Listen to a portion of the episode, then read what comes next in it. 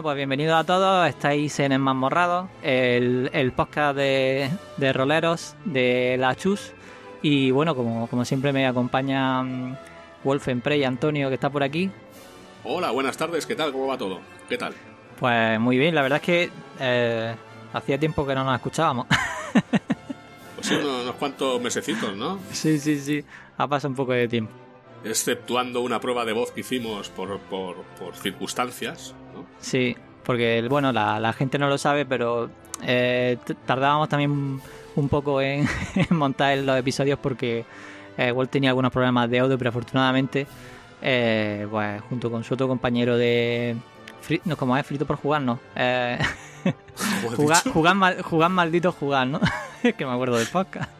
No, no- no sé qué nombre has dicho antes, pero me, me gustaba más, tío. O sea, repítelo. F- Frito por jugar. Coño, qué bonito. Sepa Está guay también, ¿eh?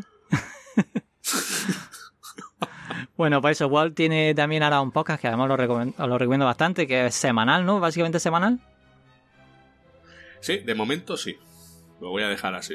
De momento es semanal. Luego ya veremos si la cosa cambia o no, pero Vale, pues tienen un podcast semanal de, de bueno, de lo que juegan y tal, y está súper entretenido. Y de hecho a mí todos los viernes, pues muchas veces me, me, me ayuda a desconectar de- del curro, así que maravilloso. bueno, pues se agradece, se agradece muchísimo porque le ponemos, le ponemos todo el corazoncito que tenemos, el poco que tenemos, que nos queda, lo ponemos ahí para salir de la rutina y oye, nos lo pasamos bien y si alguien se lo pasa bien con ello, pues más, más que bien todo. Sí, está súper bien porque es, des- es muy desenfadado, a mí me encanta por eso. Sí, bueno, es que lo hacemos pues como ahora mismo estoy yo aquí, ¿no? El café, el gato encima y... Y bueno, y también nos acompaña eh, David Natres, que como siempre lleva 18 cosas a la vez y esta vez tenido que, hemos tenido que esperar un poquillo, no sé qué te ha pasado. Pues nada, visitas, tío, visitas. Que tengo vida social después de todo, Madre mía, pero poca. muy bien. Eh, bueno, en este, en este episodio, la verdad es que queríamos, además, vaya vez que vamos, a hacer una especie de primera parte donde queremos hacer algunas proposiciones como, como nuestros oyentes. Y, pero queremos empezar hablando un poco eh, de lo que hemos jugado en estos, en estos meses, porque claro, han pasado, han pasado unos meses desde, desde, que, desde que grabamos el anterior episodio. Y, y la idea era un poco contar un poco lo que habíamos jugado estos meses, aparte del propio, del propio juego que, que presentamos este, en este episodio, que es Dragon Quest, que ya que estamos, pues lo, lo nombramos, que tampoco está mal. Y, y nada, pues yo eh, yo voy a empezar, por ejemplo, voy a empezar ya rompiendo un poco el hielo. Yo he estado jugando a Dark Souls, que llevaba mucho tiempo queriendo jugar, no lo había jugado nunca, había jugado a la primera, a la versión anterior de la Play 3, al Demon Souls, y que me costó muchísimo y la verdad que mm, sufrí tanto que no me apetecía nada ponerme con el Dark Souls. Y, y lo he empezado en la Play 4, el remake. La verdad que el juego está súper chulo. O sea, mm, me parece espectacular, pero sufre, sufre muchísimo. Y creo que voy, no sabría decir exactamente por dónde voy, voy como por la mitad, creo yo, más o menos. Me he pasado, o sea, ya he como abierto una especie de gusano enorme y tal, que está bastante guay, porque como no conozco el juego, ni he visto vídeos, ni nada, ni gameplay, yo intento jugar sin, sin mirar nada y tal, intentando por eso muero 3 millones de veces cuando hace una cosa mm, luego te das cuenta de que alguien te dice de que eso no se hace así que se hace de otra forma pero como ya la he hecho pues te aguanta. Y, y nada pues eso esa es mi historia con el Dark Souls pues creo que voy bastante avanzado no, no sé si me queda mucho o poco pero estoy ya haciendo una especie de catacumbas que hay que me he metido una especie dentro de un me he dado cuenta que tenía que había una especie de pues no sé si era una bueno era como una tumba que te podías meter dentro y no sé, que lo típico que no sé si os pasa a vosotros, que yo voy mirando por todos lados a ver si en algún sitio le puedo dar, me meto, me espero un poco y una animación te hace que te muevas como a otro sitio y tal. Total, mm, como me había pasado algo parecido con una especie de eh, de nido que hay en un sitio y que te puedes quedar ahí sentado y si te esperas un poco te coge la animación, que no me acuerdo por qué pasó eso, porque creo que fue porque como los niños estaban rondando por ahí, pues dejé al muñeco ahí parado y lo cogió y de pronto pasa algo y yo acojonado, digo, tú eres ya he muerto otra vez. Y no, al final era simplemente como que iba a otra zona y tal. Está muy chulo el Dark Souls, que no creo que a nadie le vaya a descubrir Dark Souls a esta altura, desde luego. Pero bueno, yo es lo que he estado jugando en estos meses. Y ahora, pues no sé quién quiere hablar primero. Wolf, tírale tú. Bueno, yo es que he estado jugando muchas cosas y de la mayoría no me acuerdo. Así de buena sería. eh, parte del, del juego que teníamos preparado para este programa, pues gracias a él he tenido la decencia, digámoslo así, de probar otros juegos de rol de la época, japoneses la mayoría, y otros no de la época simplemente por probarlos, como el maravilloso Highlight 2, del cual no voy a hablar nunca más. Pero si era el siguiente que iba a sugerir yo. Pues olvídalo. Si alguien, si alguien quiere saber las andanzas de Walt con el, con el, el, juego, ¿qué episodio es de Maldito Juga? De Jugar Maldito Juga. Bueno, eh, no sé si el 18 o el 17, pero bueno, creo que era el, el especial RPGs, escrito así, tal cual. Es muy fácil de, Sí, tengo, tengo comentarios, comentarios pendientes por enviar en ese. mi, colega Rafa lo está esperando desde que se lo dije. Digo, hay uno que te va a escribir un comentario que te va a llegar al corazón. Y lo tienes en ascuas, macho. Lo tienes al tío que no sabe dónde meterse. Se lo merece. Sí, no, no, yo ya le he dicho. Más, no le voy a hacer spoiler. Yo espero ver ese comentario un día si lo empecé a escribir, lo que pasa es que llegó la parte en la que hablaba de los últimas y tuve que, borrarlo todo y decir, tengo que escribirlo mejor. no puedo centrarme solamente en Icewind Dale, tengo que hablar de más cosas. Ahí te sulfuraste, ¿no? Ya. Te digo una cosa, David, si, si lo quieres escribir en iVoox, yo te aconsejo que lo escribas como por parte, porque solo faltaba que te cerrara la sesión mientras que estés escribiendo el tocho ese y que no te ah, guarde, y que no te guarde el formulario. Yo escribo mis, comentarios primero en un archivo aparte. Cuando ya ocupan tres o cuatro páginas es cuando lo pego. Luego, si hace falta, lo escribes en papel y se lo envías por carta para que tenga un, un recuerdo. en sangre se lo voy a escribir. Hostia, lo vuelves loco. Bueno, yo aparte he jugado mucho al Doom, eso me parece que es normal. Y he estado jugando al nuevo juego este de Devolver Digital, el Cardion, que es una maravilla. Y juegos de rol, aparte del Highlight 2, he estado probando el. No sé por qué me dio, por probar el Last Bible de Game Gear. Muy bonito, juego bastante decente. Sí, ese es un Megaten, ese también caerá. Mm. he estado probando mucho juego de PlayStation. Sky también sabe por qué. Sí. Y llegué a jugar al Ark, Ark the Lat, otro juego de rol que me parece que es bastante bueno. Incluso me lo he quedado para, para acabármelo porque me ha gustado la, la manera en que se juega. No había jugado un juego así. Está bastante chulo. No sé si Narre podrá decir algo más de este juego o no. Lo conozco, pero no lo he jugado. De todas formas, ¿a, qué versión has pillado? ¿La de la Play? ¿Que te vienen los tres juegos? Eh, sí, que es una, como una edición especial donde hay tres o cuatro juegos. Sí. Repite, repite el juego para que la gente lo tenga un poco en cuenta. Ark the Lat. Vale. Sí, le ha dado a juegos a RPG japoneses.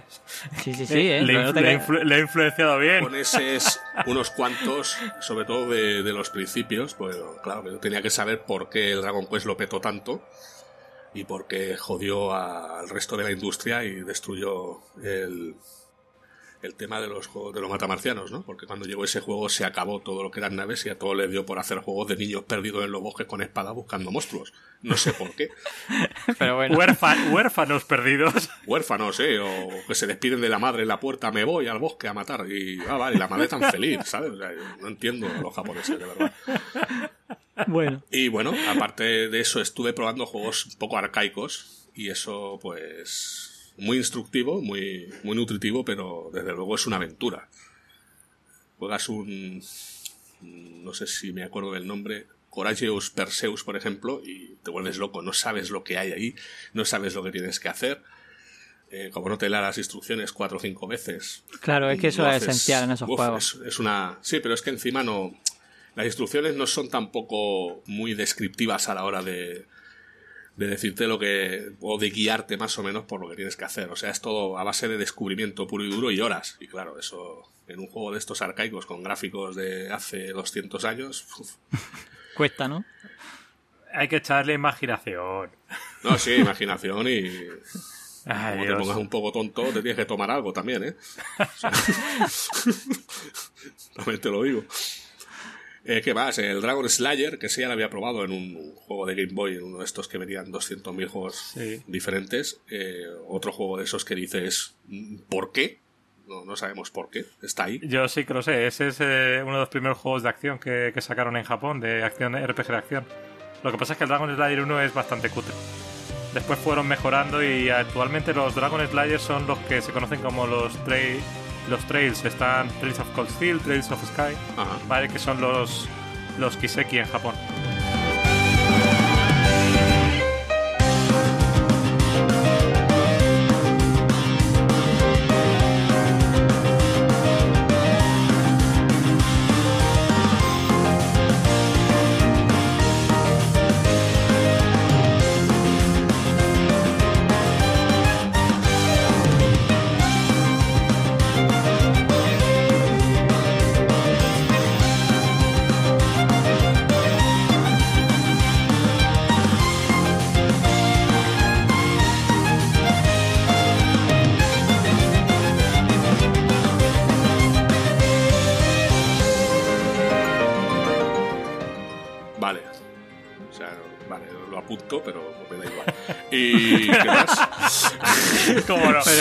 Pero, bueno.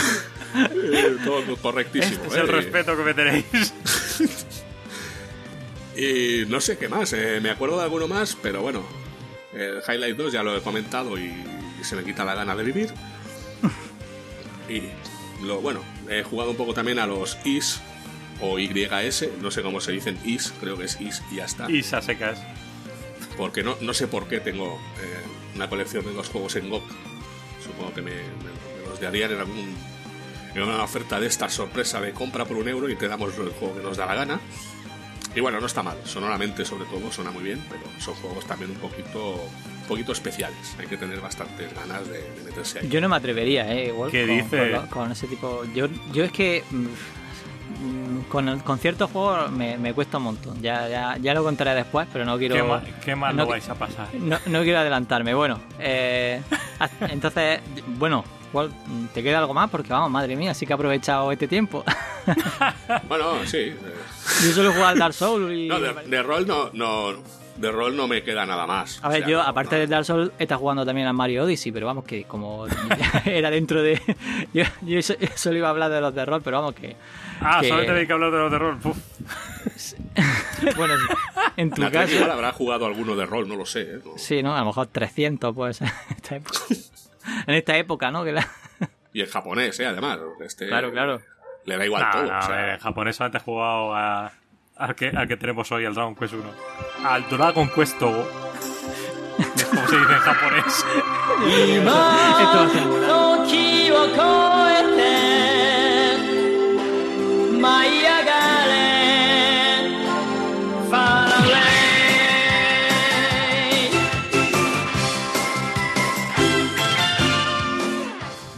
Estos meses, a ver, he jugado un mogollón de cosas, pero creo que no me he terminado ninguna.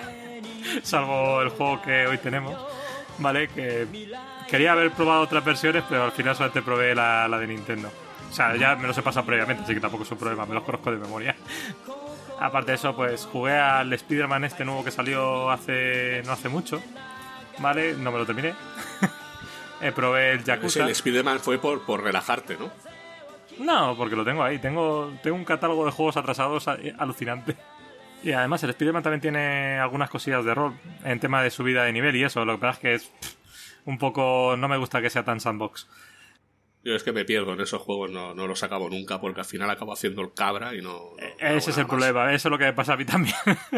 y a mí lo que me pasa con esos juegos, también me pasa, de hecho, empecé el Witcher y, y me pasó lo que me pasa con todos esos juegos que claro, empieza a ver, o sea, yo no puedo ver iconos y me voy a otra zona teniendo iconos por hacer. O sea, yo tengo que hacer todas las submisiones de todo lo que hay por ahí. Entonces hay un momento en el que ya dices, mira, a tomar por eh, Eso me pasó a mí con el Skyrim. y encima a mí no me gusta hacerlo de viaje rápido, pues. Claro, eso a mí tampoco. Pues eso es, es que yo, yo en el Witcher no hago ni viaje rápido nada. Yo, si, yo caballo, pues caballo, caballo, caballo, caballo. sí, sí, no, tiene, tiene esos problemas.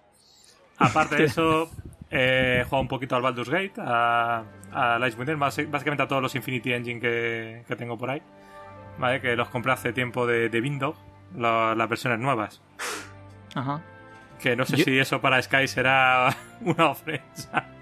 Pues mira, ¿sabes lo que pasa? Que eh, los, los Baldur's Gate, mmm, cuando salieron las versiones estas mejoradas, eh, salieron con mogollón de errores. Entonces, bueno, que, que iban, Bueno, iban bien. sí- sí- siguen teniéndolos. Siguen teniéndolos, ¿no? Bueno, pues, pero es que en el, en el. Bueno, vamos a nombrarlo muchas veces, pero es normal. Es que en el podcast de Wolf, eh, su compañero recomendaba eh, que ya la, la- que ya eran más jugables y que ya muchos de los problemas y de las cosas que tienen los, los Baldur's Gate y bueno, la colección entera de Infinity Engine llega bastante bien. Entonces, justo en estas ofertas de. De verano, ¿no? O sea, han sido las de verano de Steam o algo así, que los pusieron, lo han Sí, puesto todo, me sí, parece, sí, sí. por, no sé si eran 18 euros, una cosa así, que estaba toda la colección o algo así. Pues nada, me la pilla entera. Así que eso es uno de los que quiero coger. De hecho, mi idea era, era jugarlos con, con mi hijo, jugar los dos juntos en red. Que he preparado dos ordenadores para jugar con él. Ah, pues eso está, está muy bien. Eh, tienes para rato, ¿eh? Ya, ya, ya, ya, ves, si son todos. Son, eh, eh, yo he jugado con, con mi mujer, con Nuria, he jugado al, al Icewind Dale, que se lo jugamos juntos. No recuerdo si lo llegamos a terminar completo, porque entre medias metimos Diablo 2 y entonces, pues, ahí Yo- pues terminó, terminó todo. Pero creo que si no estábamos en el final, estábamos casi casi en el final. Y el Baldur Gate también, también lo jugamos. No sé, luego he probado cosillas sueltas. eh, me he pasado algún otro Dragon Quest, pues porque les tengo vicio. Eh, jugué un poquito para hacer unas cuantas pruebas a Lance of Lore por. Bueno, Lance of Lore porque quería pasárselo a mi hermano, que se enganchó de nuevo a los RPGs por culpa de este podcast. Muy bien. Todo correcto. Y recientemente al que, al que está jugando ha sido a, a los Nonari Games, que no sé si los conocéis, que son novelas visuales. No. No, eso No son se RPG, no se parecen en nada.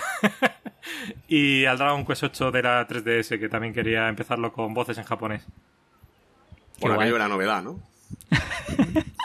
A ver, yo soy bastante monotemático. Dragon Quest, Última, Otro Dragon No, Quest. está bien, está otro bien. Dragon Quest, ¿sabes? De vez en cuando pues le suelto algo distinto. Unis, Por variar. Por variar. Por, por no farmear tanto. Digo, bueno, ya, ahora voy a meterme Sí, un... sí, sí. Empecé también los, los trails, los el Trails in, in the Sky, porque mi mujer me compró por mi cumpleaños los, los Trails of Cold Steel.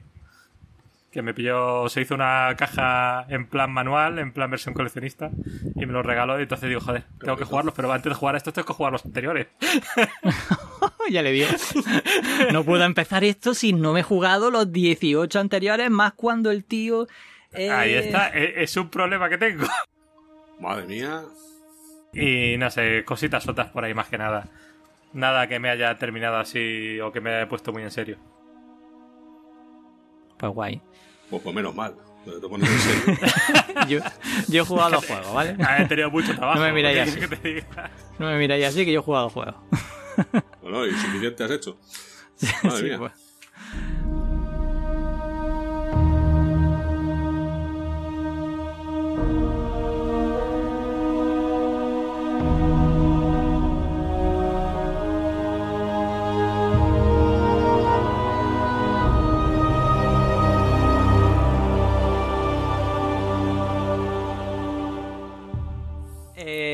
Bueno, lo siguiente que queríamos comentaros era eh, que los siguientes juegos seguramente van a, van a tardarnos más, más tiempo en completar. La idea era un poco que fuéramos entre todos cogiendo forma rolera y que, bueno, con estos primeros juegos hemos ido avanzando en dificultad y ya el siguiente, pues seguramente nos va a llevar más tiempo. Entonces, para no hacer que el siguiente podcast, pues tardemos otros, otros quizá otros seis meses en hacer el episodio, pues lo que hemos pensado es que vamos a hacer como una especie de episodios intermedios. Eh, espero que os guste, ya nos comentaréis si, os parece bien o qué os parece la idea. Eh, vamos a hacer como episodio intermedio en el que vamos a hacer como una especie de estatus, de bueno, de una especie de cómo vamos, ¿no? En el juego, para, para un poco, vamos a resolver dudas también de los oyentes que se animen a jugarlo. Y, también, por lo mejor, si hay alguna vivencia de algún, de algún oyente que quiera contarnos alguna cosa que le haya pasado durante la aventura o lo que sea, pues la idea un poco es hacer que una especie de episodio intermedio, quizás más corto, no lo sabemos si será más o menos corto o nos enrollaremos como siempre, en el que en ese en el que hablemos un poco del avance en el que llevamos, donde nos hemos quedado trancados, incluso en realidad es un poco la típica conversación que teníamos con los amigos cuando eh, cuando íbamos avanzando en un juego y por dónde vais cada uno y si nos hemos atrancado en algo, pues ayudarnos un poco sin, sin spoilearnos demasiado. Y también si, si tenéis dudas y queréis entre podcast y podcast contarnos cómo vais, pues esa es un poco también la idea. ¿Vosotros, ¿A vosotros qué os parece hacer una especie de episodio intermedio? Eh, me parece una buena idea porque muchos juegos ahora van a, van a ser más largos y lo que has dicho tú. Así podemos poner algo intermedio que no tiene por qué ser necesariamente tan largo como un podcast normal. Podemos hablar de, de temas de RPGs, de hablar un poco también de dónde vienen los RPGs, de Dungeons and Dragons. Yo que sé, podemos dedicar a mucha, dedicarse a muchas cosas distintas. Pero sí. el director de orquesta, de orquesta eres tú, así que al final decidirás tú. No, sí, sí, sí, es que la, la idea un poco esa, y además que incluso no está mal la idea de ir haciendo, ir dando como consejos generales, incluso de para, lo que luego nos va a venir, o incluso así para que Wolf vaya cogiendo un poco de, además, lo que eso, vaya. Eso es precisamente lo que se hacía en Maníacos del Calabozo, sobre todo al principio. Sí. Al principio los primeros, los primeros reportajes de Maníacos del Calabozo eran de explicar lo que es un RPG, lo que eran las trampas, cómo hacer un mapa vamos, tampoco es que vayamos a entrar en esos detalles. Sí, pero la idea es un poco la misma. De hecho, bueno, eh, ya, ya sabréis que hay mucha gente que, estará escuchando este episodio precisamente por eso, que en este episodio, dentro de un poquito, vendrá la entrevista que hemos, bueno, la entrevista, una charla que hemos tenido con, con Fergon, que es, la primera parte, y, realmente eh, mamorrada un poco eh, querer traer la, ¿no? la, sección de Fergón de Maníacos del Calabozo un poco al audio. En realidad no es más que lo que nos gustaría hacer una pequeña comunidad de, pues, de aficionados al rol de, bueno, de, al, CRPG, pero es que en realidad como, como Natres también quiere que juguemos a los japoneses, pues es un poco esto los RPG. no existe tal división. Vienen del pues mismo sitio y van al mismo sitio. Sí, bueno, yo estaba más acostumbrado, yo personalmente estaba más acostumbrado a los de MS2 y tal, ¿no? No, no me importa eh, ni, mucho menos, vamos, de hecho me, gusta, creo que enriquece todo lo que sea probar eh, cosas que no, que no había jugado antes, pues maravilloso. De hecho, así el experimento no es solo con Wall, sino también es conmigo. así que guay. Soy el único que juega a, los dos, a los dos tipos de juegos así tranquilamente. Bueno, ¿qué coño dos tipos? Solamente hay uno. bueno, no me hagáis contradecirme. Yo no voy a discutir, ¿eh? me hagáis contradecirme. Acabas de hacer un segundo que era lo mismo, pero... Vale, entonces... Entonces la idea va un poco por ahí, hacer un programa un poquito más dinámico si es posible, intentar que, que, no se nos vaya tanto. De hecho, a ver si, bueno, no sé si seremos capaces, pero incluso intentar acercarnos un poco a lo que hacen Cal y Logarán en, en su MS2 Club, que, que hacen un, un podcast mensual que yo creo que no es descabellado que seamos capaces de grabar un podcast mensual. Y me lo digo también a mí mismo, que en realidad soy el que más problemas tiene, de tanto eh, David como Wolf. Eh, suelen tener menos problemas, pero yo entre el trabajo y un montón de cosas que hago, pues es que en mi tiempo es menos tres. Entonces, pero que.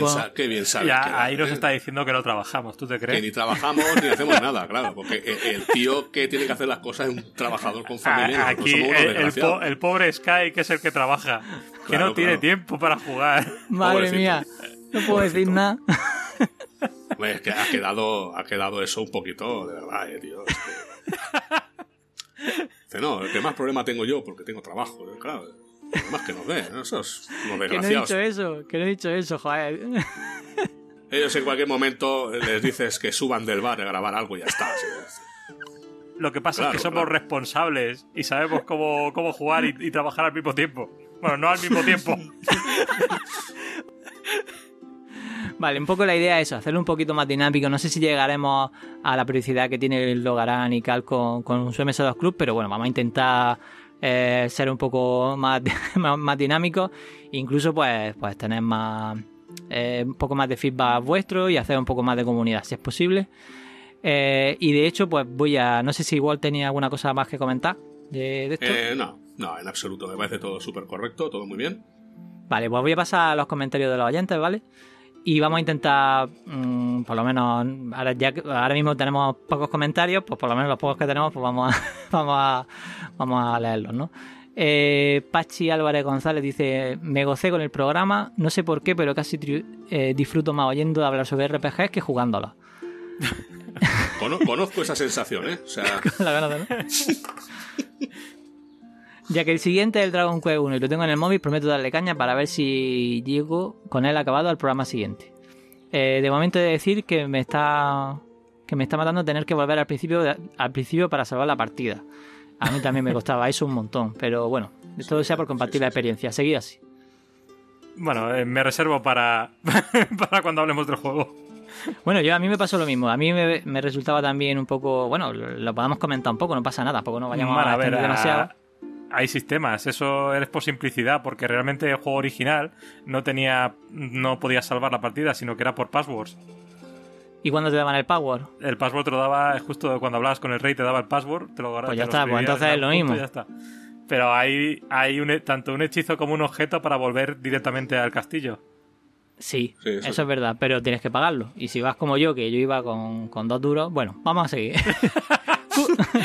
Curro, venga, maravilloso. Los juegos de los que habláis me quedan un poco atrás, los vi en la revista y más tarde, pero nunca los jugué. Así que como audiolibro de rol de videojuegos todos los tiempos, una joya. Ánimo y a seguir. Pues, muchas gracias, tío. Eh, bueno, mira, aquí tenemos de nuevo a Antoñico la mierda. me encanta este hombre, este hombre brutal. Dice, cojonudo. Yo, eh, yo digo que empecé por la trilogía del 7. No sé, a, qué se. ¿Tú sabes cuál es la trilogía del 7? Supongo que será Dragon Quest 7, ¿no? ¿Será? Bueno, ah, no, será, eh, o se refiere a la última. Será la última, ¿no? Dragon Quest tiene trilogía 1 al 3, trilogía 4 al 6, pero precisamente a partir del 7 ya no se considera trilogía. Eso te iba a decir. O sea, la trilogía del 7 supongo que se refiere a la última. Yo creo que sí, se refiere a la última. De hecho, me venían todos en una caja eh, ya en un CD, sí. Entonces eso es lo último. Ah, sí, si es el español, era, ese era el última pack. Que venía con el 7, 7 segunda parte y el 8. Sí. Bueno, no era trilogía. Bueno, sí, por eso pone trilogía. Es que pone trilogía entre comillas, ¿vale? Entonces por eso. No, no, claro, no se ha entendido las comillas porque no me veis la cara. Pero yo he hecho unas comillas, ¿eh? Que coste, Antoñico, que he hecho las comillas. Has hecho con las manos las comillas, ¿no? Ahí está, he hecho. Venga. Pero... Muy bien, esto también tiene comillas. Pero sí que venía mi tío a jugar al Última 1 y posteriores con su PC y su, y su gráfica CGA. Así que. O sea, que ha visto el Última 1 en un PC de la época. Yo lo más antiguo que vi en un PC CGA lo que yo recuerdo, bueno, pero era un PC, no era un PC, era un 8086 sería algo así, que era un Space Invader. Yo, última una en un PC antiguo de la época, nunca lo llegué a ver. Bueno, yo tengo un amigo que le dieron un Amstrad. ¿Sí? Y le, grabé el última en, en un disque de, de, baja densidad porque era lo único que leía y estuvo jugando ahí con una con su tarjeta CGA, no tenía más. Eso eran cuatro colores y a tomar por saco. Pero en la, en la época, ¿quieres decir? No, en la época no. Eh, mi amigo tenía tenía un Amstrad cuando yo tenía un 486, así que... ah, vale, bueno, que, es que lo, a lo mejor lo pilló de segunda lo, o de alguna... Lo heredó de, lo heredó de su tío. Vale, vale, vale. Bueno, pues eso también, a mí también me pasó. Yo empecé, de hecho, con un 286, con una Hércules, que solo tenía blanco y negro. O sea, no tenía ni tonalidad de gris ni nada. O sea que... Y ya para extender el tema, yo empecé con el 486 cuando la gente ya tenía los Pentium Dons, con lo cual él empezó con un ordenador bastante pobre. No, no. Yo, creo que os equivocáis. Yo por lo menos jugaba juegos de verdad en el Spectrum. ¿Sabes? y los rebobinabas también. Una vez al día por lo menos. Bueno, ya el vicio dice, ah, ha merecido la pena la espera, un, gran recorrido por el rock clásico lo que estáis haciendo. Ya tengo ganas de probar el Dragon Quest. Igual me animo y le di una partidilla. Bueno, tiempo lo ha dado a hacer por lo menos siete. bueno, con el, tiempo, con el, tiempo, que hemos tenido, yo espero que los oyentes nos digan en los próximos comentarios. Bueno, ya que empecé con el Dragon Quest 1 y tuve, y tuve tiempo, me he pasado hasta el 6, por ejemplo. por ir adelantando. bueno, eh, eh, yo creo que ya es momento ¿no? de, presentar a la entrevista de, de, Fergón, si os parece bien. A mí me parece espectacular. Pues nada, o sea, os dejamos ahora con la entrevista con Fergón, que esta es la primera parte, no porque queramos partirla en dos, sino que realmente fue una conversación que, que bueno, teníamos preparadas preguntas y cosas que comentar y tal, y como mm, vaya, ves que, que Fernando se entrevista casi solo a él, que lo cual le agradezco un montón porque yo soy muy torpe todavía, ya bueno, eh, presentando y demás, y, lo hizo, nos lo hizo muy fácil, nos lo pasamos súper bien y de hecho eh, tardamos más tiempo del que, del que concretamos con él y, lo que nos dijo fue que, que, estaba encantado en que en de nuevo cogerle otro rato y, hacer una segunda parte de la entrevista. Así que bueno, nosotros encantados, pasamos un rato maravilloso y seguro que lo vaya, lo vaya a notar en cuanto que empiece la entrevista.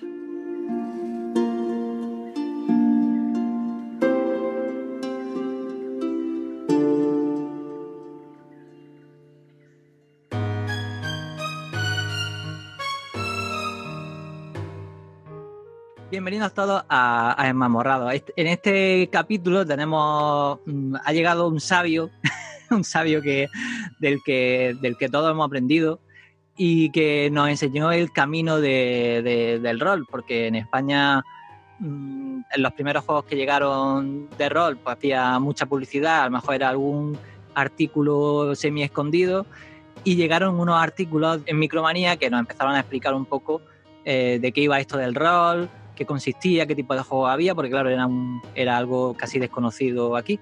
Entonces nosotros, cada uno descubrió esta sección en Micromanía, quizá un poco con su propia historia, que luego, que luego contaremos, pero bueno, eh, me gustaría dar la bienvenida a Fergón, que es casi nuestro maestro aquí en el Morrado. Muchas gracias. Vamos. Bueno, me, quedo como maestro porque estamos otra vez en la mazmorra. Si no, si pasa a persona no. Ah, eso es, señor. Bien, vale. No hay, que no hay que provocar tu ira. Eso es, eso es. Además, se nos, se nos ha colado aquí un, pequeño duende en forma de, de calcazar.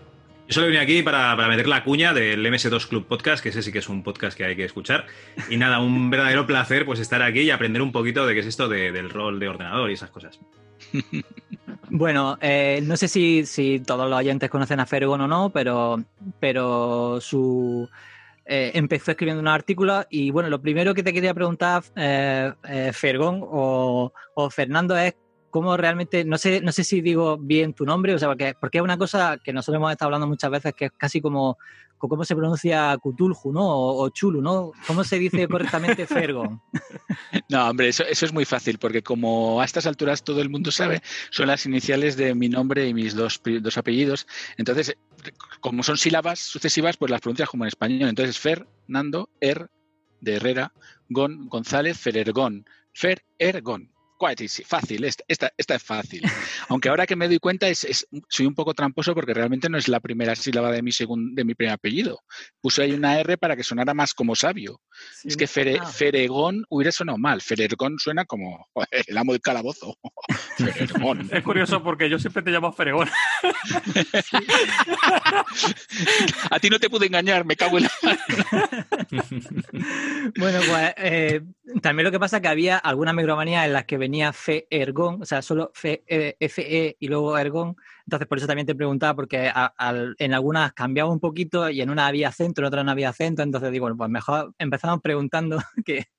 Pues eso, eso es el problema del editor. No, eh, siempre yo firmé como Ferergon, acento además en la O, y, si alguna vez en la revista quitaban la R o el acento, pues era problema del editor. Vale. pero ¿qué vas a hacer? Pues ya está, ha salido así. Pero no, Ferergon, Ferergon, Ferergon.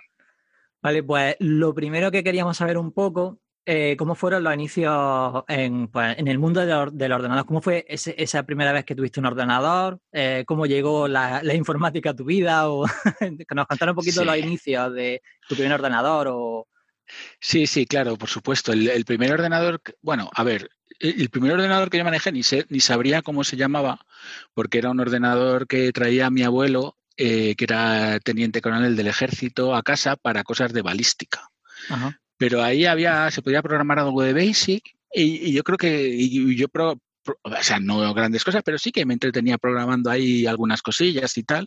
Y eso yo creo que fue el primero, primero, el primero. Luego tuve oportunidad también de usar un Big 20 y el Big 20, eh, pero no para jugar. Pues, aquí el Big 20, digamos que, era el ordenador en los institutos y mi padre, que entonces era profesor en el instituto, pues le habían asignado al departamento un, un Commodore Big 20. Me acuerdo de ir allí y programar y me acuerdo es precisamente de hacer un programa que era uno de marcianitos, en el que había un cañón y un marcianito y se movían por riguroso turno.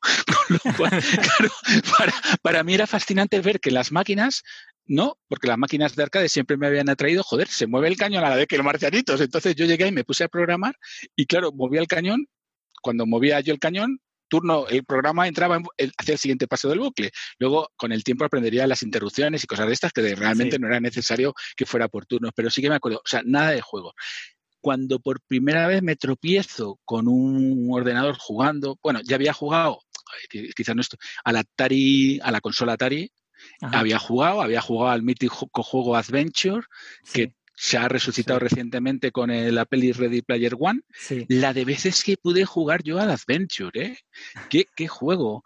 Y claro, cuando ves, lees el libro y ves la película y te das cuenta de que Adventure marcó mucho más a la gente, porque Adventure en, España hmm. no sé si alguno lo conocéis el juego, sí, siquiera, sí, aparte sí, sí, sí, por supuesto. Pero, pero Adventure para mí era un accidente. Yo me compré el Atari eh, y el Atari, digamos, el juego más barato, si, os acordáis, estamos hablando de entonces juegos, los juegos más baratos podían ser 3.000 pesetas, 18 euros. Sí, sí, sí. Y, y, y, el precio normal eran 10.000 pesetas de entonces, 60 euros, que yo creo que es un precio caro incluso para, los estándares actuales. Entonces el Adventure era un juego barato, entonces por eso lo compramos. y, joder, la de veces que pude jugar al Adventure pero no fui capaz de ver el truco este que habla en el Ready Player One y tal. Ese, ese fue el primer juego al que jugué en casa, pero en máquinas siempre me habían atraído mucho los arcades. Pero de todas formas, el primer, el primer ordenador realmente es el Spectrum, por supuesto. El, primer ordenador con el que jugué en serio fue, fue el Spectrum el Spectrum 48K, el de las teclas de plástico, y ese sí que no lo usé en absoluto para programar, aunque hice alguna programación de alguna videoaventura, perdón, de alguna aventura conversacional. Eso es, pero ese fue rápida. Digamos, el 99,9% de su uso fue juego, juego, juego, y una forma de probarlo hubiera sido ver el teclado, ¿no? Ya sabéis que esas teclas. Se, se, quedaban, ¿Cómo, se quedaban esas teclas? Si, si jugabas al de caldón o cosas de esas. Bueno, bueno. Entonces, eh, yo realmente, si, cuando me preguntan esto, aunque si hago la reflexión, veo que también el Atari ST y tal, el Atari, perdón, no el Atari ST, el Atari, pero el, el primero fue, fue, por supuesto, el Spectrum.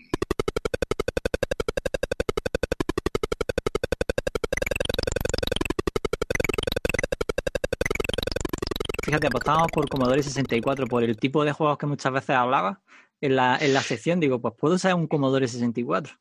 No, no, no llegué a usar un Commodore 64. Lo que pasa es que eh, cuando pasé de los 8 bits a los 16 bits, eh, mi apuesta fue por el Commodore Amiga. Y entonces, claro, el Commodore Amiga es un ordenador, en la época era una maravilla. Y de hecho, eh, aquí estoy hablando de 18 años, es Ajá. ¿Y el, Fantasy, el Fantasy eh, dónde lo jugaste entonces? Commodore Amiga. Fantasy ¿En Amiga fue? Sí, sí, sí, en el Commodore ah. Amiga, correcto. El Fantasy 3. Es que es el primero que jugué. No jugué ni al 2 ni al 1. Fíjate que me compré un Apple 2 para jugar al Fantasy 3. pues en aquel entonces...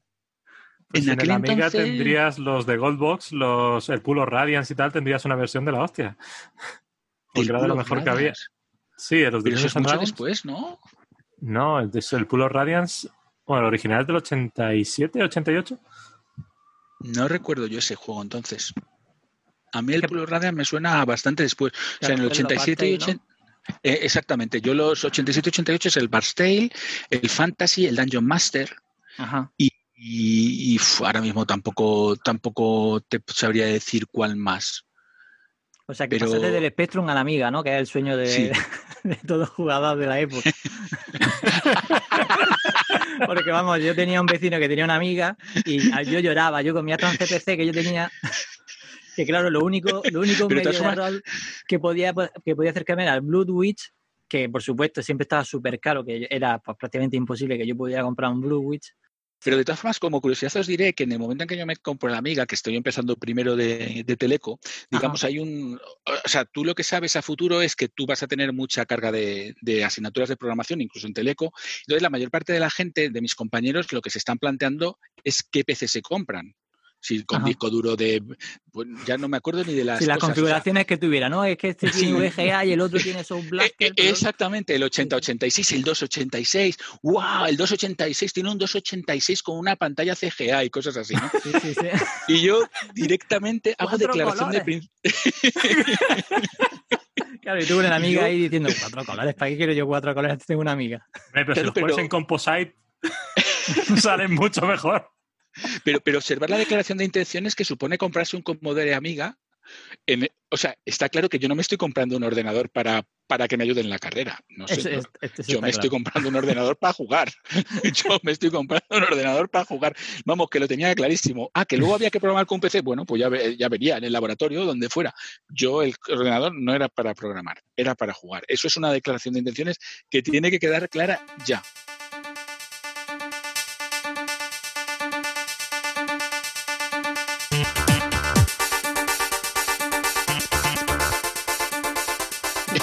18 años no me compro un Commodore Amiga porque, porque, o sea, digamos, es chocante esta decisión. el 95% de la gente de mi carrera, hay gente que se ha comprado una amiga, ¿eh? Y, se, y, se, y tiene ya una amiga, pero todos los demás, nadie se plantea comprarse una amiga porque saben que no le va a valer para la carrera. Bueno, pero ¿te compras una impresora para disimular o no? Nada, ¿Para qué? ¿Para, qué necesitas una impresora si vas a jugar a videojuegos? No, no, Eso es honestidad 100%. Claro, claro honestidad, no en este grupo. Pero vamos, ¿cómo te lo diría? O sea, eh, eh, para lo único útil, digamos, práctico que usaba el Commodore Amiga era como el, procesador de textos para hacer los artículos cuando llegó el momento para Micromanía. Era para lo único. Oye, porque los artículos, ¿qué, los hacías llegar por disquete? ¿Los grababas ahí en un disquete? Hubo, hubo varias épocas. Cuando yo empecé en Micromanía, pues jugaba al Spectrum y entonces ahí lo que hacía era ah, escribir artículos sobre cómo terminar los juegos. ¿Vale? Entonces eso era máquina de escribir y yo mandaba el papel. Ah, pensaba que en la cinta. No, no, no, de, hecho, de hecho, los primeros artículos estos de, de eh, que eran los juegos de rol, y porque esa me parece que era Micromanía 19, no sé si habría llegado ya la amiga a, a España. Supongo que eso era porque te gustaban de, de, antes? ¿Cómo, o sea, ¿cómo llegaste a conocer los juegos de rol? O sea, sí, sí, en España no se conocían, porque era algo muy raro. O sea, a España no llegaba nada. El primero que llegó creo que fue Blood Witch, pero, pero, pero poco más, vamos. O sea, no, ya. ¿Cómo llegaste a conocer el género? Sí, ah, yo eh, eh, como trabajaba en Micromanía haciendo artículos de juegos y tal, bueno, y como quería además reforzar mi inglés, lo que hacía desde los 15 años era en el corte inglés, eh, había revistas de orden de videojuegos inglesas. Ajá. Y entonces yo lo que hacía era cogerme esas revistas y eran mensuales y me las leía desde la primera página hasta la última, porque no solo era para videojuegos, sino también para ir, para, para practicar inglés, para forzarme a leer inglés.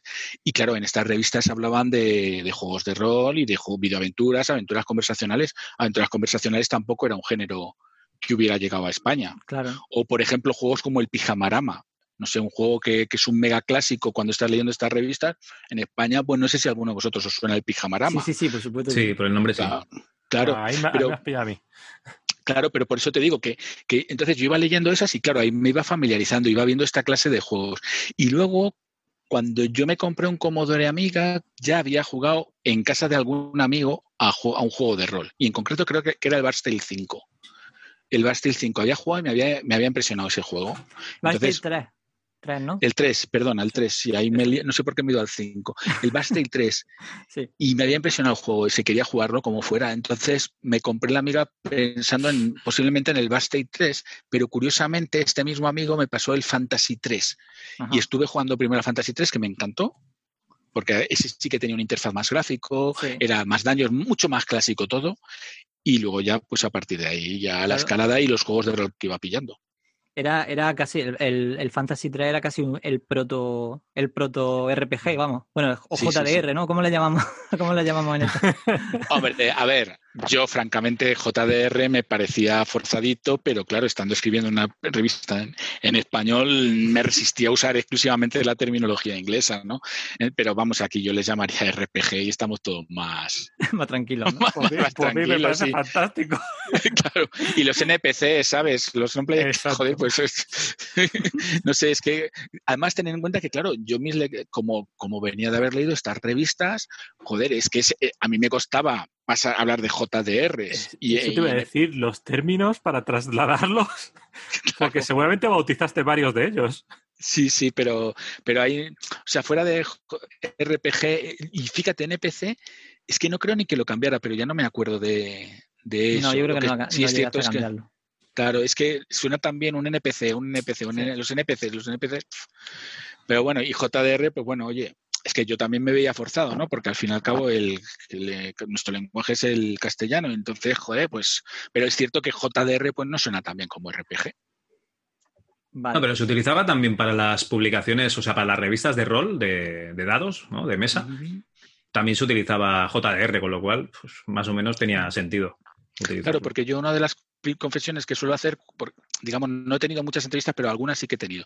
Y una de las primeras confesiones que sale siempre es que yo realmente nunca he jugado a un juego de rol convencional.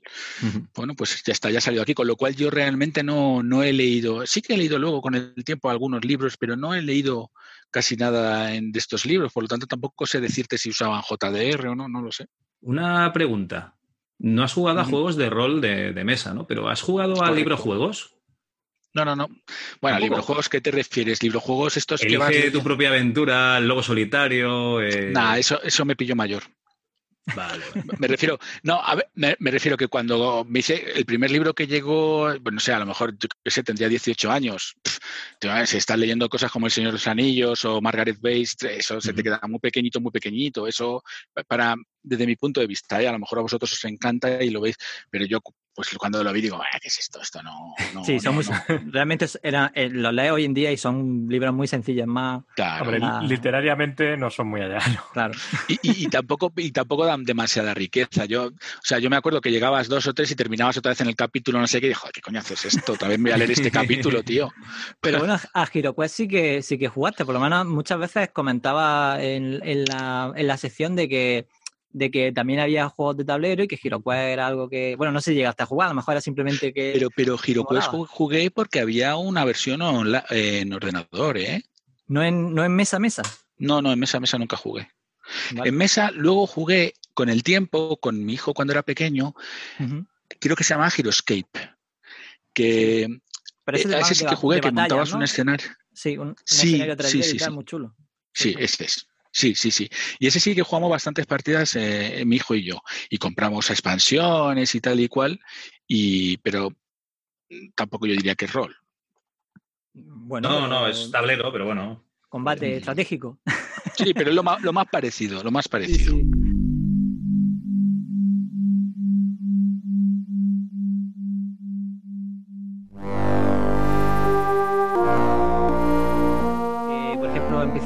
empiece en A3 si quiere a contar un poco cómo descubrió la sección de, de maníacos y así un poco te dejamos. Venga, muy bien, muy bien. Bueno, pues la realidad es que eh, yo seguramente sea el más joven de aquí. Estoy en 36 años, entonces realmente quien compraba la micromanía era mi hermano. Y mi hermano pues estaba muy enganchado a los RPGs y por supuesto leía tu sección. Y claro, eh, jugaba mucho a Light of Beholder, a, a Lance of Lore le gustaban mucho los de primera persona y yo recuerdo llegar todos los días y estar siempre, cuando él se ponía con el estar mirando constantemente. Eh, me encantó también el último Underworld y eso me llevó al último 7 que estaba traducido y me lo puso y jugué. Y ahí es cuando ya se acabó. Empecé, empecé con los RPGs y cogí las revistas de Micromanía y empecé a buscar toda la información posible que podía sobre el último. Y claro, el único sitio donde hablaban del última era en tu sección. Así que reuní todas las revistas de la segunda época que teníamos allí y empecé a, buscar tu sección por todos lados y a leer todo lo que decías del última y de otros RPGs y empecé a meterme más en el mundillo. Y después, la verdad es que la tercera época de Micromanía sí que la compraba yo, pero la compraba únicamente por Maníacos del Calabozo. Y dejé de comprarla cuando dejó de publicarse. Era lo único que, me, llamaba de, la revista, o bueno, alguna review que hacían de algún RPG o de algún juego que me interesaba también, pero principalmente Maníacos del Calabozo. Sí. Y básicamente así fue mi, mi enganche a la sección. Vale, ahora voy a, intentarlo yo. intentar, ser, corto. A ver, yo tenía mi Astran CPC, eh, que como he contado antes, pues realmente en rol eh, no tenía mucho. Y un día, pues creo que por casi por accidente, compré el, el, el Heroes of el héroe de, de, los héroes de la lanzamos la Dragon Heroes of the Lands. Eso es. Heroes of the Lands. Es que no me acordaba cómo veía bien el nombre.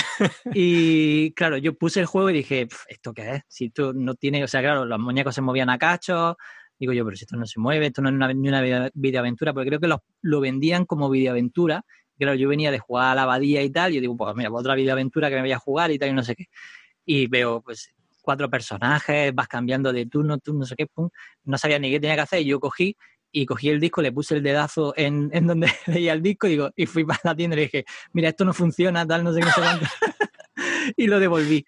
Pero claro, eso encendió como una llama que de pronto en una... Eh, pues que se quedó ahí y yo de vez en cuando veía, pues mira, este es un juego de ese tipo y tal, no sé qué, no le hice mucho caso hasta que llegó un día muy parecido a, a, a Ana 3 que, que con Última vi el última, el última, ¿cómo era el última 3D? Que no me acuerdo, el último Underworld. El último Underworld.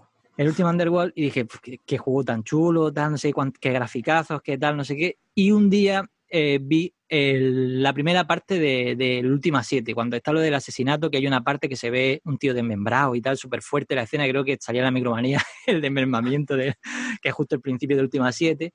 Y pues me quedé en shock, dije, pero esto qué es tal evidentemente yo no tenía un duro en aquella época y alguien me pasó el disco, los discos de, de última, lo instalé, me aluciné totalmente con lo que había y digamos que en, até cabos de todo lo que había estado leyendo durante tantos años eh, de Mañaco del Calabozo, que en realidad muchas cosas no las entendía bien porque también era más pequeño. Eh, y, llegó un momento en el que, que, más o menos fue por la época esa del última serie y tal, que cogí y releí toda la, toda la micromanía hacia atrás, leyéndome todos los manejos del calabozo, a ver de qué hablaba aquí, y este juego cuál es, y este juego cuál es. Y la primera vez que me conecté a internet fue para bajarme el Blue Wii de la zona CPC por, por propio amor propio de probar a ver ese juego que estuve años queriendo jugarlo y nunca lo podía jugar. Y, y el Dungeon Master, y, que era otro de los juegos que fetiche que tengo, que eh, muchas veces hablaba de él, igual que el, que el Dark Hell of Ugrul que eran casi todos juegos fetiches de la, de la, de la sección de manejo del calabozo. Y pues básicamente eso, incluso monté una página web de, de, de, locos de los RPGs para compartir manuales, porque evidentemente ya en aquella época, pues esos juegos ya estaban descatalogados, casi nadie los tenía, entonces hicimos como un grupo, de hecho, de ahí conocí a, a Ana 3, hicimos como un grupo de, de traducción, de, de, recopilar manuales, de recopilar muchas veces los propios comentarios de manejo del calabozo para tenerlo como mira, no tenemos el manual, pero por lo menos tenemos a Fergon hablando de cómo se juega y a lo con eso podemos un poco entrar en el juego y jugarlo y disfrutarlo. Así que bueno, no, me he extendido más de lo que quería, pero bueno, más o menos supongo que, que, se ve, que se ve, eh, que se ve por dónde, por dónde iba mi, mi pasión por la, por la, por la sección de manejo del calabozo.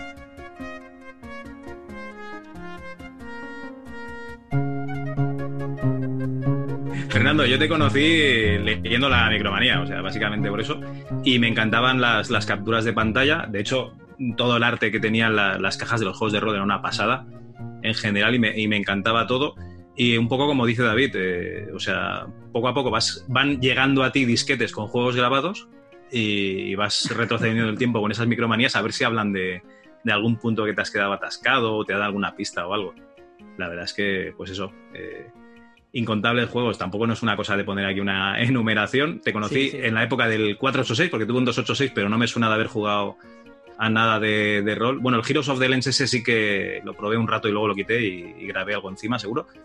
Pero. Dios. El 286, bueno, yo creo que fue más adelante, con el eh, Age of the Beholder, Ultimate Underworld. El Dark Heart of Gruul, para que te hagas, para que te hagas una idea, eh, lo acabamos en el 98. o sea, es que ibas pillando juegos y los ibas acabando, pues cuando los pillabas. Sí, sí. Los Shishar, que también eran unos juegos muy chulos. Pero bueno, básicamente, pues eso, estabas en la micromanía con unos dibujos espectaculares, la sección estaba muy interesante y, así te conocí.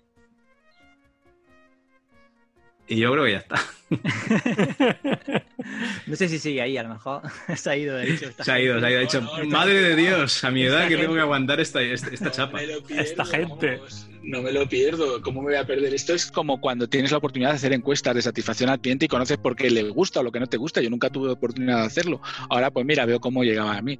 Yo, digamos que lo que veía en las revistas inglesas esas es que había estas secciones especializadas.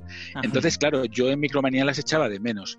Y cuando hubo la oportunidad, y ya sí que eso sí que no sabría de recordar por qué, se lo propuse al, editor. Digo, oye, ¿por qué no hacemos una sección de juegos de rol? Y eso que no hay apenas juegos de rol. Pero yo quería escribir sobre juegos de rol, me estaban gustando, yo les se lo propuse, les pareció bien. Y claro, si os fijarais, si recordarais, si os habéis fijado en eso, la pionera también de juegos especializados es Maníacos del Calabozo, fue la primera. Luego ya empezaron a tener otras sobre aventuras, o sea, otras sobre no sé qué, pero la pionera era la, de Maníacos del Calabozo, ya te digo, porque a mí me molaba un montón eso que vosotros sentíais, o sentís incluso ahora, viéndole, buscando qué decían del juego que estoy atascado en Manecos del Calabozo yo lo sentía en la época leyendo las revistas inglesas y era lo que quería, era joder, tener esta oportunidad de que, uy, por fin aquí lo dicen. Pero también os digo una cosa, ya cuando habéis jugado vosotros, ¿no hay por ahí walkthroughs en Internet? sí, pero es diferente porque en un walkthrough, por ejemplo, yo primero, por, yo, hay que decir que lo, la sección de Manecos del Calabozo yo creo que es la página de las micromanías que más gastas están porque la revelan millones de veces. Eh, y, lo bueno que tenía de cómo lo enfocaba en la sección era que no nos, no nos cogía y nos decía como si fuéramos niños tontos, esto se hace así, así, así, y se terminó. Sino que era, fijaros que si, y además siempre lo hacías con una prosa así un poco elaborada y tal, y no sé qué, y por ejemplo, me recuerdo, había un, un, un atasco común en el Blood Witch que era el Fearwise and no sé qué, y era como que tenías que hacer un hechizo de levitación y luego tenías que hacer algo con, en una habitación o algo así. Bueno, pues no nos dijiste de golpe lo que era, sino me parece que nos dices, pues cantando no sé qué, no sé cuánto, no sé qué, tal. Y, y me gusta porque creo que, que si yo, o sea, para mí, por ejemplo, jugar un juego, ya esto ya evidentemente ya es friquismo propio, que a lo mejor hace que salgas corriendo ahora mismo, pero que, pero que a mí, por ejemplo, me gusta cuando, cuando juego algún, algún RPG que a lo mejor no he jugado o lo que sea, ver si, si, se, si comentaba alguna cosa, tenía algún artículo, alguna cosa para, para a partir de ahí y con la instrucción a lo mejor muchas veces en inglés y tal, eh, coger y jugarlo. Y ya si luego me quedo atrancado o lo que sea, un atasco muy gordo o lo que sea, y como evidentemente no existe ya la, sección de Microsoft para preguntar si tenés muchos spoilers, pues, pues si hay que ir a un walkthrough, pues va, pero que, que yo creo que, que, para mí un poco cuando cojo un juego de rol, eh, de hecho cuando cojo los juegos de rol para, para nuestra sección de, de eh, suelo irme a la sección de micro... Eh, me busco los manejos de calabozo donde más o menos se habla y tal, que, evidentemente es casi una labor de, de, de no sé cómo decirlo, de cómo se dice. Sí, de zapa, no, puedes hacer búsqueda, o sea que es que es, o sea, tienes, que ir papel a papel. Es que hay, hay un índice de la, de la segunda época que puedes no, no, no, usado. pero, pero, cuando él habla, no vale. Claro, eh, cuando él habla de un juego, puede hablar del Blue Witch en la Micromanía 33, en la en la 34 y, puede hablar de otra vez del Blue Witch, a lo mejor en la 65. Bueno, claro, en las, en las cartas no está, no está indexado. Claro, claro. Entonces, muchas veces, eh, pues eso, busca un poco, dice, bueno, más o menos esta época era cuando se hablaba de este juego, veía más o menos cuando salía y de ahí, y de ahí un poco. Pero, pero quiero recordar que los juegos, la letra del juego, el título del juego está en negrita, o sea que no te lo tenías que leer todo, ¿no? Entonces un poco. no, no, al principio no tenía, creo, bueno, al principio no, no tenía negrita ni, ni siquiera ni subrayado, porque muchas veces ponía alguna oh. cosa que se, que se entendía que era como. Y lo tenías que poner entre comillas, no sé por qué. Supongo que era por, por tu propia, a lo mejor como lo escribía la máquina, pues a lo mejor tenías que ponerlo así y ellos lo ponían tal cual lo, lo, ponías tú. Por experiencia, yo la palabra última la encontraba con facilidad, ¿eh? Y sí que estaba en negrita en muchos sitios. Sí, sí, yo, yo creo que ya la parte, yo, yo creo todos los juegos, toda la sección de juegos de rol esa ya la escribía en procesador de texto, esa yo no era máquina. Y yo creo que los títulos los ponía en negrita, lo que pasa es que, claro, ya la memoria no, no, no sé, no Yo recuerdo que también los ponías en comillas al principio, puede comillas, Sí, comillas, y negrita puede ser. Te quería preguntar, para, para ya centrarnos un poquito, ¿cómo era, bueno, me ha gustado, hemos estado hablando antes un poco la, la conversación y me ha gustado una palabra que se nos ocurrió en mitad de la conversación, que era el entremés de Fergo. ¿Cómo, era ese, ¿Cómo era ese entremés? O sea, ¿cómo era ese entre, entre una sección y otra sección de Maníaco del Calabozo? ¿Cómo preparaba un poco la sección o, cómo era ese, ese entremés de... El entremés de Ferergón es eso. Ah, no, no, no, no sabía, ni, por un momento no sabía que preparar. Pues, claro, ¿Cómo lo preparabas? ¿Cómo, cómo te Pues es que realmente no, no, no había una preparación, tampoco yo hacía una preparación explícita. Yo, estaba jugando, o sea, para mí lo, a mí lo que me molaba era jugar, entonces yo estaba jugando al juego que fuera. Entonces, eh, pasado, como imagínate, una semana antes de que tuviera que hacer la entrega de la sección, me llegaban las cartas de los que se habían recibido durante el mes. Yo me las leía todas con mucho cariño y seleccionaba aquellas que iba a contestar, pues en función de, de diversos criterios que, pues, hombre, si quería yo promocionar un juego, cuando digo promocionar, personalmente promocionar, porque a mí me gustaba. Yo nunca recibí ni un euro o peseta por recomendar un juego. Yo recomendaba lo que me gustaba. Fuera lo, hubiera pillado en España legalmente, me lo hubiera mandado Micromanía, o lo hubiera pillado de por ahí que me lo hubiera pasado a alguien.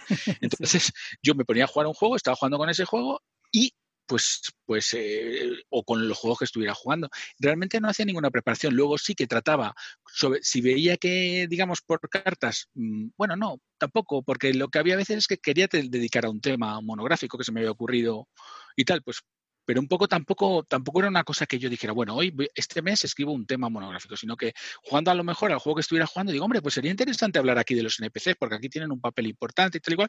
Y entonces contaba un rollo de los NPCs y luego siempre completaba con, cartas. Y así era más o menos como lo preparaba. Ya veis que no, muy informal, porque digamos, lo que a mí me hubiera costado mucho, y de hecho, y de hecho por eso al final abandoné la sección, lo que a mí me hubiera costado mucho es como, no sé, eh, tener que jugar a cosas que no me apetecía jugar para hacer la sección, ¿no? Yo jugaba lo que me apetecía y de paso iba haciendo la sección.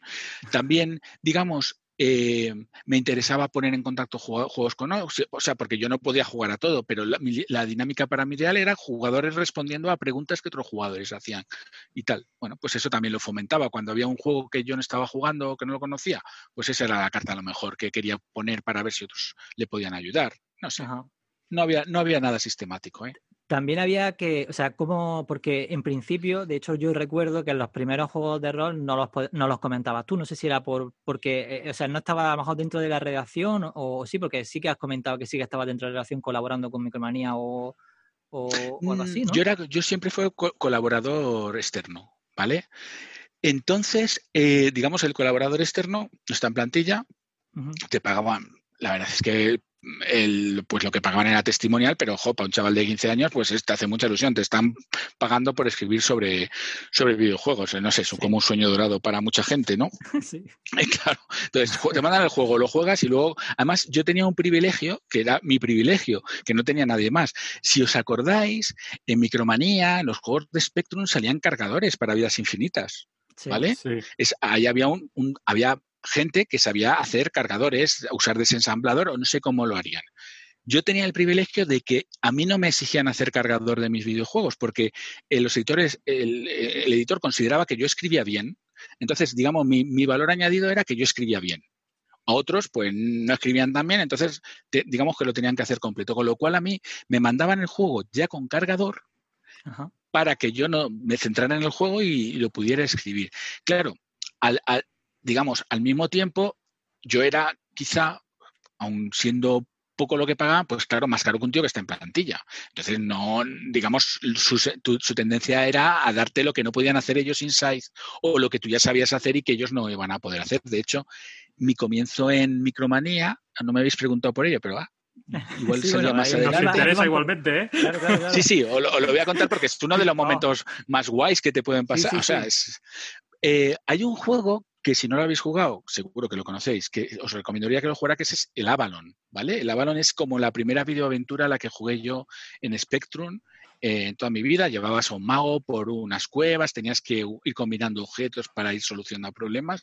Es un juego magnífico, ¿vale? Entonces, este Avalon era un juego difícil, porque entonces había juegos difíciles, juegos que no sabías terminar. Eh, el autor del juego es un tío relativamente famoso que se llamaba Steve Turner, que luego hizo, hizo Dragon Talk y luego hizo algunos juegos más. O sea, tenía su cierto renombre, al menos en, Reino Unido, ¿vale? Entonces, pues yo estaba jugando este juego, jugué y en, una vez leyendo Micromanía vi que una, un, un lector preguntaba sobre cómo hacer no sé qué en el Avalon y no le respondían. Lo que le respondían no tenía nada que ver o no le respondían. Con lo cual, yo me puse en contacto con ellos y les dije, oye, que yo he terminado el Avalon, que no lo había terminado. pero le dije que yo terminé el Avalon. Les mandé unas cartas diciendo que ya había terminado los juegos y que si estaban interesados, va. Y obviamente se me olvidó la carta y se me olvidó todo. Pasó el tiempo y un buen día recibí una llamada telefónica y me dicen que son de Micromanía y tal, que, querían que hiciera el artículo del, del, Avalon para contar cómo se terminaba. ¿Te puedes imaginar? O sea, yo me quedé, ¿cómo? ¿qué? ¿Cómo?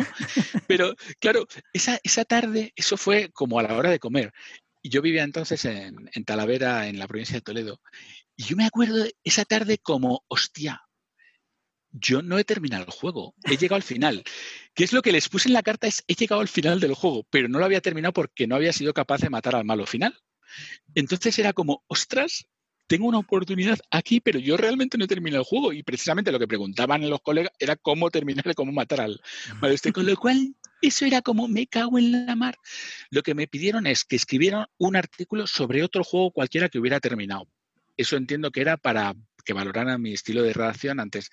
Me acuerdo que lo hice sobre un juego rarísimo de los Beatles, que no me acuerdo ahora mismo ni de cómo se llama, y, publicaron también ese, ese juego, que, yo creo que en España no se ha llegado a publicar. Pero, digamos, eso aparte. Pero claro, lo que me pasó a mí esa tarde es, hostia, me tengo que terminar el juego.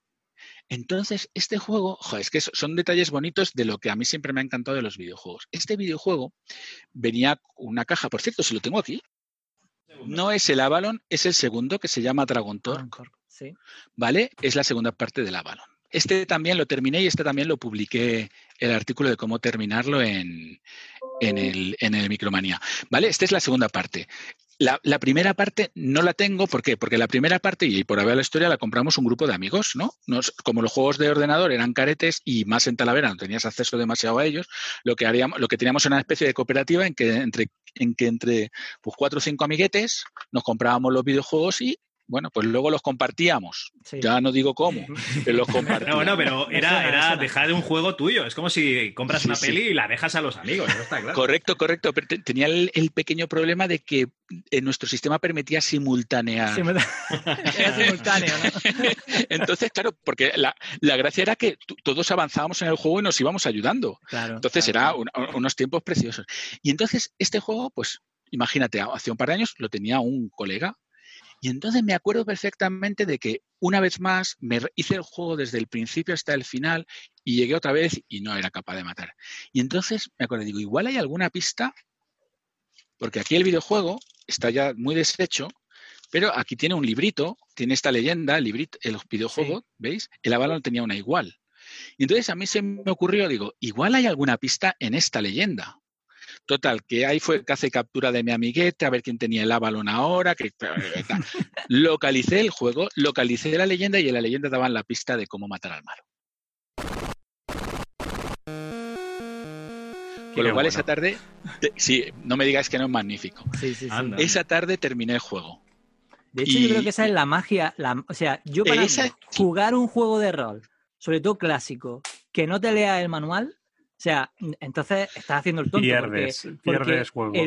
porque hay que tener en cuenta que en aquella época los gráficos eran muy sencillos. Quizás incluso la, propia historia que te están contando en el propio juego, las frases que tiene y todo lo demás, tienen que ser sencillas porque había poco espacio. Entonces, digamos, el rol propio del juego, la, la, la, groma del juego, estaba muchas veces en el propio manual que ya te metía un poco en la harina. Entonces, si te pierdes el manual, pues te perdía mucho juego. Completamente de acuerdo. Una, solo una matización. Este juego es, no es rol. En Spectrum no, yo no conocí juegos de rol, es una videoaventura. Pero lo mismo aplica.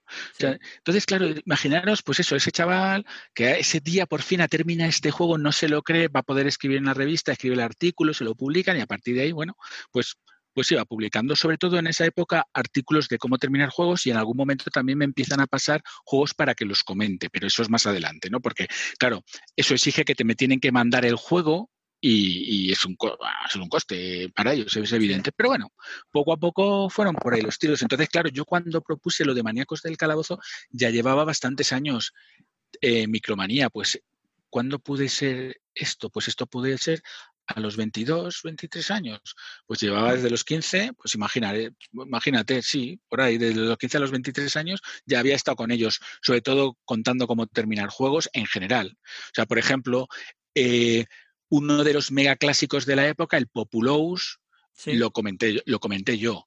otro que también me mandaron a mí para comentar, pero que no eran conscientes de lo que me estaban mandando y al final no salió en mi comentario, era el Tetris. Sí, claro, yo cuando vi que me mandan el Tetris, yo, ya, yo el Tetris ya lo conocía porque estaba causando sensación en Inglaterra. Yo ya, claro, ya sabía el Tetris. Y cuando veo que me mandan a mí el Tetris, digo, no me puedo creer que me lo manden a mí, porque yo estoy, no, no, digamos, no estoy en plantilla, no estoy para los juegos relumbrón, para lo que van a ser un hit. Y, efectivamente, me mandan el Tetris. Luego alguien se dio cuenta de, hombre, pero ¿cómo le hemos mandado esto a, Fernando, este es para hacer un in-house, esto tenemos que hacerlo con muchas cosas. Y efectivamente. Pero el Tetris también fui yo pues de los primeros de jugarlo en España y además con envío de, micromanía. O sea que. Entonces, claro, cuando llega este momento, pues sigues, siguen en la misma dinámica. Lo que pasa es que tampoco recuerdo yo que hubiera muchos juegos de rol que comentar, que, ir sobre los que hacer críticas. A lo que comentaba alguien de redacción, el Dark Head of the Ugrul, y luego a los tres o cuatro meses salía el comentario de Fergon del juego. Entonces, muchas veces te quedabas esperando a ver en qué momento Fergon comentaba el, juego, porque claro, sí que si alguien de plantilla te lo comentaba, no era lo mismo que si te lo comentaba Fergon. Ya, ya, Yo creo que fue por gracias a Fergon de que llegaran más juegos realmente de, de rol, porque al principio es que no había mercado. Ya, puede ser.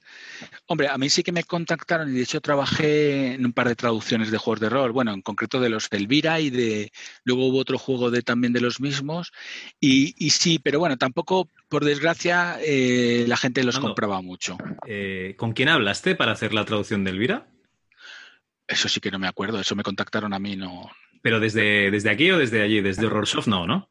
Desde Rollsoft. No, a ver, ese juego eh, lo, lo, trajo a España alguien, que yo no me acuerdo, Herbe, Herbe, seguramente Herbe. Sí, y el, encargado del editor de los juegos de Herbe ah, eh, había estado en Micromanía y entonces, pues, digamos que había pasado de Micromanía a Herbe y entonces, eh, claro, una de las cosas que yo era, y siempre he sido, no, no solo entonces, porque si, si habéis mirado algunas de las cosas del blog ahora, cuando comento, a veces soy bastante duro con las malas traducciones, porque no me parece, soy muy duro, vamos. Entonces, claro, entonces yo era bastante duro con algunas traducciones de algunos videojuegos, no solo de rol, sino en general. Y entonces, claro, eh, estos debieron querer hacer la apuesta por Elvira y dijeron, ojo, este si va a empezar a decir que está mal traducido, nos va a joder un poco, pues que haga la traducción él.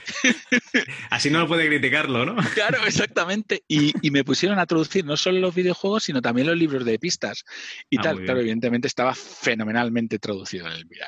Fenomenal. vale, Este y tú. Pues no, no, soy el único que se queja de traducciones. No, no, sí. De hecho, como te comentaba antes, nosotros teníamos un grupo de traducción y lo que intentábamos no era traducir, sino localizar, intentar que, lo que te sonaba no fuera, o sea, que te sonara a, lo que estaban hablando y no una traducción directa y tal. Sí. Eh, de hecho, Elvira, que justo te lo iba a comentar, eh, Elvira fue un juego que, le hicimos, no sé qué es lo que hicimos, eh, hicimos la, retraducción en Dantooine, Andrés, ¿te acuerdas qué es lo que le hicimos a Elvira? Pues a Elvira no, yo recuerdo lo del Última 7, pero y Dungeon Master creo que también hiciste algo. Pero... el Elvira estaba muy bien traducido, David. Yo creo que no hiciste nada. ¿eh? no, pero de, todas formas es que tendría que repescarlo. A ver, de Elvira hubo. El, Elvira, el, juego estaba traducido el juego de Elvira, sí, ¿no? Hubo dos juegos de Elvira y el, el que fue el tercero. Exactamente. Eso realmente ese fue el cuarto, pero yo ahí ya no me voy a El primero fue. Sí. el Personal, el, personal, Nightmare, Nightmare. Luego están los dos Elvira y el Watchworks. Ya, lo que pasa es que no era, no era de la saga Elvira, no tenían los derechos todavía. El Watchwork lo traduje seguro. Y yo creo que de Elvira solo traduje el segundo, el primero no. Eso te iba a decir. El primero no estaba traducido y la traducción la hicimos en Dantooine.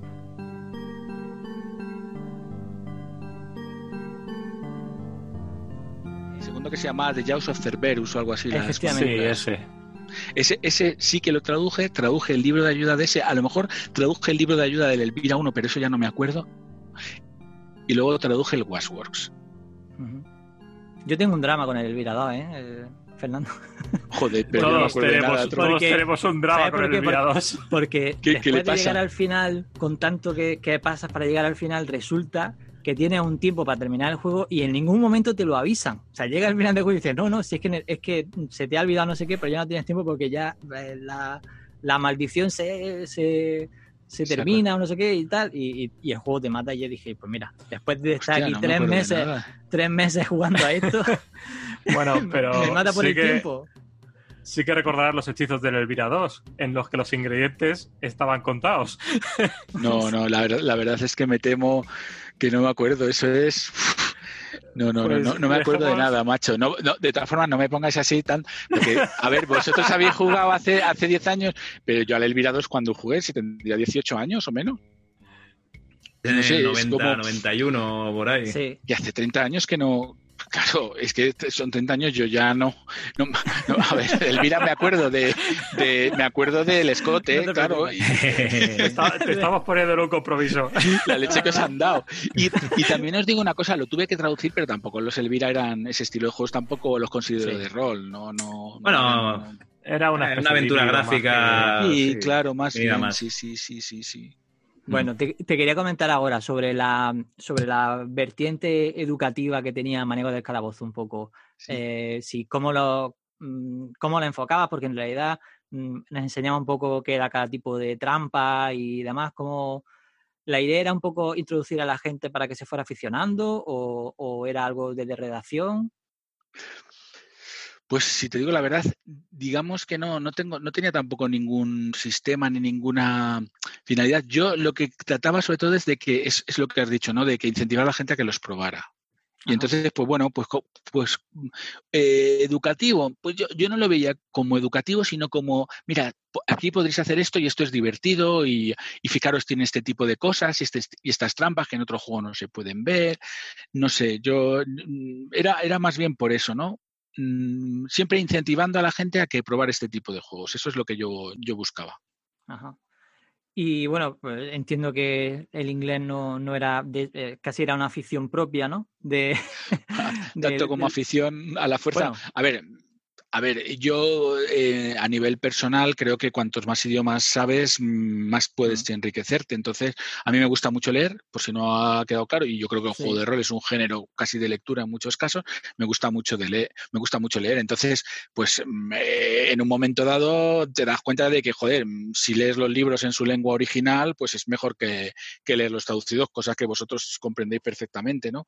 Entonces, eh, pues ya está, leer, leer, leer y, digamos que en aquel momento solo leía inglés, ahora leo francés y alemán además, bueno, pues si tuviera vida seguramente me pondría a tratar de aprender ruso para leer en ruso, pero como digamos ya no la voy a amortizar, digamos el coste de aprender ruso ya no lo voy a amortizar, pues no me voy a poner a aprender ruso. Ya no tengo claro que voy a amortizar el de alemán, aunque empiezo a pensar que sí que lo voy a poder amortizar, pero es simple, simplemente eso. O sea, yo creo que cuando alguien escribe un libro, lo escribe en su lengua y toda la riqueza digamos, la traducción, pues hombre, hay gente que no lee en esos idiomas y no le va a quedar otro remedio que, perderlo, pero a un tío que está dispuesto a valorar eso, yo lo siento, pero me voy, al, me, voy a la lengua original. Entonces, Completamente la afición propia no es el inglés, sino leer, leer y leer.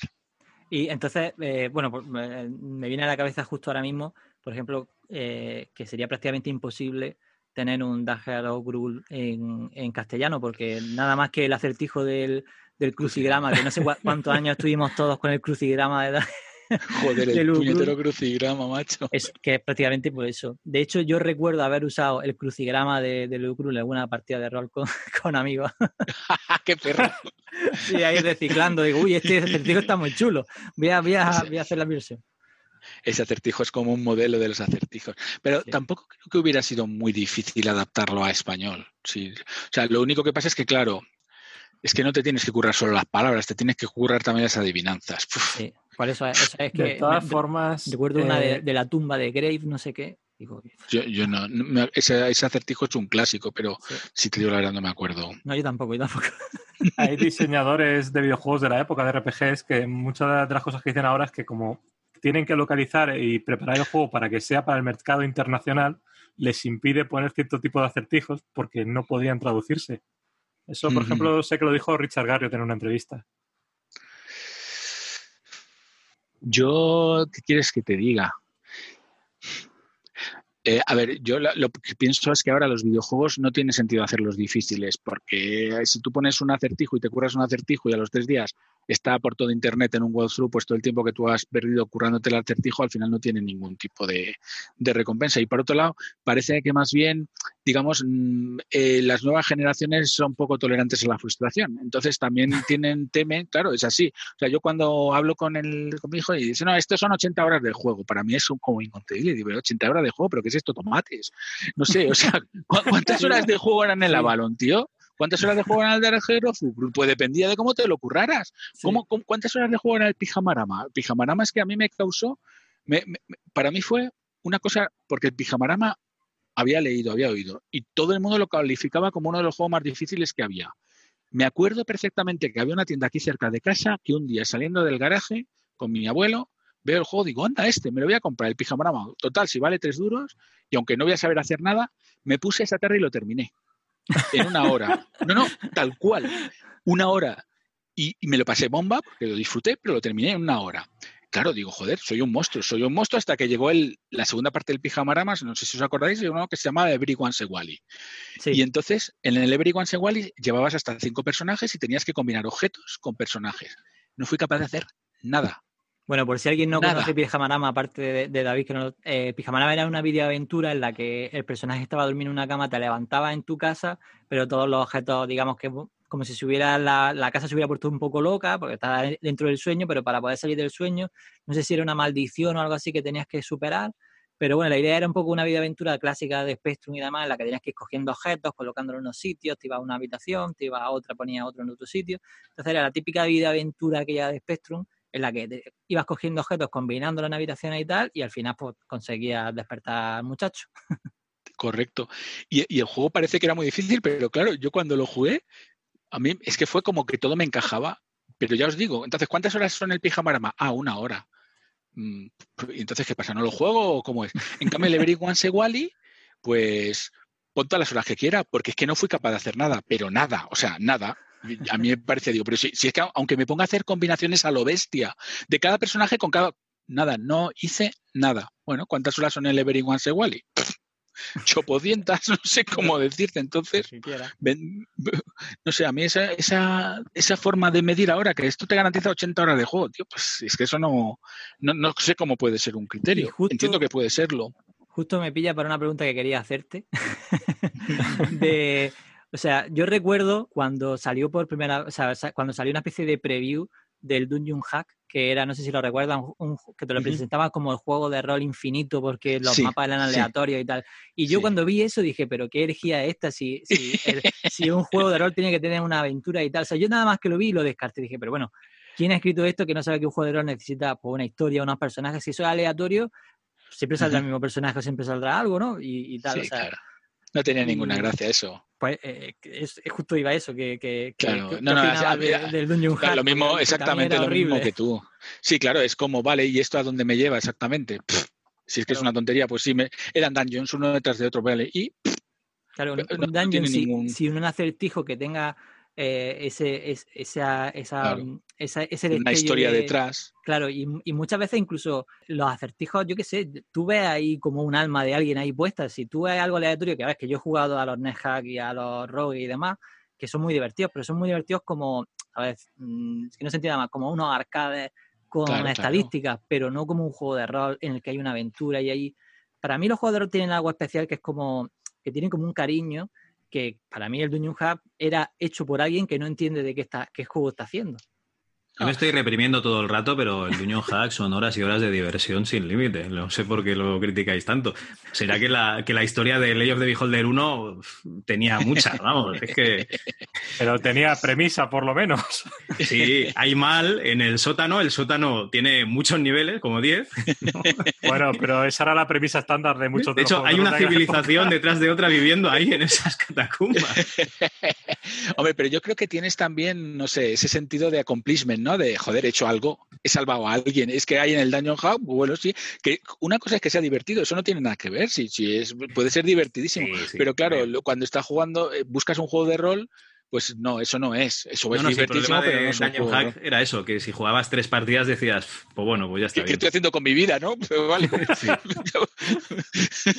de hecho, yo creo que una de las cosas chulas que tienen los juegos de rol es que eh, te han contado algo cuando has terminado el juego. Si el juego es medianamente bueno, al final algo te queda. Algo, algo, algo se queda ahí contigo. Algo, eh, un puzzle que has podido, si has tenido la suerte de tener algún amigo, yo no tenía muchos amigos que le pudiera engañar con los juegos de rol, pero, pero, pero que creo que siempre algo se quedaba. O sea, no era un, que yo me gustan mucho los arcades, los juegos de naves. De hecho, el otro compañero Wolf, que es el que nos acompaña en el podcast, es un, le encantan los juegos de naves. Y, pero claro, yo juego un juego de naves y vale, pues me lo juego y me lo pasa bien y ya está. Y a lo mejor mañana no me acuerdo ni la partida que eché. Pero yo todavía me acuerdo, de hecho, ahora mismo lo estamos hablando de uno de los acertijos del, del Ugrul. Y eso no me pasa con ningún otro juego que no sea un juego de rol. Claro, claro. No, hombre, claro, sí. Hombre, yo creo que acertijos hay en, en, otros juegos y tal.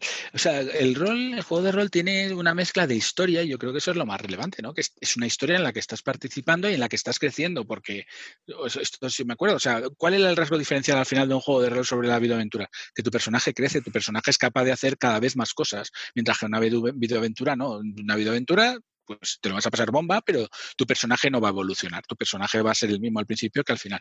Y en un juego de rol, en cambio, no. Según sea más sofisticado o no el juego de rol, pues le vas a poder evolucionar, hacer evolucionar al personaje y le vas a hacer capaz de hacer unas cosas que antes no era capaz de hacer. Y eso combinado con una historia. O sea, un poco lo más parecido a la vida misma, si queréis hacerlo. Entonces, si además lo combinas con acertijos o con cosas que tengas que hacer con distintas habilidades. A mí eso también me mm, encantaba, ¿no? Que hubiera personajes con distintas habilidades y cada uno pudiera ayudar de una forma bueno, pues, pues lo más parecido, ¿no? Rol es que es lo más parecido, ¿no? A, poder vivir una aventura que realmente en la vida real, afortunadamente o desafortunadamente, no podemos vivir. De hecho, eh, eso fue una, una, discusión, bueno, discusión entre comillas que hubo en, la sesión de manejo del calabozo. Voy a leerlo, voy a leer a los oyentes eh, cómo Fergón eh, nos explicaba qué era un juego de rol y qué no era un juego de rol. Dice, a, aún a riesgo de equivocarme y cerrar mucho el cerco, las notas que debe cumplir un, J, un JDR en, en mi opinión son un territorio de exploración enorme al que se va accediendo secuencialmente. Un grupo de héroes, eh, aquí ya descartamos el último siete, en ese, pero bueno, todavía no había salido, todavía no había salido. Un grupo de héroes, cada uno con habilidades diferentes y dicho grupo se puede cambiar de partida a partida, incluso por la muerte de unos componentes puede cambiar uno por otro la posibilidad de los personajes de mejorar sus habilidades, hechizos, puntos de vida y armas, con lo que podrán derrotar monstruos cada vez más difíciles.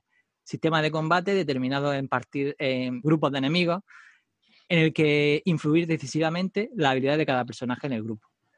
Con este criterio, por ejemplo, pues descartábamos el Loom, descartábamos, y aquí ya decía un poco cuáles eran los juegos que entraban en la sección y cuáles no. Supongo que también era un poco porque te llegaban todo tipo de, de preguntas a la sección, muchos que no eran realmente juegos de rol. No, no, no, no creo que fuera por eso. No, porque fijaros, los MSX, no, lo único que pasa es que cuando empiezas con esta sección y dice, pues esto va a ir de juegos de rol, pues tienes que caracterizar poco qué, es esto y en qué se diferencia. Y, claro, yo imagino que esto que estás leyendo pues pudo ser de las primeras secciones, ¿no? Y claro, anda que, no llovió después, ¿no? Al, final dice, guardad bien estas cuatro características porque antes de preguntarme, por favor. o sea que está como diciendo, está como diciendo, mira, dejad de enviarme juegos de mesa X que no Ay, pues puede ser, puede ser. Pues claro, claro, no, no, pues vete tú a saber, claro, pues, pues puede ser con los MSX me llevé un... Hubo un momento en que me di cuenta que lo que me estaban diciendo que eran juegos de rol no eran realmente juegos de rol. Entonces, eso es como, tío, me, habéis estado un poco tomando el pelo, ¿no? O sea, me estáis diciendo que son juegos de rol, porque los japoneses les llaman así, ¿eh? Pero no, no son como los que yo tengo en mi imaginario que son juegos de rol. Cuidado con los usuarios de MSX que son muy vengativos, ¿eh? O sea, te la estás, te la estás jugando aquí, Fernando. yo aquí voy a meter para defender a los japoneses. Y es que ellos si sobreviví también tienen RPGs, RPGs, lo que pasa es que no llegaban aquí. Claro, si, si, sobrevivía a mis épocas de, de, de Ferergón de verdad, ahora digo yo que ya no nadie me puede guardar rencor. Entonces tenía un poquito de impacto ahora ya, por favor, lo que diga este carcamal de, de repente, no hay puto, y si no tienen ideas, fijaros lo que pone. Una cosa, eh, en algún momento mientras estabas haciendo maníacos, es que no sé si ha salido el tema, eh, creo que no, ¿Cambiaste la amiga por PC o seguiste con la amiga hasta el final de.? No, no, no. En algún momento cambié de, amiga PC, sí. Hubo un momento en que sí. no, te sabría decir cuándo. El Ucru, cuando quisiste jugar al Ucru, el Ucru no, había, no, salió, no salió en amiga. No sé si llegó a salir en amiga, pero. No, no salió. No salió, ¿verdad? el Ucruz lo jugué entero en casa de. Entonces era mi novia, ahora es mi mujer. Lo jugué entero allí. Entonces el truco era: vamos a, que te voy a ayudar con programación y tal y cual. Entonces, eh, digamos, la ayudaba con programación en algún momento y a partir de determinado momento ya eh, de las ingeniería de alguna forma para no tener que ayudarla más y ponerme a jugar. Bueno, no tienes que estudiar algo, déjame. Y me ponía a jugar allí en casa, en su casa, sí, sí es. Así como lo digo y así de triste es. Pero... pero Los RPG suelen mucho. pero, pero eh, sí que hay un momento en que ya no salen juegos de rol para Commodore Amiga. Tened en cuenta que yo estuve escribiendo para, para mm, juegos de rol, estuve escribiendo hasta que ya habían nacido los... Uh, Carla, sí, sí, ya habían nacido los niños. O sea, que es que fueron muchísimos años los que estuve. Y claro, la época final, está, o sea, final y desde mucho antes. Lo que pasa es que no, no me acuerdo ahora mismo, pero hombre, los últimos los jugué en PC, no los jugué en, en Amiga. Los últimos, digo, el última, el última seis...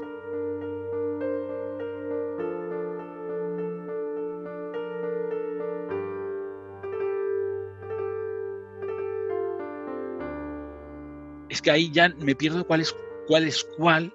¿El último fue el 9 o el 8? El último fue el 9. Que recuerdo que en la sección de Maníacos del Calabozo dijiste, esto no es un RPG. sí. no recuerdo. El, 9 era ese que terminabas con el éter y los elementos y todo eso? No, ese es el 8. Sí, ese es el, 8. Era isométrico. El, 9, era, 3D. en 3D y tenía una, una misión muy repetitiva y además no, realmente tu avance era por misión, no era por experiencia. era completamente en tres dimensiones. ¿Sabes lo que pasa? Que se juegan los últimos cada año toda la saga esta gente. Entonces los tienen un poco por la mano.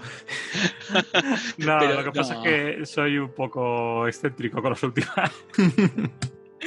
No, pero yo del última nueva ahora mismo no, me acuerdo y los jugué seguro, pero no me acuerdo. A ver, aquí en España salió el, el Underworld que era este que era en 3D en primera persona, ese salió en inglés con el manual traducido por Herbe. Luego sacaron el 7, ah. 7 segunda parte y 8 traducidos completamente, pero sin expansiones.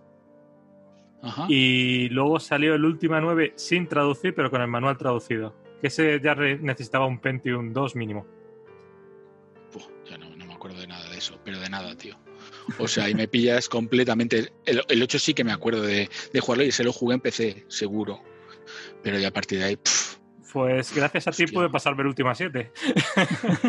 Porque había un puzzle, el puzzle de penumbra, que era que tenías que poner unos objetos en un altar y cambiaba una placa.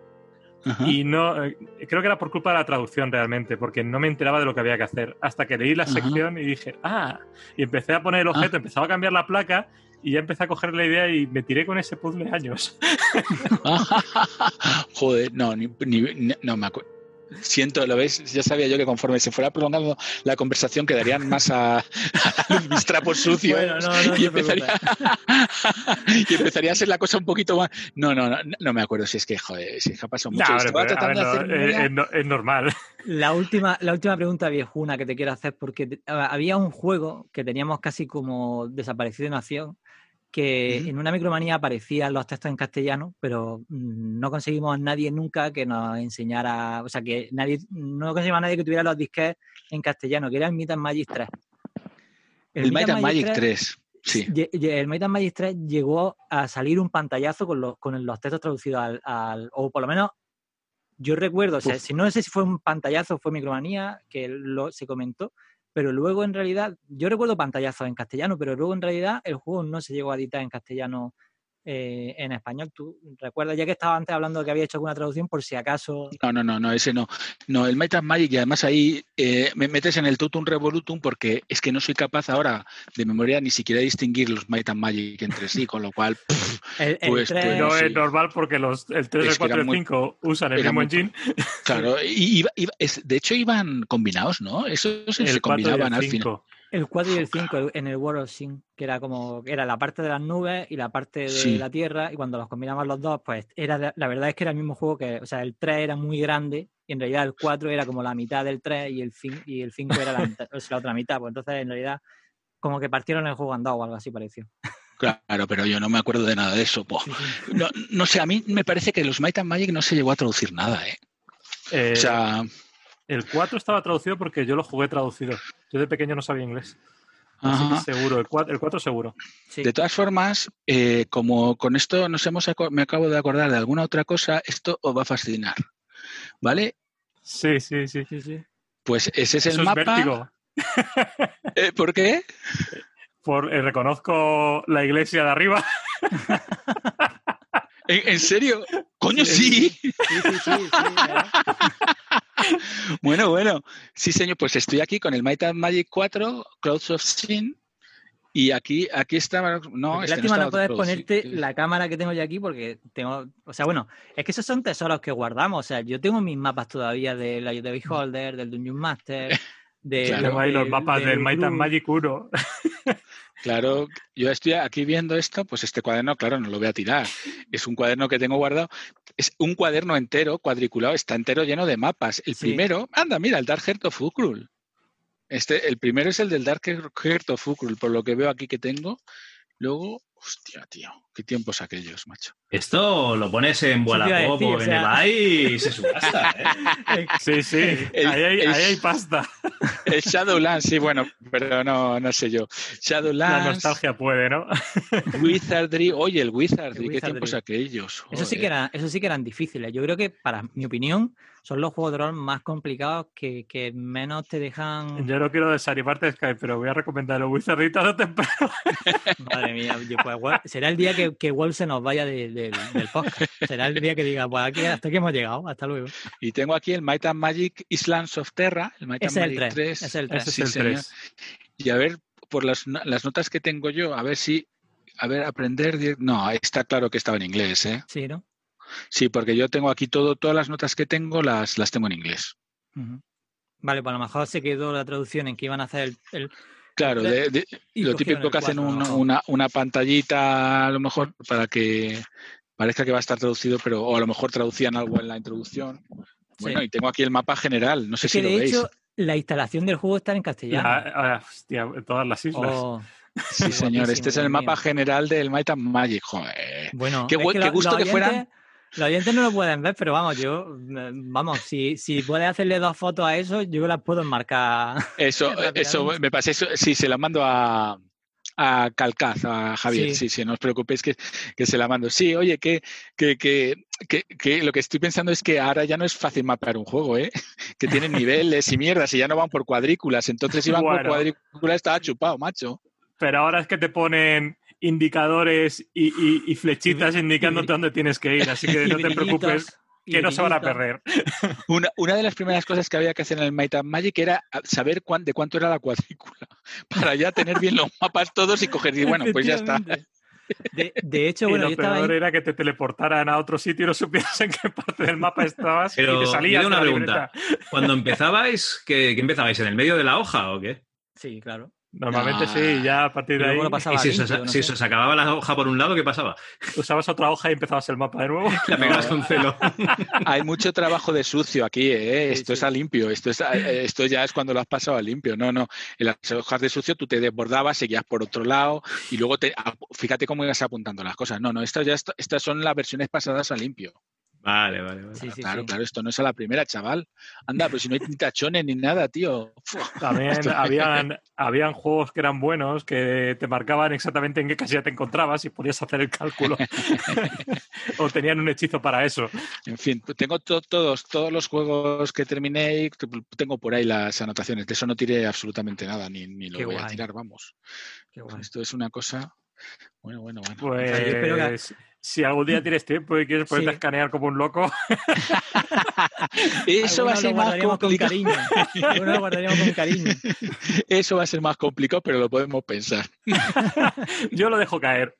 Tú lo dejas hacemos, caer. hacemos un crowdfunding y, lo editamos. Claro que sí. ¿Sabes lo que pasa? Si tuvieran niños más pequeños, algunos les liaba, pero ya son, de son mayores para que les. Y es que son, son muchas hojas que escanear, me da un poco de pereza. Pero la idea es buena. Pobrecillos, ¿no? Le tenemos cariño, ¿no? Para hacerle a eso. bueno, eh, Fernando, yo tengo una pregunta que hacerte que es eh, ¿cuál es tu juego de rol o no de rol de MS2 favorito de todos los tiempos? De MS2.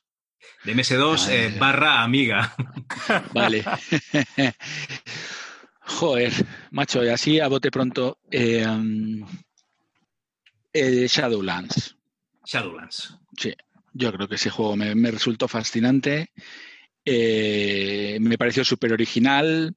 Me lo pasé bomba jugando con él. Me pareció mágico. Mágico. Un juego muy bueno, muy bueno. Shadowlands era, digamos, así como si me hubieras preguntado por toda la historia, pues hubiéramos estado hablando de Avalon y el Dragon Torque, que eran Spectrum. El Shadowlands es, con, otro jueguecillo por ahí relativamente poco conocido que se llamó Pyracurs, es como el paradigma, el de la libertad, de las cosas que pueden hacer los personajes, incluso la especialización, cómo se tenían que resolver los enigmas, ubicando estratégicamente a los personajes, tal. Ese juego para mí me pareció maestro, magistral. Su segunda parte mm, no, no fue capaz de mantener el estilo. lo conocéis en Shadowlands, os suena, ¿no? Sí, este que tiene la iluminación. Exactamente, sí, sí. sí, lleva cuatro personajes que lo va intercambiando y colocando y tal. Correcto, me pareció magnífico. Me pareció muy bueno, muy bueno. pues ya, tengo deberes para, cuando te invite a. Ahora se lo va a pasar. bueno, ojo que tengo una pila de, juegos ahí por pasar del copón, a ver si, a ver si lo meto en cola. si me pongo a buscar por aquí, encontraré los mapas con las palancas, las luces y todo lo que había que hacer.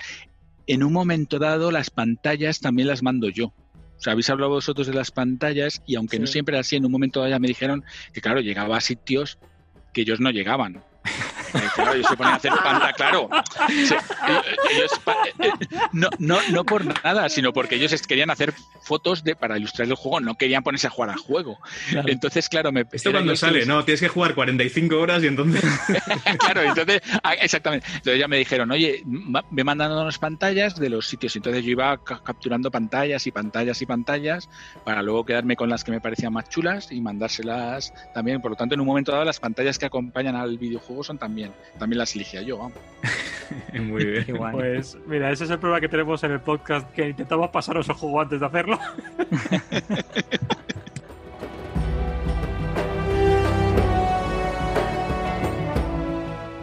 Bueno, Fernando, muchas gracias por, pasarte. Yo creo que, como se nos han quedado muchas cosas en el tintero, eh, de hecho queríamos hablar de muchas más cosas contigo, pero no queremos tampoco eh, cogerte más tiempo.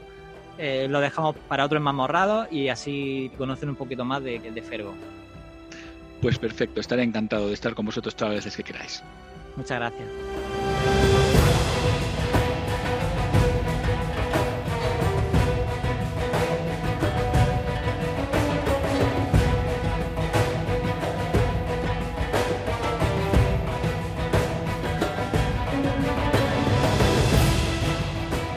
Vale, pues hasta aquí este rato que hemos pasado con Fergon, de, vamos, de hecho nos eh, pasamos un rato fantástico. Que la entrevista con, con Fergon fue, eh, vamos, lo pasamos fenomenal. Habrá una segunda parte que esperemos que, grabemos dentro de, poco, no sé si podamos pillarlo en agosto o por ahí más o menos, esa es un poco la idea. Y, y nada, pues empezamos ya con el, con el programa en sí. Empezamos con Dragon Quest 1.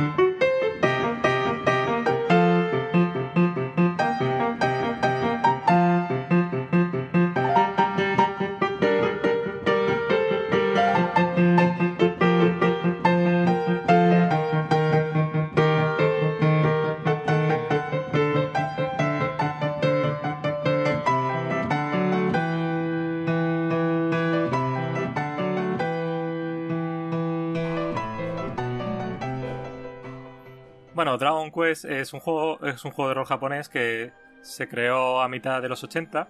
En Japón eh, los RPGs eran muy poco conocidos, habían algunos, en principio en, ordenadores antiguos como el PC-88 o incluso en, MSX, pero no era algo común y el público en principio no, no tenía ningún interés en ellos. Se intentó que estos RPGs llegaran más al público con, con juegos como The Black Onyx, que es un RPG japonés, pero fue creado por, por gente occidental. Sin embargo, el RPG que realmente acabó triunfando fue Dragon Quest, y la razón de ello es porque eh, se parece mucho a lo que sería un manga, ¿eh? tiene esa estética. Eh, Dragon Quest nace de, de la, es la creación de Yuji Horii, ¿vale? Que es el que escribe la historia y el que básicamente es el director. Ajá y junto con Koichi Sugiyama, que es quien, quien realiza la música, y Akira Toriyama, que es el que diseña las criaturas y los personajes principales del juego, pues eh, estas tres personas, y además también Koichi Nakamura, que sería programador, son los que dedicaron su tiempo a crear un, RPG que realmente entró en las casas de, la gente de, Japón y, en principio triunfó mucho. Pero, eh, este, preguntar, eh, Toriyama, aparte de los dibujos que salen en el manual, que están muy chulos, eh, de hecho le recomiendo a la gente que le eche un ojito al manual y que lo tenga un poco... Eh, si puede ser que si puede ser escuchar el podcast con el manual cerca o incluso como compartiremos el mapa del, juego con los nombres japoneses de, cada uno de, los lugares que hemos hecho una especie de traducción montaje con el con el con el mapa y que estará en la web de Rigor y Criterio. Eh, él solo hacía, digamos, el diseño gráfico, también pixelaba o, No, no, él solamente hacía el diseño gráfico. Realmente eh, los monstruos, que es lo principal a lo que se dedicaba él a, hacer diseño, fueron primero diseñados por Yuji Horii, que le dio un dibujo básico, por ejemplo, lo que sería un slime o lo que sería cualquier otra criatura del juego, y luego Toriyama les dio su toque. Entonces, eso me, sí, ojalá pudiera enseñar los diseños porque pegan un cambio muy brusco. No te preocupes porque eh, haremos un post con, con, con, con, todo esto. O sea, la idea un poco...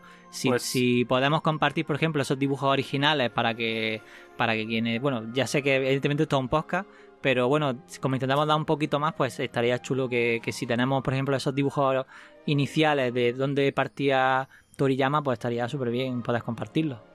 Sí, eh, hay algunos, hay muy poquitos publicados por, internet, pero hay algunos, sobre todo de, los personajes principales, que se, puede, se pueden compartir y, y se ve una diferencia bastante brutal. Eh, quitado esto, que, es la parte del diseño, lo que es el juego se basa en tres juegos anteriores, ¿vale? Eh, principalmente se basa en Última para lo que sería lo que sería el mapa principal, desde arriba, portiles, ¿vale? Los que hayan jugado el juego original, original, que no creo que sean muchos porque este solamente salió en Japón, eh, los personajes no tienen movimiento en ninguna dirección salvo hacia arriba.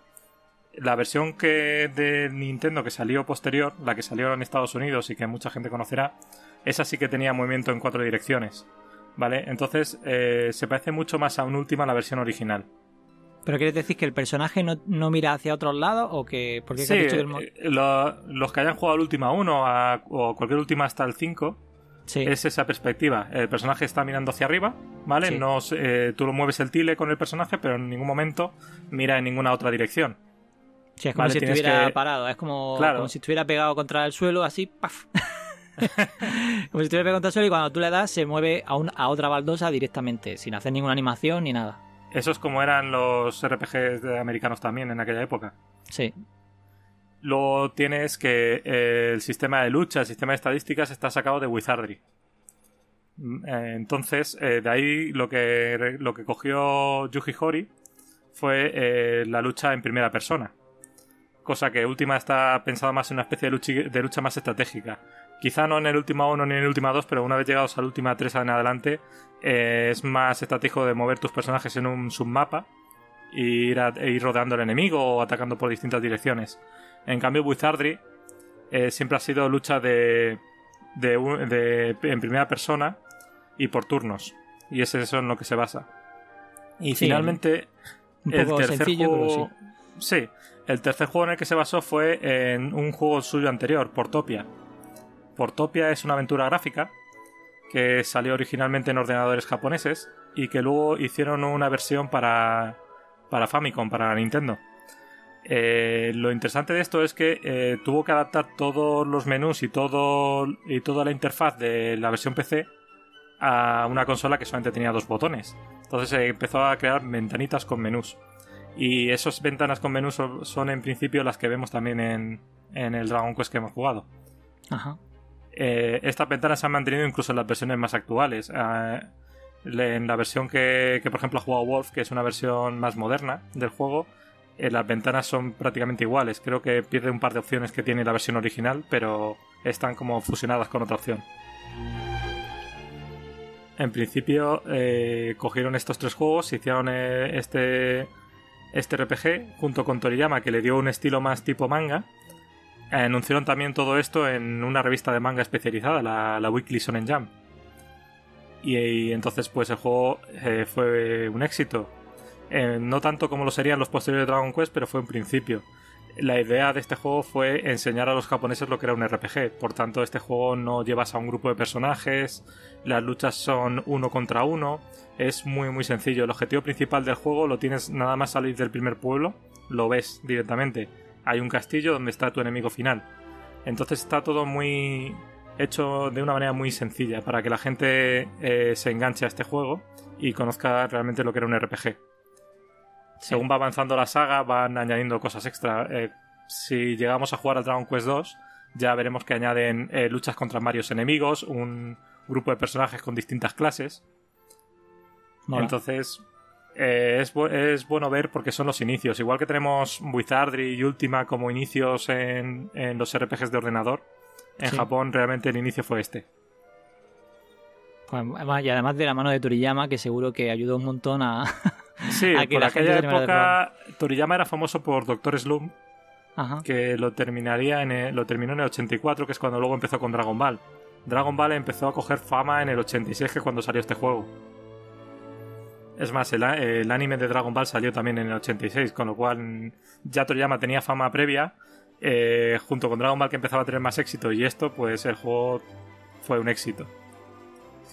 Sin embargo, sí, sí, sí. fue un éxito, pero no fue un éxito. Fue un éxito en Japón, pero no fue un éxito eh, fuera de Japón. Fuera de Japón, el juego salió mucho más tarde, tres años después, con lo cual los gráficos estaban bastante anticuados. Eh, el juego no vendió mucho y al final en Estados Unidos lo que se hizo es que se regalaba el juego con una suscripción a la, revista de Nintendo Power. Entonces, un juego que eh, en principio se vendía por 50 dólares, te lo regalaban con una, con una suscripción que valía 20 dólares. En principio, gracias a eso, se distribuyó muchísimo, pero no tuvo el éxito que esperaban. Es que el juego es... Eh, o sea, se nota que es como el inicio. Entonces, si lo jugaste en su época, como no tenía tampoco otra... O sea, como era lo único que tenía de ese tipo, pues sí que a lo mejor le puedes dedicar más tiempo. Pero evidentemente ya en la época que salió ya había muchos juegos de rol más, más interesantes, creo yo. Claro, además en el 89 ya había salido en Japón el Dragon Quest 4, con lo cual eh, estaba, incluso en Japón estaba muy, muy anticuado ya. Sí, sí, sí. Y además eh, los RPGs en consola no tenían tampoco una gran fama. Normalmente la gente juega RPGs en ordenador, en los países occidentales. Hmm.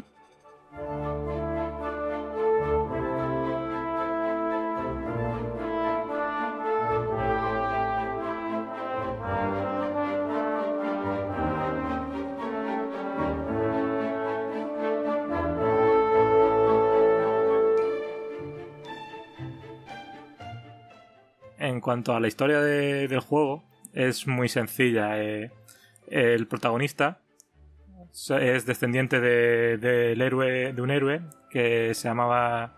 Bueno, en japonés se llama Roto, en inglés se le conoce como Eldrick. Ajá. Y resulta que este héroe en el pasado se enfrentó a, a un gran demonio y le venció consiguiendo una esfera de luz, que es la que creó la paz en el mundo. Eh, esta esfera de luz ha sido robada por un, nuevo enemigo, el Rey Dragón. Y el objetivo del juego es básicamente vencer al Rey Dragón y conseguir la esfera de luz. No es un objetivo difícil, eh, tiene por supuesto unos subobjetivos para poder llegar hasta ese punto. Que en principio no son muy difíciles, pero me gustaría la verdad escuchar la opinión que ha tenido Wolf, que es nuestro pequeño experimento. También decir que este juego tiene muchas versiones. Eh, la versión original, que es a la que yo he jugado, yo he jugado la versión japonesa original. Eh, Sky, tú has jugado, si no me equivoco, a, una versión adaptada, a. Sí, yo he jugado a la versión de NES. Eh, con una... Bueno, he jugado con dos traducciones diferentes que no me di cuenta. Porque empecé una traducción que luego Natres me dijo que no era la que debería de haber jugado y cambié a otra. Entonces, digamos que empecé dos veces la partida por tal de un poco tener los nombres japoneses un poco, un poco más correctos. Porque realmente lo que pasa es que este juego, eh, las traducciones que había en la época al inglés, pues no eran muy buenas. Y entonces yo que la de Super Nintendo es una traducción fan que la verdad no tiene mucha calidad y bueno, que es jugable y tal, pero pero que lo suyo es pues eso, que tenga un nombre un poco curraete y tal. Y, eso estaba más bien en la NES. Entonces, como yo también quería un poco experimentar cómo era el juego en la época, cómo, cómo sería el juego y cómo, cómo era originalmente, pues mi idea era jugar al juego tal y como, como sería en la NES. Entonces yo jugaba una retraducción que pondré el enlace al hack en, el, en el post de, la web. Eh, para que si quien quiera probar la traducción del original japonés que yo está jugando, pues, pues que la tenga ya a mano. Pero sí que decís que, que el juego es bastante, bueno, mm, que es lo que le pasa un poco a estos juegos de, la época, que, tienen, que hay mucho farmeo. Entonces, a mí realmente lo que me ha retrasado, bueno, me ha retrasado, que me ha dejado un poco, eh, que me ha costado un poco más, pues es porque había muchísimo, muchísimo bicho que matar y no podía con tanto bicho. Y ya había un momento en el que dejaba hasta mi hijo, digo, bueno, ¿quieres matar unos cuantos? Pues mátalos tú, que me voy a, que me voy a, voy a hacer otra cosa. Que... Sí, papá, yo, yo los mato, yo los mato, tal. Y hasta el niño se, hasta el niño se fue, así que bueno. Igual deberías haberle puesto al niño el Dragon Quest 11, que es más vistosillo. Ya, ya lo sé, ya lo sé. Pero no, pero es que él se venía aquí a jugar conmigo y tal. De hecho, cuando me salía algún bicho, algún bicho gordo, pues se partía. Dice, este te va a matar, papá, no sé qué, no sé cuánto. Y digo, me cago en el niño, y normalmente acertaba, ¿verdad? pues sí, alguna vez sí. Pues me veía sudando porque muchas veces intentaba apurar al máximo el. O sea, yo me metí en un laberinto. Eh, mataba lo que podía, porque los laberintos donde tienen los bichos un poco más fuertes ya cuando subes de nivel. Se mataba lo que y muchas veces ajustaba tanto la vida que me quedaba, más la magia, más no sé qué, que muchas veces, vamos, llegaba con los últimos cuatro puntos de vida a salir fuera. Entonces, total, que a veces sufría bastante y mi hijo, como veía que sufría, pues a él le parecía bien. a ver, la realidad es que eh, se puede distinguir el juego, aunque hay varias, varias versiones en distintas consolas y en incluso en ordenador. Eh, se puede dividir en dos, en dos partes. La versión original de Nintendo, es, eh, que es la, la más la más chunga, por así decirlo, en la que tiene muchísimo farmeo. Y luego está la versión que está un poco más balanceada, que salió a partir de la Super Nintendo. Todas las versiones que, hay actualmente, la de PlayStation 4, la de, la de Switch, la de móvil, están basadas en la versión de Super Nintendo. Cambiando únicamente los gráficos y quizá arreglando algún bug que se les haya escapado. Esta versión, eh, los principales cambios son que te da más experiencia en las luchas, te da más oro en las luchas, con lo cual se hace mucho más llevadero. Sí, que a veces ruinoso. Las mazmorras son un poco distintas. Eh, las mazmorras de la versión que hemos jugado nosotros están hechas como si fueran eh, las mazmorras de juegos antiguos como Wizardry o como Ultima.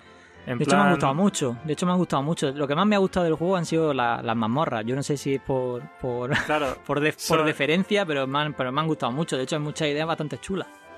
Pues son exactamente eh, por eso, están basadas en Ultimate Wizard y son una casilla y está rodeado por muros. Sin embargo, las versiones más modernas, eh, aunque el mapa no es muy distinto, en lugar de tener eh, solamente una casilla en la que te puedas desplazar, es como que está un poco más expandido, es el pasillo es más grande, por así decirlo. Ajá. Vale, sigue siendo prácticamente el mismo mapa en algunos casos, aunque también hay alguna diferencia de aquí y allá, pero es como si fuera la mazmorra más grande, menos eh, te causa. No te, sientes tan encerrado.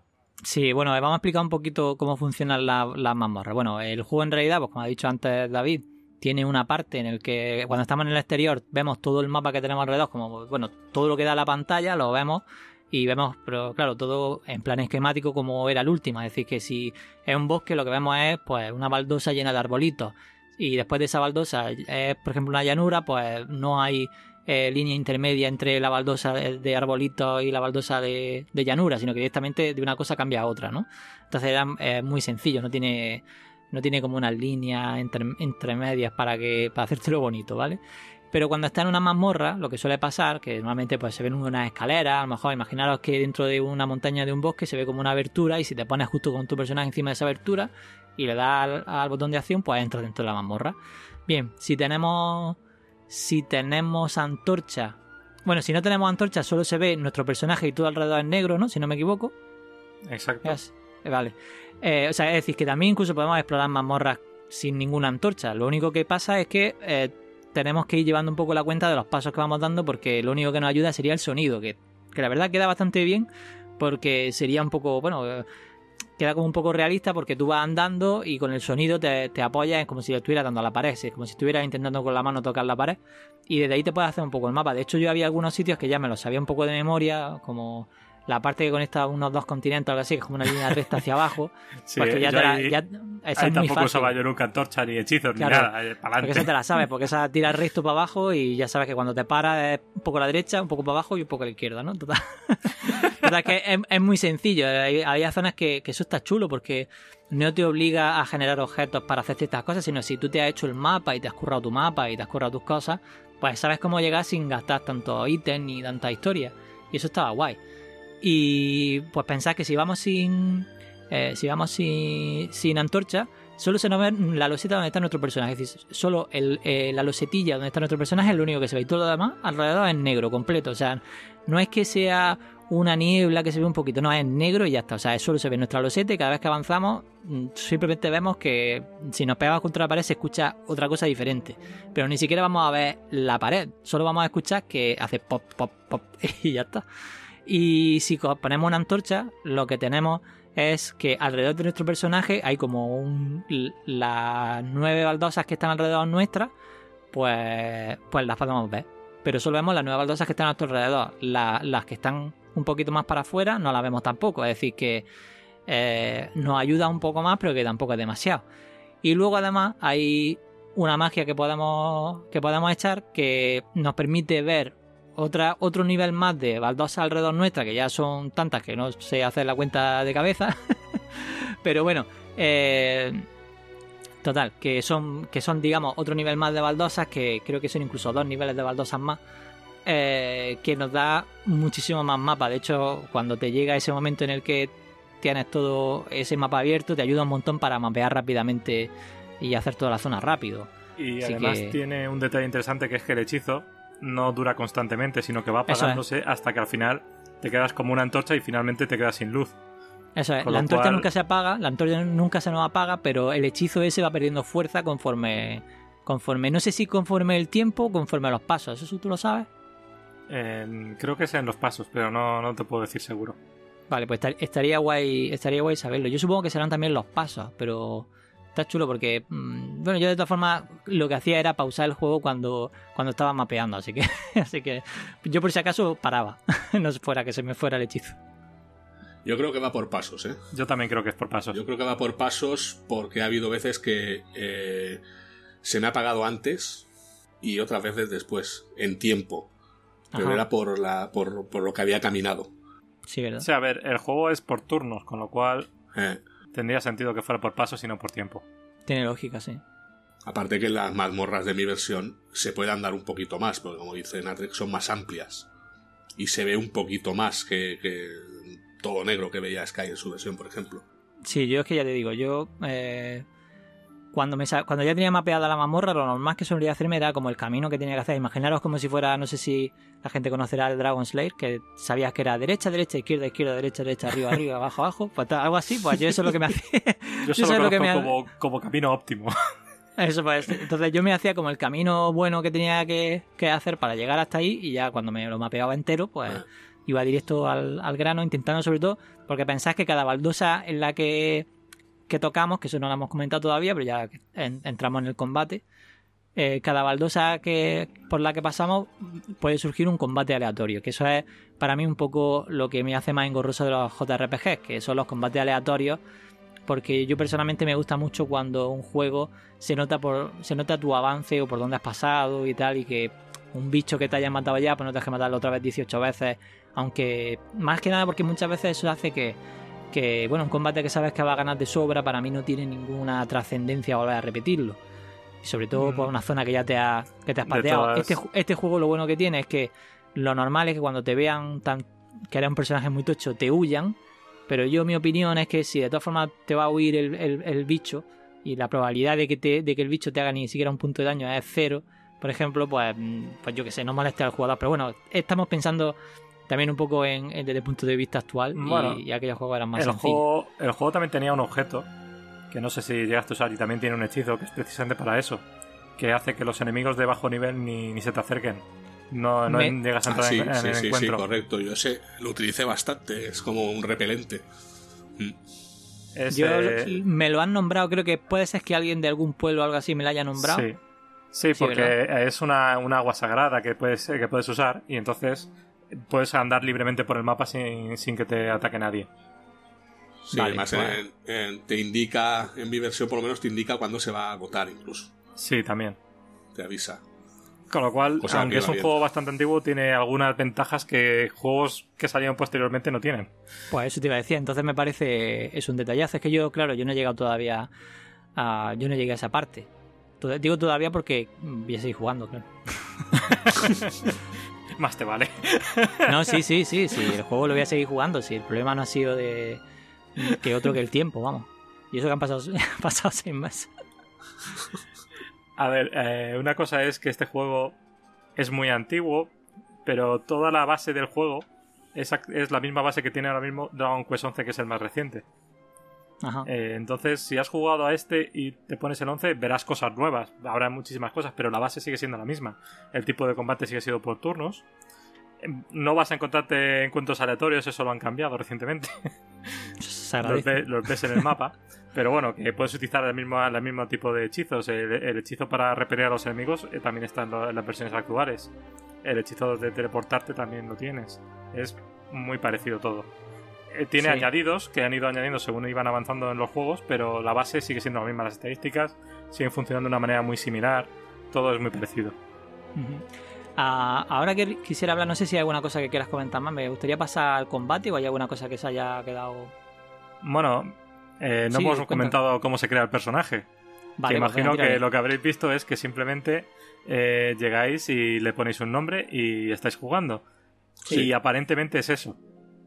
Pero tiene una parte por detrás que no estáis viendo. Y es que dependiendo del nombre que pongáis, eh, según las letras va haciendo una, una fórmula y te crea un personaje con unas estadísticas y una forma de avanzar distinta. Entonces, eh, dependiendo de tu nombre, tu personaje puede que sea que tenga más fuerza y menos magia, o más magia y menos fuerza. eso, eso, eso, no lo dicen en ningún sitio, ¿no? O sea, no es algo que se.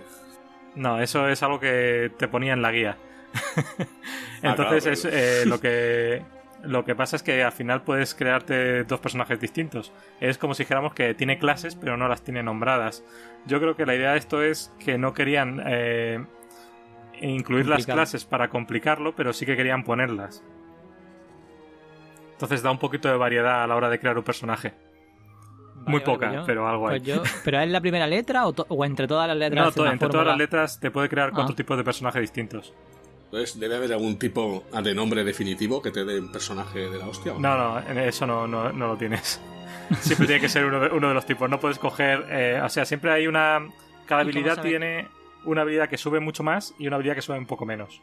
Ajá. ¿Y cómo sabes qué tipo de personaje elegiste por, por la esta? A ver, tendrías que cogerte la tabla para calcularlo. Bueno, pero que al final tampoco está tan importante, ¿no? No, no, eh, a ver, el juego estaba balanceado para que te valga cualquier tipo de personaje. Sí, sí, eh, el juego tiene un máximo de 30 niveles.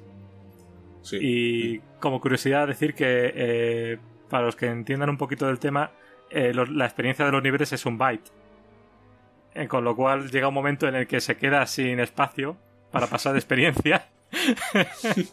y para, de, para, pasar de nivel 29 a nivel 30 solamente necesitas 400 de experiencia, mientras que para pasar del 28 al 29 necesitas 4000.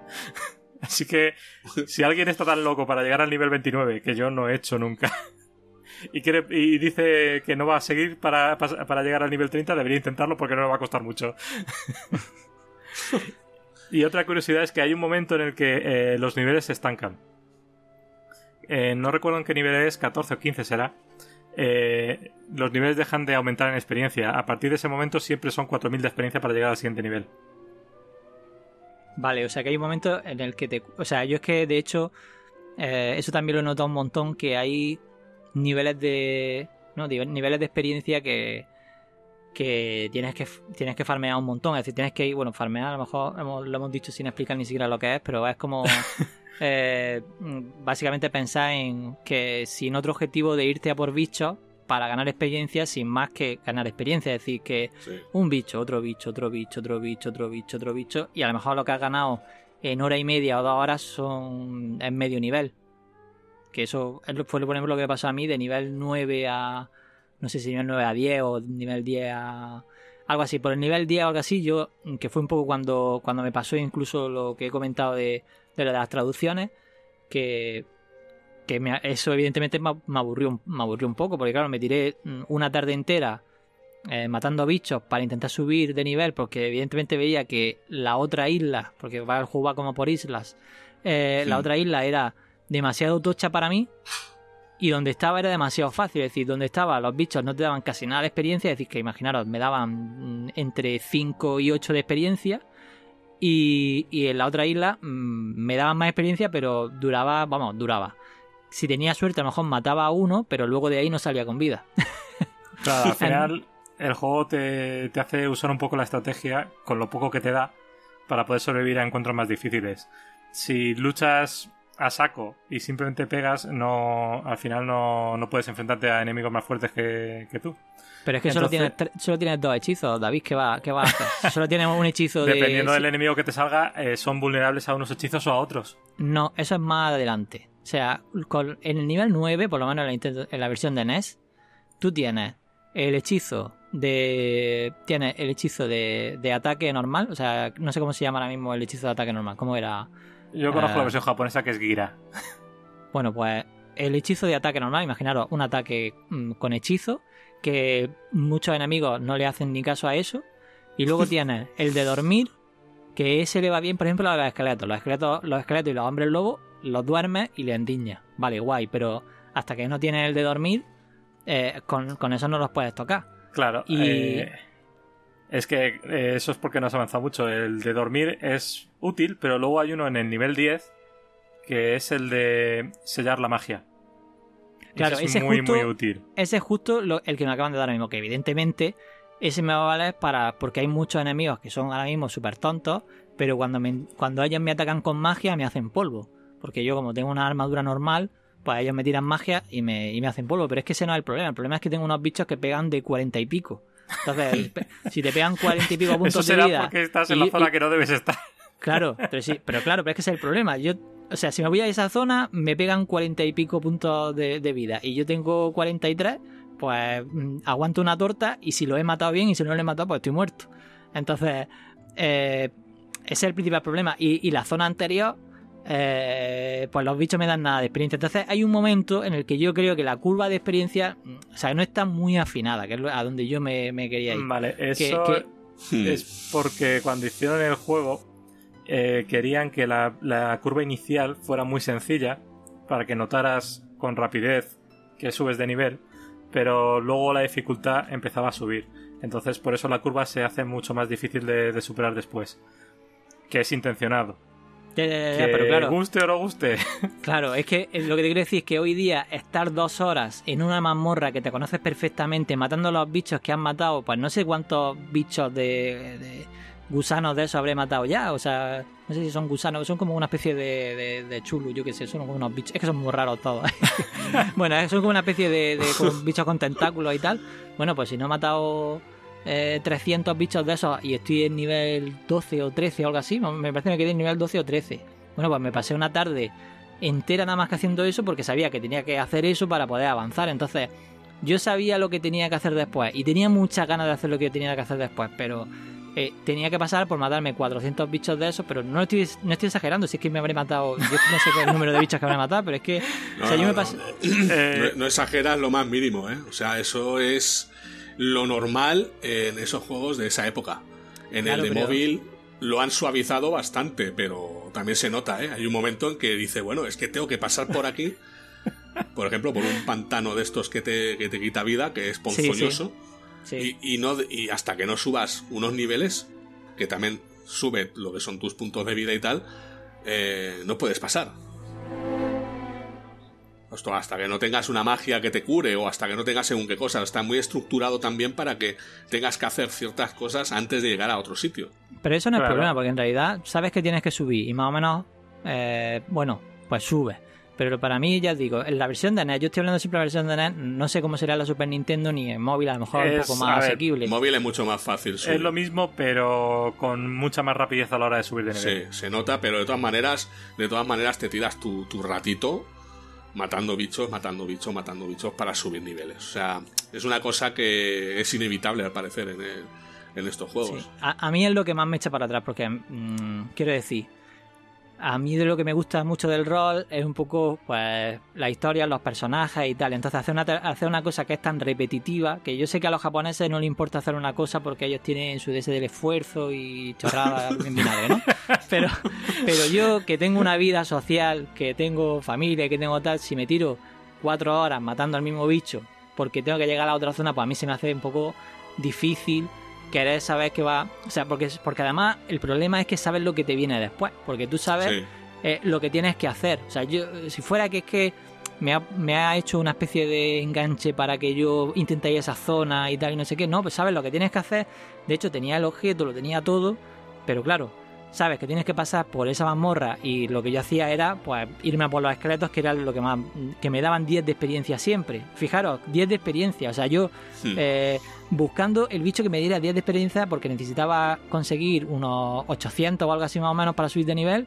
Bueno, pues esqueleto, esqueleto, esqueleto y entre esqueletos me venían otros que evidentemente eran peores. De hecho, lo que decía un poco David antes, que cuando te sale un tonto de estos que te tira magia, pues toda, toda tu incursión en el en el, en el laberinto, pues iba, se iba a la porra, porque claro, como te tienes que meter muy dentro del laberinto para encontrar los esqueletos, pues, eh, pues eso es lo que pasa, que, que, cuando si te viene uno de esos y te pete un cate, estás ya con la vida regular y, y, ya lo que empieza es a huir de la mazmorra a toda prisa, porque dices, me van a matar, me van a matar, me van a matar, y porque además el dinero también escasea un montón. Yo ahí ahorrando. Muchísimo, muchísimo. Eso es lo que más me costaba a mí, por ejemplo.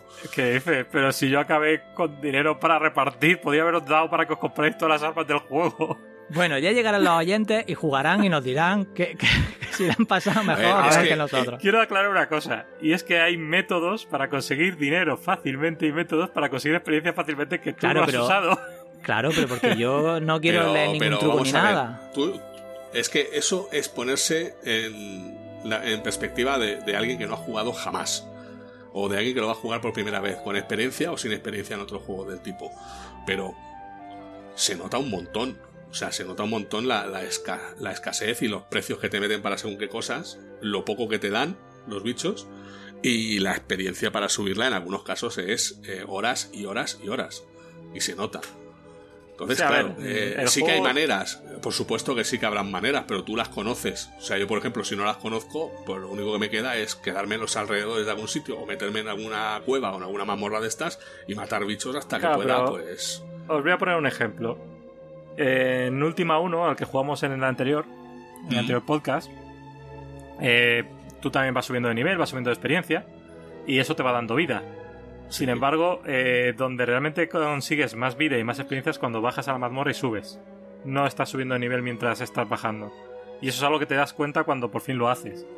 A lo que quiero llegar con esto es que eh, Dragon Quest, aunque quizá no sea tan directo, no se vea con tanta facilidad, también dispone de, esa mecánica. Lo que pasa es que tienes que... a mí me ha sonado mucho a, la mecánica de subir niveles y de subir oro, en ese caso del Highlight 2. Ese es mucho más exagerado que este, pero por lo menos como 10.000 veces. Pero claro, eh, te tienes que tirar tu ratito. O sea, eh, y a veces el ratito no es en 15 minutos, 20 minutos me puedo poner a hacer lo, lo, siguiente que deba hacer, a conseguir el siguiente objeto o acceder a la siguiente zona que no me deja porque no tengo ni el nivel o no tengo las armas o no tengo lo que sea. O sea, hay muchas cosas que te van y creo que es, eh, está hecho a propósito, para la duración del juego, supongo. Sí. eh, el acceder a otras zonas o el acceder a según qué sitios si no tienes según qué cosa. Porque si no te falla una, una cosa, te falla otra. O sea, luego llegas a un sitio y te das cuenta de que no puedes abrir puertas. Y dices, ah, perfecto. O sea, me he matado para llegar aquí y ahora no puedo abrir esta puerta porque no tengo llaves. o sea, eso está todo hecho adrede para, para, para, vamos a decirlo claramente, para joderte la vida. Y encima las llaves valen una pasta, porque las llaves valen, valen, valen, 50 y pico. Y dices, coño, 50 y pico. Si yo tardo, si a mí me da un bicho, me da dos monedas y, y necesito tres llaves. O sea, pensad. o sea, nunca, nunca vayáis, nunca vayáis en el juego con manos de tres llaves, porque entonces estáis perdidos. Si vais con manos de tres llaves, os quedáis sin llaves y encima os quedáis sin nada, porque vaya a tener otra vez que hacer todo el camino, vaya por el tío de las llaves y luego que te permitan volver. O sea, vosotros nunca vayáis con mano atrás. Aquí voy a rectificar a, Sky, No vayáis con tres llaves, ir con todas las llaves que podáis llevar. Bueno, digo que al, menos, que, al, menos llevéis. son tres. No, no lo sé, no sé cuántas son. Dice ahí el, máximo, dice. Claro. Pero es que yo no puedo pagar tantas monedas, entonces no puedo comprar equipo, ni comida, ni nada. Ni, ni puedo dormir. claro, es que, es que, hay, a ver, cuéntanos, suenas, A, un, héroe vagabundo que no puede hacer. Pues tío, pues esa, esa, es mi partida. La partida de, un, de una ruina andando por, un, por, una isla intentando coger cuatro te veo pasándote por el pueblo y pidiendo limosna. Pues sí. pero es que hay momentos en los que dice, bueno, es que, a ver, tengo que abrir puertas tengo que abrir puertas no solo en las mazmorras o en las cuevas estas, sino que en los pueblos también, para conseguir según qué información o según qué objeto. O sea, que dices, vamos a ver, pero ¿por qué? ¿Por qué me hacéis esto? O sea, el viejo ese de las llaves e, es, es el rico del pueblo, el que vende las llaves, tío. Ese es un tiene ahí el negocio, ahí el de las Magic Key, ese se hizo de oro. No, ni, ni, Gandalf ni hostias. Este es por eso no tiene ni que salir, por eso no sale ni de ahí. ¿Para qué voy va a salir? Voy a adelantar un par de cosas y por venga, ejemplo, tírale, venga, tírale. El tema de las llaves es algo que cambia en Dragon Quest 2. Porque supongo que sería el problema de tener que estar comprando llaves es engorroso. Hombre, y eso es una mecánica que las llaves siguen existiendo pero realmente. Eh, pero tú eres el cerrajero ya, ¿no? En el... No, en lugar de te comprar una llave para cada puerta, hay eh, como un, tres tipos de llave distintas. O dos tipos de llave ah, distintas, no recuerdo. Entonces, una vez la tienes, esas puertas siempre se te van a abrir. Vale. Entonces, en el momento que consigues la, primera llave, pues tienes acceso a más, a más secciones del mundo. En el momento que consigues la segunda llave, accedes todavía a más cosas. ¿Vale? Está un poco mejor diseñado. O sea, como si fuera la, la llave del 2, ¿no, Wolf? No, bueno, sí, tarjeta roja. Sí, algo, algo así. Tarjeta roja, la azul y la amarilla. Ya la amarilla, ya te va la Sí, venga, ya te va la amarilla, qué bien. venga, tírale. bueno, veo frustración. El, dinero, el dinero. No, frustración ¿Cómo, no, pero... ¿Cómo se consigue el dinero, David? Vamos a ver, que yo te digo, una, yo te digo una cosa. Este juego me ha gustado. O sea, está muy sí, bien. A mí también. En la versión de móvil es muy bonito. Se ve muy bien. Pero es que yo me lo quiero pasar primero en NES, tío. Antes de Los menús, no, no, yo no me meto en NES ni loco. Eh, los menús. No, porque habiendo una versión mejor, hablando en plata, hablando de una versión más accesible. Yo a la gente no le recomiendo ponerse de la DNS, porque os, o a no ser que tengas, pues como yo, que te falte medio agua y, y te quieras jugar a la DNS. pero, si alguien quiere jugar, las versiones recomendables que estén traducidas oficialmente serían la de móvil y la de Switch. Y ojo, ojo, que están traducidas oficialmente, pero aviso a la gente que están traducidas al inglés y al inglés este de, de, Shakespeare, ¿eh? al de obras de teatro antiguas. O sea, sí, hay cositas eh, que a lo mejor se pueden perder. Me, da juego que digas eso. ah, pues venga, pues tira. Yo soy muy anti traducciones. Entonces, cuando tradujeron originalmente el juego de Nintendo, eh, le quisieron dar como un toque más medieval. Y eso en inglés significa darle un inglés antiguo. Que además, para quien no lo sepa, también es el mismo inglés que se utiliza en las últimas. Sí. Totalmente. y el, inglés de Shakespeare, para entendernos. Entonces, cuando retradujeron los juegos en, en, en las versiones de actuales, decidieron mantener esa temática de inglés antiguo para los primeros tres Dragon Quest. Y mi mujer, por ejemplo, quería jugar a, este juego también. Y iba a participar también en el podcast, pero al final se tiró para atrás solo por el inglés. Si no hubiera sido por eso, probablemente tendríamos aquí más gente hablando del juego y defendiéndolo conmigo. ¿O no? Bueno, pues hubiera, hubiera, estado bien, hubiera estado bien. A ver, no es que estemos metiéndole caña, pero yo creo que, que va bien sacar los puntos buenos como los, los que se supone que son un poquito más tediosos. eh, supongo que el jugador habitual de estos juegos eso no se lo tiene en cuenta, incluso lo disfruta, o sea, disfruta ese reto de, venga, voy a subirme 20 niveles esta tarde, ¿no? Sí, 20, si fueran 20. esta, tarde, esta tarde te haces dos. En la NES, esta tarde te haces uno y medio o dos. 20 niveles es lo necesario para pasarte el juego. Y a lo mejor te haces tres o como mucho cuatro en móvil, ¿eh? Que vuelvo a decir lo mismo, a lo mejor en consola esto, bien, pero en móvil también es un poco tedioso jugarlo. Ya no solo por los controles, que al fin y al cabo los controles son nada y menos, no, tienes que tocar apenas casi nada, pero sí que, vamos, que este juego no, no, es el típico en el que te puedas meter a jugar en un viaje en metro. A ver, yo he jugado la versión móvil y en controles está bastante bien, por eso, porque es muy sencillo. pero yo, francamente, yo prefiero jugar a este tipo de juegos en una pantalla. en una pantalla grande, con, con, un mando o con un teclado. No me gusta realmente jugar a RPGs en un móvil. Pero, a ver, admito que los controles no están mal. Simplemente que si hay que elegir, si tengo que elegir entre dos versiones, yo me quedo con la de Switch. Hombre, claro. Yo como no tengo Switch, me quedé con la de móvil por accesibilidad, porque no es muy cara tampoco, sinceramente. Y porque no se juega mal, o sea, además la pantalla te da, te da vidilla, se ve bastante bonito. No, no sé, no, se ve como el de NES, ¿no? Que el de NES, pues claro, jugarlo ahora, pues debe ser un poco. A no ser que estés muy metido y que tengas muchas ganas de, de, experimentar lo que se experimentó en aquellos años. Eh, que, vamos, yo no me meto ahí ni loco. Seas locos como nosotros, ¿no? Sí, yo. es que me dio, por, probar, me, dio por probar la versión americana que sacaron, la de Dragon Warrior. Y ya solo los menús, dices, madre mía, más farragosos todavía que los de, de la versión nueva, mucho más tiene como más opciones, tienes que darle dos toques a cada cosa, o sea, no, no es lo mismo. Este es un poco más dinámico. E incluso, claro, también ayuda a que sea un poquito más fácil. Si no, no me lo paso ni de, ni de coña. Para los que hayan jugado a Final Fantasy en la que tenéis un botón en el que siempre le das y hablas con la gente, abres una puerta, abres un cofre, eh. eso en el Dragon Quest original de Nintendo no existe. Cuando quieres hacer cualquier acción, te sale un submenú. Entonces tienes un botón para seleccionar el menú y un botón para cancelar el menú. El que tenga un botón automático se implementó más adelante, pero como este era un primer intento de, de poner un RPG en consola, creo que el único anterior a este es el Highlight. Pues eh, entonces eh, es bastante arcaico en ese sentido. Esto, según va avanzando, va cambiando. Y en las versiones actuales tienes un botón por defecto que es para hacer varias cosas al mismo tiempo. Sigues teniendo los menús por si quieres usarlos, pero también tienes un botón con el que puedes hablar, puedes abrir cofres, puedes hacer lo que quieras. ¿Vale? Y para cosas más complejas ya, entras al menú. No, que me parece mucho más sencillo la manera en cómo se juega en las versiones nuevas, está clarísimo. para mí es la. Si se quiere jugar a esta saga, se quiere empezar desde el principio por lo que sea, no se ha jugado nunca, vamos, eh, que tirarse a la versión esta sí o sí.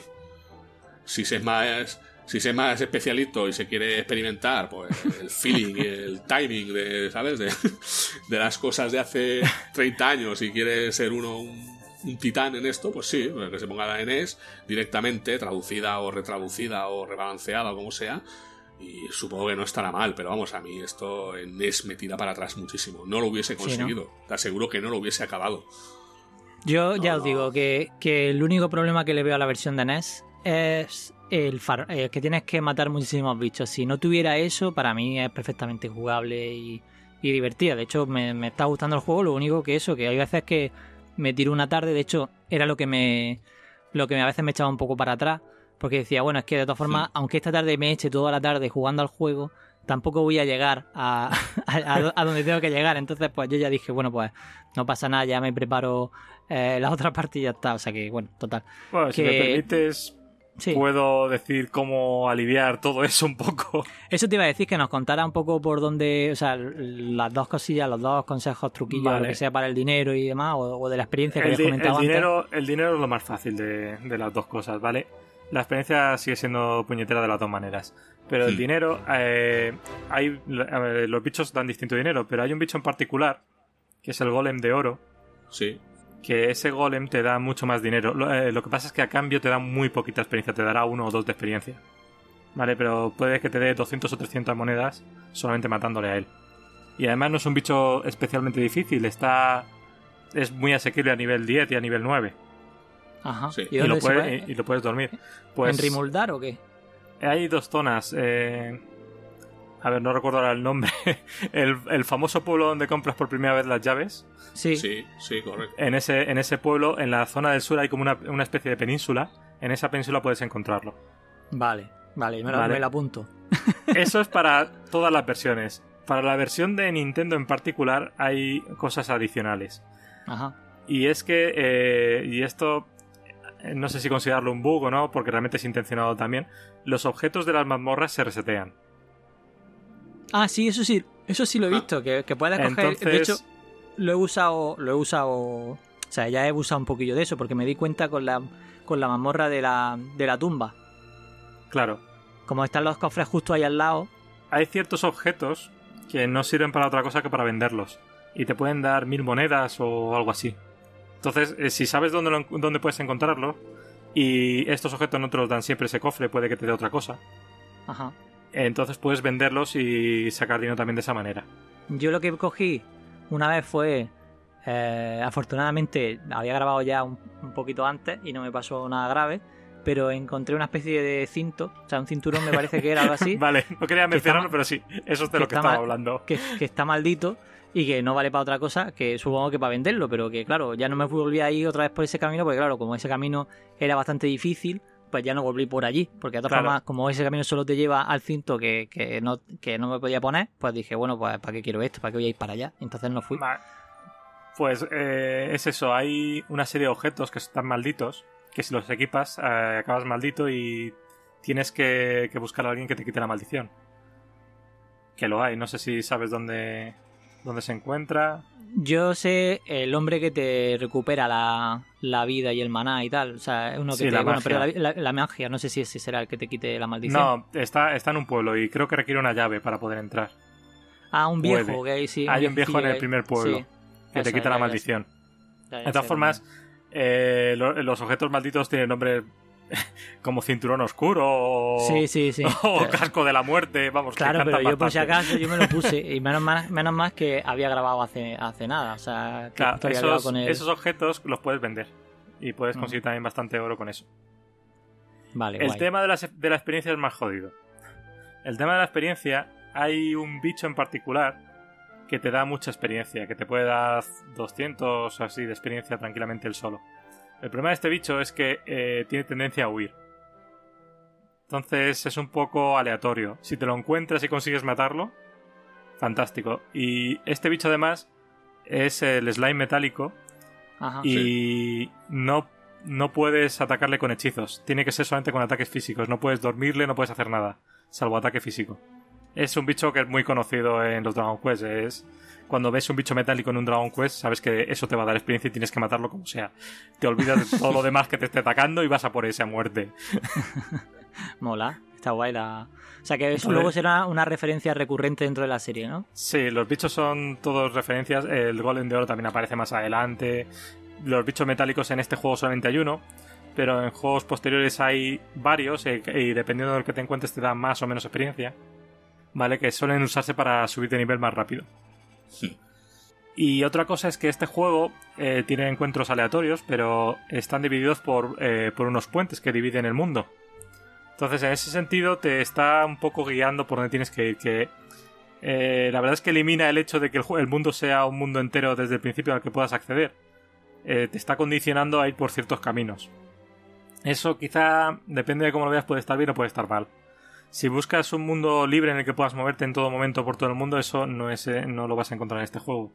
Si quieres estar un poquito más dirigido por donde tienes que ir, el juego te dirige con encuentros. Si llegas a una zona y el enemigo es demasiado fuerte, es porque no deberías haber ido por ahí. Hombre, está claro, está claro que este, aparte de que es uno de los primeros, estaba dedicado a los primerizos. Se nota en ese sentido. Sí, incluso Última uno creo que es más complejo que esto. Sí, en ese sentido, en este más o menos ya, si no es por una cosa o por otra, hay sitios en los que no puedes acceder y hay otros a que a los que si accedes, pues te dan la paliza de tu vida y tan ancho. O sea, no, no pasa sé que el juego, el juego en sí en realidad no es complicado. Si el juego no, es complicado. Si lo que tiene es que para, digamos, para que hacer que durara más tiempo, imaginaros los juegos típicos aquellos de Dynamic y demás, que subían la dificultad poniéndote, o sea, un poco artificialmente. Pues aquí pasa un poco lo mismo, porque como eh, la idea era que, te, un juego de este tipo pues te duraba X tiempo, pues evidentemente tienes que alargarlo. ¿Cómo lo puedes alargar? La forma más sencilla es que en lugar de un bicho que te dé 40 de experiencia, pues te va a dar 4. Entonces tienes que matar 10 bichos de esos para que te den lo mismo que de la otra forma te daría un bicho. Pero de todas formas, como en mi hmm. opinión, aunque es verdad que, hay momentos que lo pasa mm, regular en el juego, yo tampoco estoy teniendo una mala experiencia con el juego, sino simplemente pues, hay veces que dices, bueno, pues sé que tengo que pasar aquí un par de horas matando bichos en vez de avanzar un poquito y luego ya avanzas un poco y te gusta lo que ves, porque es lo que pasa. Al final el juego, cuando avanza, incluso en la versión de NES, que es súper sencilla, eh, te gusta ver nuevo, cómo es el nuevo continente, los bichos que hay, los nuevos bichos, tal, y está, está guay. Yo ahora mismo estoy matando hombres lobo, parece. Y, bueno, pues luego el, el, total que los dibujos de, de Akira Toriyama son súper chulos y, además son muy. Vamos, que eso que están muy bien. Y eso que nada más que el bicho, nada más que se ve así parado, que no se ve ni una animación ni nada. simplemente lo que hacen es parpadear y ya está, ya está. En la versión nueva es, lo mismo. Hay un poquito más a lo mejor de, de efectos cuando hacen alguna magia o alguna cosa. Pero vamos, ese es el dibujito muy de Toriyama, muy de, este hombre. Y ya está. Pero bueno, hace gracia, ¿eh? Tiene, tiene su. Por lo menos tiene una identidad bastante Sí, yo la verdad es que mm, después de este quizá me anime con el de con el de Super Nintendo por ver un poco las diferencias. No creo que toque el de móvil, el de Switch, mm, lo dudo bastante, pero el de la Super Nintendo cuando me termine este sí que lo quiero ver porque además eh, creo, no sé si fue eh, si fue David el que me pasó algún pantallazo o algo así, o alguien me pasó un pantallazo de cómo era de cómo era una mazmorra en Super Nintendo o algo así, y me gustó porque era diferente a lo que yo estaba viendo, porque claro, en mi opinión lo peor del juego quizás son, o sea, gráficamente las mazmorras quizás están resueltas un poco regular, aunque entiendo por qué está hecho así y funciona muy bien y me gusta cómo son las mazmorras, pero queda al final queda demasiado eh, simple por así decir. muy espartano, ¿no? Sí, eso es, queda muy, eso, muy, Porque nada más que ves tú los siete ya está. Entiendo jugablemente por qué se hace así, pero creo que a lo mejor podía haber algo, podía haber algo un poquito más que lo, acompañara. Es, yo creo que a lo mejor... es, mucho, es mucho más bonito en la versión que he jugado yo. O sea, se pues ve por lo menos un poquito más, te da la sensación también la misma de estar en un sitio oscuro. Pero bueno, eh, eh, si no es con la antorcha, es con el hechizo de luz, pues queda como más, más resultón por lo menos. Sí. Y a mí también lo que me pasó es que como el juego tiene mm, eventos aleatorios y tal, pues en una en un intento que fui a por, a por un objeto que había en la mamorra de, de, la, de la tumba, por ejemplo, me pasó que la primera vez que fui allí a por el objeto que necesita, eh, me salió un pedazo de bicho que creo que me miró y me mató porque además no podía huir, no, o sea, no podía huir, no podía echarle hechizos y le pegaba y se reía en mi cara. Entonces, la siguiente vez que fui allí dije, ya iba preparado con hechizos, con, con incluso con... Hay, un, hay una especie de... No sé, no sé cómo se llama el objeto, pero es un objeto que te permite escapar del combate. Bueno, no sé si es un teleport o alguna cosa de esa. Que te permite usar, si lo usas, te vuelve otra vez a, no sé si es fuera de la mazmorra o pues no llegué, no llegué a usarlo porque lo que iba a decir, que estaba preparado para ir al combate y tal, y llegué, cogí el objeto y me fui, y no me salió el combate. Y yo dije, bueno, pues ya está. No sé si el bicho te da mucho de experiencia, pero como el, como el combate era tan complicado, pues no me fui a buscarle y a preguntarle a ver. Mm, bueno, normalmente los bichos te suelen dar más o menos todos la misma experiencia si estás en la misma zona. Solamente que puede que te encuentres. Los bichos son un poco aleatorios. No tienen una. Pero ese bicho parecía un boss, porque era como un hombre lobo que, que pegaba tollinas, pero vamos, que me pegó. Mm, no, me pegó tuviste, siempre te tuviste mala suerte. Pues me pegó dos, dos, tortas de 30. Ah, sí, pues me pegó, era como un hombre lobo amarillo, creo, o algo así, no sé, ya lo veo en sueños, no sé, lo tengo así como un espejismo raro. Y que me, y me pegó dos tortas de, no sé si fueron 30 o 40 o algo así, que vamos, que aguanté una torta, me, no sé por qué, me sané, me sané 10 y me pegó otros 30 y me mató. Así que, bueno, yo por intentar. en la versión digo, mira, por lo menos que, se. por lo menos que, se te, por lo menos que se te gaste la garra, ¿no? Sí, o algo. Me, va a matar, pero por lo menos se te va a desgastar un poquillo la garra. Te va, a, te va a doler la mano. Que tiene la versión de Nintendo. Tienes que eh, tienes un hechizo que es para curarte y tienes después las hierbas. Y es conveniente que tengas tanto hierbas como el hechizo para curarte porque las hierbas curan más que el hechizo. Sí, sí, pues ya te dije, en esa ocasión, para además, imagínate, yo iba explorando la mazmorra y ya llegué allí, yo claro, yo no sabía que iba a llegar a, digamos, a, bueno, parecía que estaba llegando ya al sitio donde podría estar la cosa, pero lo último que imaginaba era que cuando me pusiera encima me sale ese pedazo de bicho, pues entonces ya iba un poco con la vida justa, un poco ajustando para poder volver, ¿no? Eh, pero claro, me salió ese bicho con, a lo mejor tenía un par de raciones de, de, hierba y y sanarme, a lo mejor me quedaba me quedaban 15 o 20 de maná, o sea, me podía sanarme dos o tres veces y pegarle dos veces con la magia. Bueno, pues gasté la magia para nada, porque se rió de mí en mi cara, me sané una vez y me mató. Esa fue... Y, se fue, a su casa tan tranquilo. Eso es. Y ya para la segunda vez dice, bueno, ya está aquí el tonto este otra vez, voy a dejar que se coja lo que quiere y que me deje tranquilo. Hay una mazmorra antes que la tumba que no está, está pasada la tumba, en lo que es el mapa principal, que es mucho más sencilla que esa. Sí, sí, pues esa ya la hice. Sí, quiero decir que cuando llegué a esa, de hecho, eh, yo ya había llegado a las llaves cuando hice la, la tumba de, hice la tumba. La tumba no me di cuenta hasta un poco después, cuando ya... Bueno, claro, es que necesitas las llaves, ¿no? Para poder llegar allí. Sí. Porque creo que la puerta está cerrada con llave, me parece a mí, si no me equivoco. Y otra cosa interesante que decir a la gente que vaya a jugar a su versión de NES, que no sé si habrá alguien por aquí. Me gustaría que alguien, si alguien se anima a jugar la versión de NES, que lo diga, porque así por lo menos no estoy yo solo en el mundo. Y, y pues, por ejemplo, cuando hay una cosa, no sé si, si algún tipo de truco o, si, se queda como consejo, que mientras que no salgáis del pueblo, que a veces es un poco complicado la versión de NES porque sin querer puedes salir del mapa sin darte cuenta, mientras que no salgáis del pueblo no se resetean las puertas. Es decir, que nosotros podemos coger, entramos en la mazmorra, matamos bichos, eh, nos, vamos a la cama a dormir, al posadero, que ahí siempre todas las ciudades tienen un posadero, algunos más caros que otros, porque eso se ve que la cosa fluctúa dependiendo del pueblo, pues la cama es más cara que otra. O sea, no puede, no puede valer lo mismo que estés mm, en, un, en la posada de Rimuldar que en la de Gaira. Y... porque a lo mejor vas en temporada alta, tú también es que eres la hostia. Pues eso. O sea, hay unas que te valen 10, otras te valen 25 y otras te valen 50 y pico. Eso es algo común en los RPG japoneses. Pues Cuanto más lejos estés del principio, más caro va a ser. Pues eso yo, la, ¿qué pasa? Que la esa en Rimuldar las camas son de oro, que bueno, total, da igual.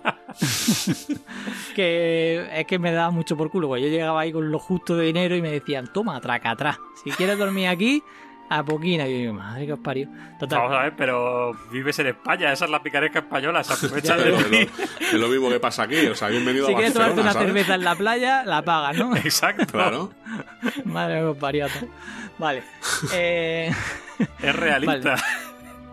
Vale. pues mientras que estáis haciendo ese tipo, vosotros cogéis, entráis en la mamorra, matáis unos bichos, cuando veis que estáis ya bajos de mana y de vida, volváis al posadero dormís y en, eh, eh, se duerme pero no se resetea el mapa. Quiere decir que las puertas siguen abiertas y podéis volver a ver al mapa, volver a matar bichos, volver a dormir y eso era un poco mi recorrido cuando quería subir de nivel, que es que lo tendréis que hacer si jugáis a la DNS. Entre los niveles 9 y 12 no os queda otra que hacer eso, porque otra forma es ir por el mapa dando vueltas como un lelo, que, que los bichos son tan aleatorios que no tiene sentido y cuando vayáis en una mazmorra vaya a daros cuenta de que, cuáles son las zonas que tienen los bichos que más, os interesan. Entonces, es la forma más rápida de subir rápido, de subir de nivel y conseguir dinero. Eh, si salís del mapa, el problema que tienes es que la puerta se cierra y por lo tanto, al cerrarse la puerta, te necesitáis una llave para poder abrir la puerta. Y si gastáis la última llave que necesitáis para poder abrir la puerta que del tío que te dé las llaves, pues os quedáis sin llaves y tenéis que ir otra vez a tomar por saco a que os vendan las llaves a millón, porque el que está lejos con las llaves, evidentemente ha, aprendido de su amigo el posadero y dice, bueno, pues si llegas hasta aquí a por una llave, te vas a enterar de lo que vale una llave. Sí, sí, sí, sí, sí, sí, sí. Bueno, puedo aclarar varias cosas ahí. Sí, venga, tírale. estás sufriendo, ¿eh? Te veo, te veo, te veo. No, ni te lo imaginas. Por un lado, lo de las llaves. Las llaves no hay un solo sitio en el que puedas comprarlas. Hay dos. Hay por lo menos tres. Bueno, vale, pues el tercero yo todavía no lo he llegado a ver, pero, pero teniendo en cuenta la fluctuación de los precios, el tercero no me interesa. Eh, las llaves funcionan de manera inversa a lo, a lo del hotel. Quiero decir, el mejor sitio para comprar más baratas es en el primer pueblo que te las encuentras, pero el sitio más práctico, pero son más caras, es en el primer pueblo del juego.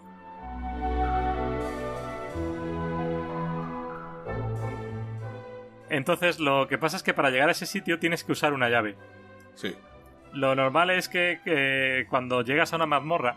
Había escuchado bien. Para, para comprar la llave necesitáis la llave. Eso en el primer pueblo. Si queréis comprarla sin gastar nada, os toca daros un viaje hasta el otro extremo del mundo. En el que además las llaves son más baratas. 40 combates aleatorios. Salvo si utilizas agua mágica, agua sagrada para evitar los combates. Pero claro, si usas ese agua, no subes de nivel. Ni consigues oro. Con lo cual, eh, tienes que ver dónde está el beneficio y el riesgo que quieres llegar a tener en el juego.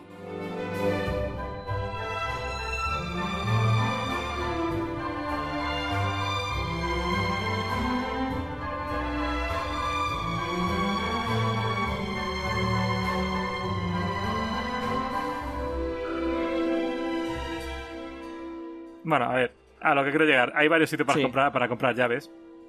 Lo que pasa es que eh, si quieres usar el sitio del primer pueblo, te toca usar una llave para ello y son ligeramente más caras. Ligeramente, no exageremos. y por otro lado, voy a contradecirte, Sky, porque dices que tú estás subiendo de nivel, bajando la mazmorra y subiendo. Y eso supongo que viene porque en la mayoría de RPG, sobre todo los, los RPGs americanos, normalmente las mazmorras son los sitios que tienen los bichos más, más chungos. Pero no es el caso aquí en Dragon Quest. Eh, si solamente te centras en una zona, si llegas a una zona en la que realmente puedes ya matar a los enemigos con cierta facilidad, la experiencia que te van a dar es prácticamente inútil, no te van a dar nada. Entonces no merece la pena matarlos ahí. Es mejor ir a una zona nueva del mapa e intentar empezar a matar bichos ahí teniendo en cuenta que es conveniente que siempre tengas un objeto, el objeto de ala de quimera que te teleporta de nuevo a la ciudad del principio del juego. O el hechizo equivalente. Que no sé ahora mismo cómo se llama en inglés, en japonés es Rula. En inglés puede ser Zoom. Zoom. puede ser? Sí, sí, sí, Zoom. En inglés es Zoom. Entonces con ese hechizo vuelves. La idea es que llegas a una zona nueva del mapa te encuentras con ellos más fuertes, vas matándolos, cuando ya ves que se te acaban las, hierbas, que se te acaba la vida, que no tienes magia, en lugar de volver a pie, porque te puedes encontrar con un encuentro que va a acabar contigo, eh, puedes utilizar el hechizo y volver a la ciudad. Pero claro, volver a la ciudad del principio. Claro, pero es donde puedes salvar, donde puedes recargar, comprar eh, eh, hierbas nuevas, donde puedes salvar la partida, donde puedes pues recargar. Eso, eso es prácticamente lo que hacía yo, ¿eh? Claro, entonces la idea es que vas a una zona, estás luchando y vuelves. Es. Eh, quien haya jugado a Dungeons and Dragons, al, me refiero a Dungeons and Dragons clásico. Dungeons and Dragons clásico se basaba en que tú llegabas a una mazmorra, entrabas en ella, eh, llegabas hasta donde podías y volvías al pueblo. Y en el pueblo era donde subías de nivel.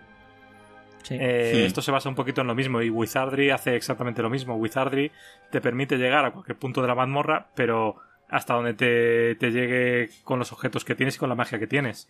En ese momento es cuando tienes que dar vuelta atrás. En caso de Wizardry hay unos ascensores. En el caso de este juego tienes un hechizo. Mm. Entonces está pesado de que vayas, subas de nivel hasta donde puedas y consigas el tesoro que puedas y vuelvas. Y eso es una mecánica antigua de los RPGs. Vale, vale. que de otra forma, ese hechizo. Perdona, no, yo solo eso. Ese hechizo. Eh, bueno, ese objeto pues creo que no lo he comprado o no lo he llegado a usar, me parece. Claro, pues... creo que tengo un ala, pero creo que la tengo y no sabía ni usarla. O sea, no la he llegado a usar o no me he acordado porque eso no lo he llegado a hacer nunca.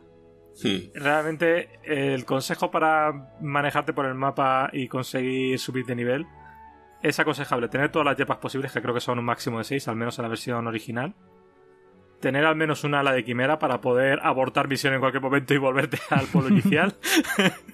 y tratar de ir con la magia al máximo.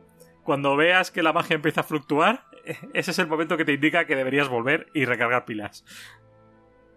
Y las hierbas, eh, como he dicho, curan mucho más que un hechizo. Entonces hay enemigos que si intentas eh, llevar el ritmo del daño que te hacen con el hechizo de curación, es imposible.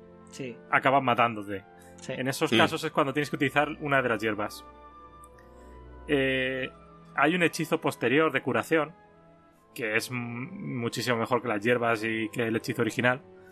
En el momento que llegas a ese nivel, que es en el nivel 17, que ya te queda poquito para pasarte el juego, porque a nivel 20 te lo puedes pasar. En ese momento ya las luchas son bastante más sencillas. Llega un momento que lo único que estás intentando conseguir es llegar a pasarte la última mazmorra sin usar ese hechizo para tener la magia suficiente para poder enfrentarte al jefe final. Porque al final eh, Dragon Quest se basa en, en poder tener tus recursos y saber manejarlos. Tienes que poder llegar al, bicho final sin poder. Sin, sin, gastar magia o gastando el mínimo de magia posible. En otros juegos, ponle Final Fantasy, siempre tienes algún hechizo para recuperar la magia, para curarte rápidamente, aquí no. Aquí tienes que saber distribuirte tus recursos. Bueno, eso mola. Bueno, mira, cuando una vez ya subes de niveles y tienes las cosas más o menos listas, no es tan, tan jodido. Sí es verdad que hay un momento en medio que se te, a mí por lo menos se me hizo un poco cuesta arriba. Que cuando no tienes cuando te ves corto de todo, ¿no? Que no puedes acceder a según qué sitios y necesitas subir de nivel, necesitas dinero para una armadura o una espada, necesitas, claro. Ahí es cuando te vuelves un poquito arisco con el juego y dices, hostia, es que ahora tengo que tirarme aquí un ratito, y ahora tengo que estar aquí otro ratito matando bichos, y ahora tal. Que, una vez pasado eso ya es un poquito más. Se puede hacer más llevadero, vamos. Hombre, yo, lo que creo es que habría que decir que, que aquí hay dos misiones en realidad, ¿no? En este juego. Sí, tira, tira tu Wolfish y eso ya te interrumpo yo como hago siempre con todo el mundo. Ah, vale, perfecto. No, digo que en un principio eh, esto es el típico rescata princesas, ¿no? Puedes hacer esa misión al principio, me parece. Y luego está el llegar al malo, cargártelo y recuperar la bola de luz esta de las narices. Pero vamos, que tampoco es que la historia se hayan matado mucho, ¿vale? O sea, la misma historia del Ghost por ejemplo. Saber que, venga, va, rescatar a la princesita que se la ha llevado este y la tiene encerrada ahí en un rincón y aparte, pues cargarte al malo. Lo que yo me pregunto es, ¿se puede hacer una cosa sin la otra? Sí, sí sabes dónde tienes que buscar cierto objeto. Vale. Hay un objeto que te da la princesa que se usa para encontrar un objeto que es esencial para pasarte el juego. Pero si, supieras dónde se encuentra ese objeto o lo encuentras de casualidad, no necesitarías a la princesa para nada. O sea, que la puedes dejar ahí tirada, ¿no? Que, le den. Sí, tranquilamente. Vamos, que hay un momento en que, vamos, eh, no, es que sea un spoiler, pero vamos, la tienes que llevar en brazos por todo el mapa hasta, hasta el castillo. Hay gente que se pasa el juego, el juego con, la princesa en brazos. Eso también sí, eso, eso leí después, sí. sí. Algún chulo, ¿no? Que diga, ah, esto lo hago con la tía en brazos. Mira. pero bueno, que, que no, que simplemente que no, no hemos mencionado a la princesa para nada y que simplemente pues eso, ¿no? La tontería de que, de que hay una y me parece que hay otra en el pueblo que se parece, hay una por ahí que se parece a ella y no sé si puedes hacer algo con ella también o no. Eso ya no, no me quedó claro. Bueno, eh, es que hay una en un pueblo que te, que te, sigue muy al principio, en el, en el, pueblo que vas a visitar. Hay una, hay una que de repente parece como que te siguiera, pero cuando una vez sales del pueblo ya no... Sí, eso, eso pasa.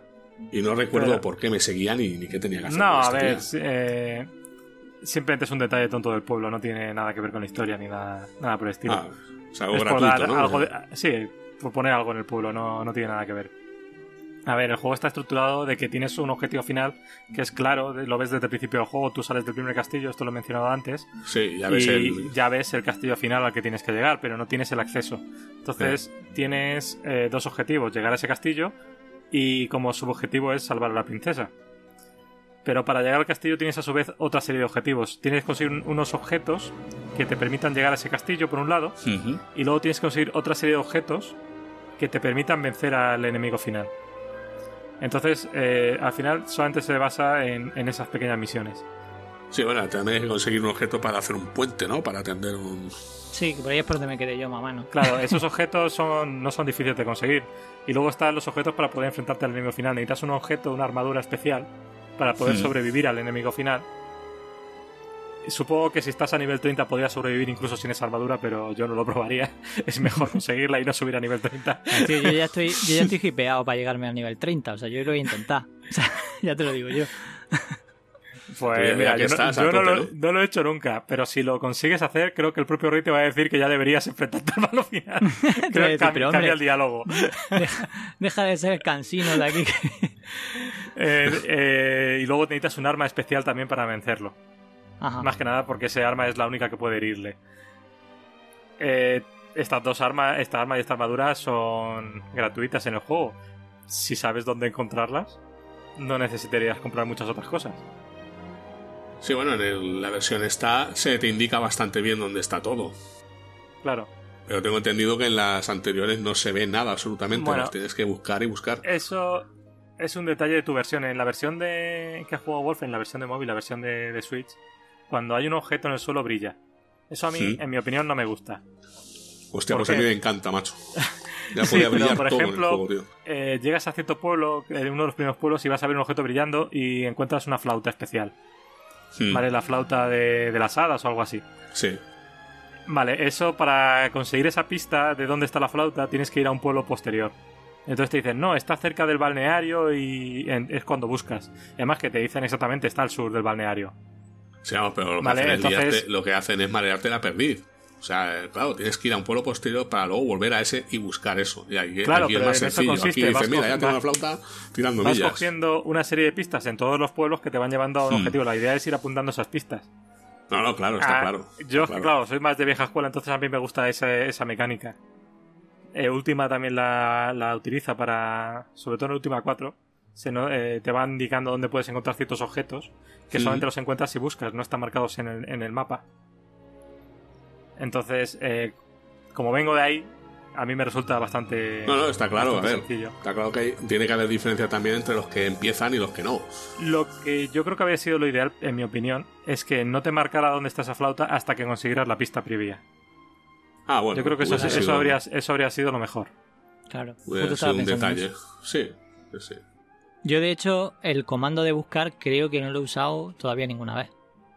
Me parece. O sea, nunca he pues, usado el comando de buscar. Tienes que haberlo usado para encontrar. Tú sí que tenías la flauta esa, ¿no? Creo que sí, pero no lo sé. Tienes que haber utilizado el comando para buscar. Ah, sí, pues, pues, a lo mejor simplemente. Claro, es que. Es lo que te digo, que eh, como me jugué las dos partidas rápidas para llegar rápido al nivel 8, a lo mejor en esta segunda partida puede ser que no lo haya buscado y lo, y lo hiciera en la anterior. Entonces ya no lo sé. Bueno, también hay, también hay muchos sitios. También hay muchos sitios secretos así del palo de no, sé, no recuerdo dónde fue. Un pueblo. Que no sé por dónde me metí y me metí en una estancia que, no sabía ni que, ni que estaba ahí. Que no sé qué me dieron ahí, pero vamos, el castillo, el castillo del inicio tiene un sitio, vamos, no sé si en, móvil será igual, pero es como que si sale y, tira hacia abajo, tiene un, sitio especial. Sí, sí, hay, sitios de esto que mira, por, casualidad, ¿no? Sí, pero que, que, la verdad es que como, como no sabes cuando tienes que usar el buscar, al final a mí se me pasó usar el buscar, así que bueno, le daré una vuelta a ver si tengo la flauta o no. Creo que sí que la tengo, pero no, no lo sé. A ver, no hay tampoco tantos objetos que tengas que buscar de esa manera, creo que habrá uno o dos. Vale, vale. Y en principio te indican en algún momento con una pista donde, puedes, donde tienes que buscar. Incluso hay uno que te dan las coordenadas para buscarlo.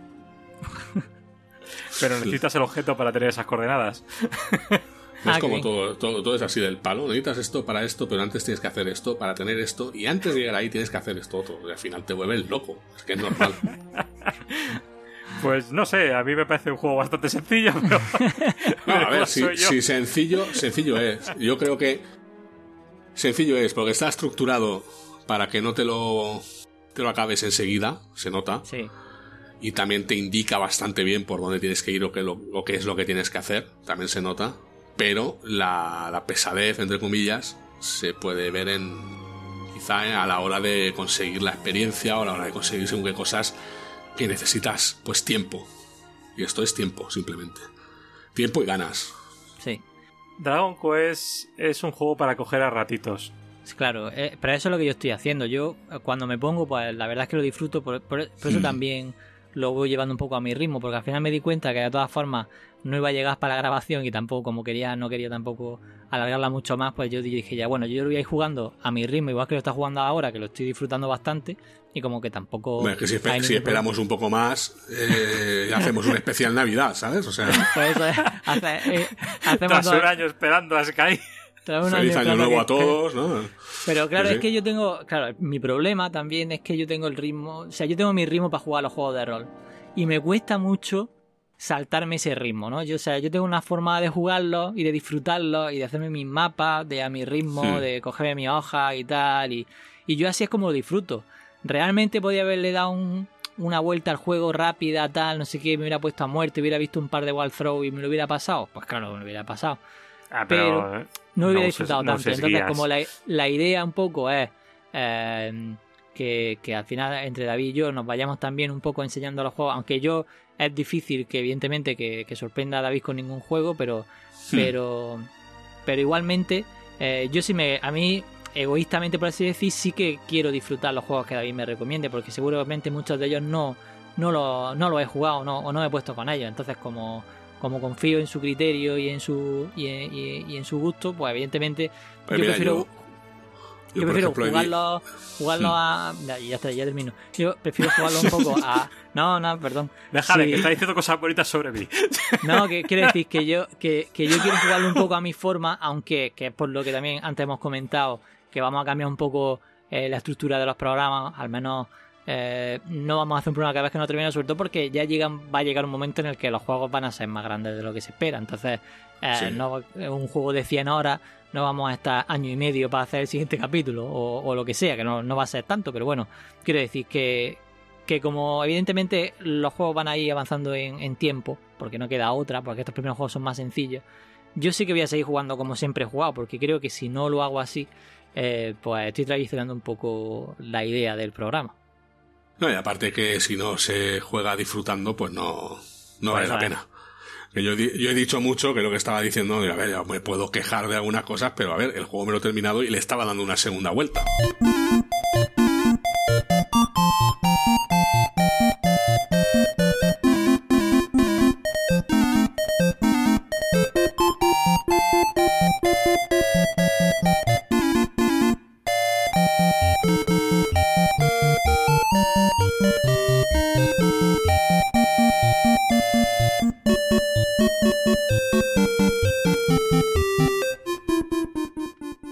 Quest 1 junto con el 2 y el 3 es una saga entera de, juegos. La historia está, se sigue. Y eh, hay un... Eh, si es posible, me gustaría que nadie spoileara lo que ocurre en Dragon Quest 3, que seguramente mucha gente lo sabrá. Porque me gustaría que Sky, exacto, no lo supiera. ¿Tú lo sabes? Sí. Yo cuando pues me pongo en algo, es que no, no sé. Investigaste. Yo investigué, miré. Vale, pues ese, ese, momento en Dragon Quest 3 y en Dragon Quest 2 es, es bueno, sobre todo el del 3. Entonces, eh, prefiero que no se spoile. Dragon Quest eh, empieza a tomar forma realmente en el Dragon Quest 3.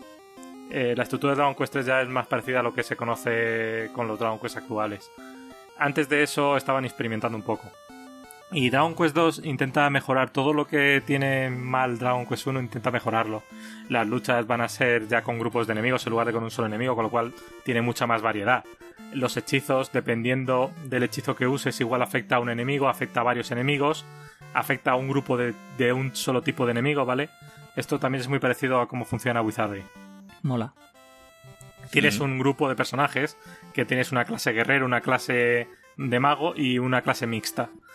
Eh, con lo cual es mucho más parecido a un RPG más actual y te da mucha más opción a estrategias, mucha más opción a que no te maten porque haya muerto un personaje, ya que tienes la opción de resucitarlos.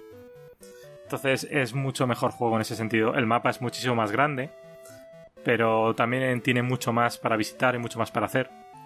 Hay más tipos de mazmorras, no solamente tienes mazmorras, tienes torres. Y funcionan de manera inversa. Tú puedes subir a una torre, puedes caerte de la torre desde el piso más, más alto.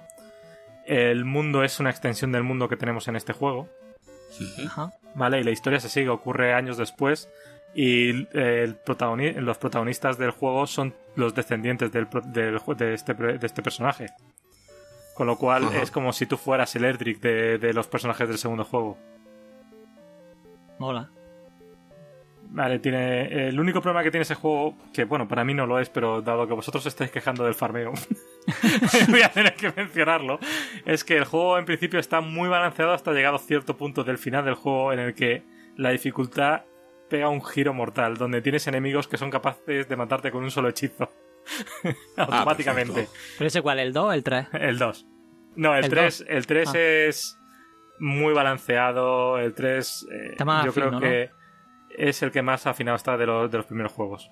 Vale, guay. Sí, es más, el 3 tiene añadidos en, la, en el remake de Super Nintendo, pero la dificultad en sí es bastante parecida.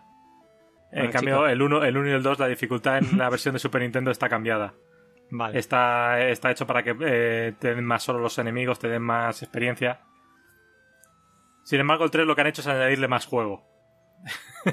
el, el, remake tiene mucha, una mazmorra extra con una dificultad infernal. y con un super, un super jefe final que, bueno, yo me lo he pasado recientemente. Joder. Mola. Pero eso ya es para quien quiera jugarlo. Muy bien.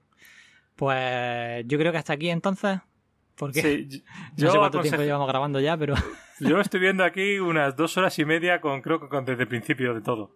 Sí, Sí, sí, más sí. o menos. Es lo que A llevamos. esto le bien. sumas después lo- la entrevista que hemos hecho y De dos horas, pues son cinco horas de podcast, más o menos. así compensamos los meses de... Así que yo creo que ningún oyente se tiene se va a quejar del nuevo, de este nuevo episodio de Mamorradas porque yo creo que si no llega, no sé si a las cuatro horas llegamos seguro a este, vamos, seguro, seguro, a este paso llegamos seguro a, la, a las cuatro horas. Pero bueno, son cuatro horas de que yo creo que un programa, eh, no sé, a mí, me, a mí me ha encantado el juego, el programa y sobre todo la entrevista a Fergo ha sido una experiencia personalmente, vamos, que yo de hecho no, no, me, no me la esperaba. Yo eh, era algo que yo quería hacer un poco, un poco después. Entrevistar a Fergón era algo que me apetecía hacer, pero eh, quería hacerlo un poco después que estuviéramos más avanzados. Pero bueno, como Cal me dijo que, que no, que ya que no sé qué, consiguió el contacto, entonces ya cuando le quise decir que mejor esperar un poco, pues ya me había, ya me había dado la fecha de la entrevista.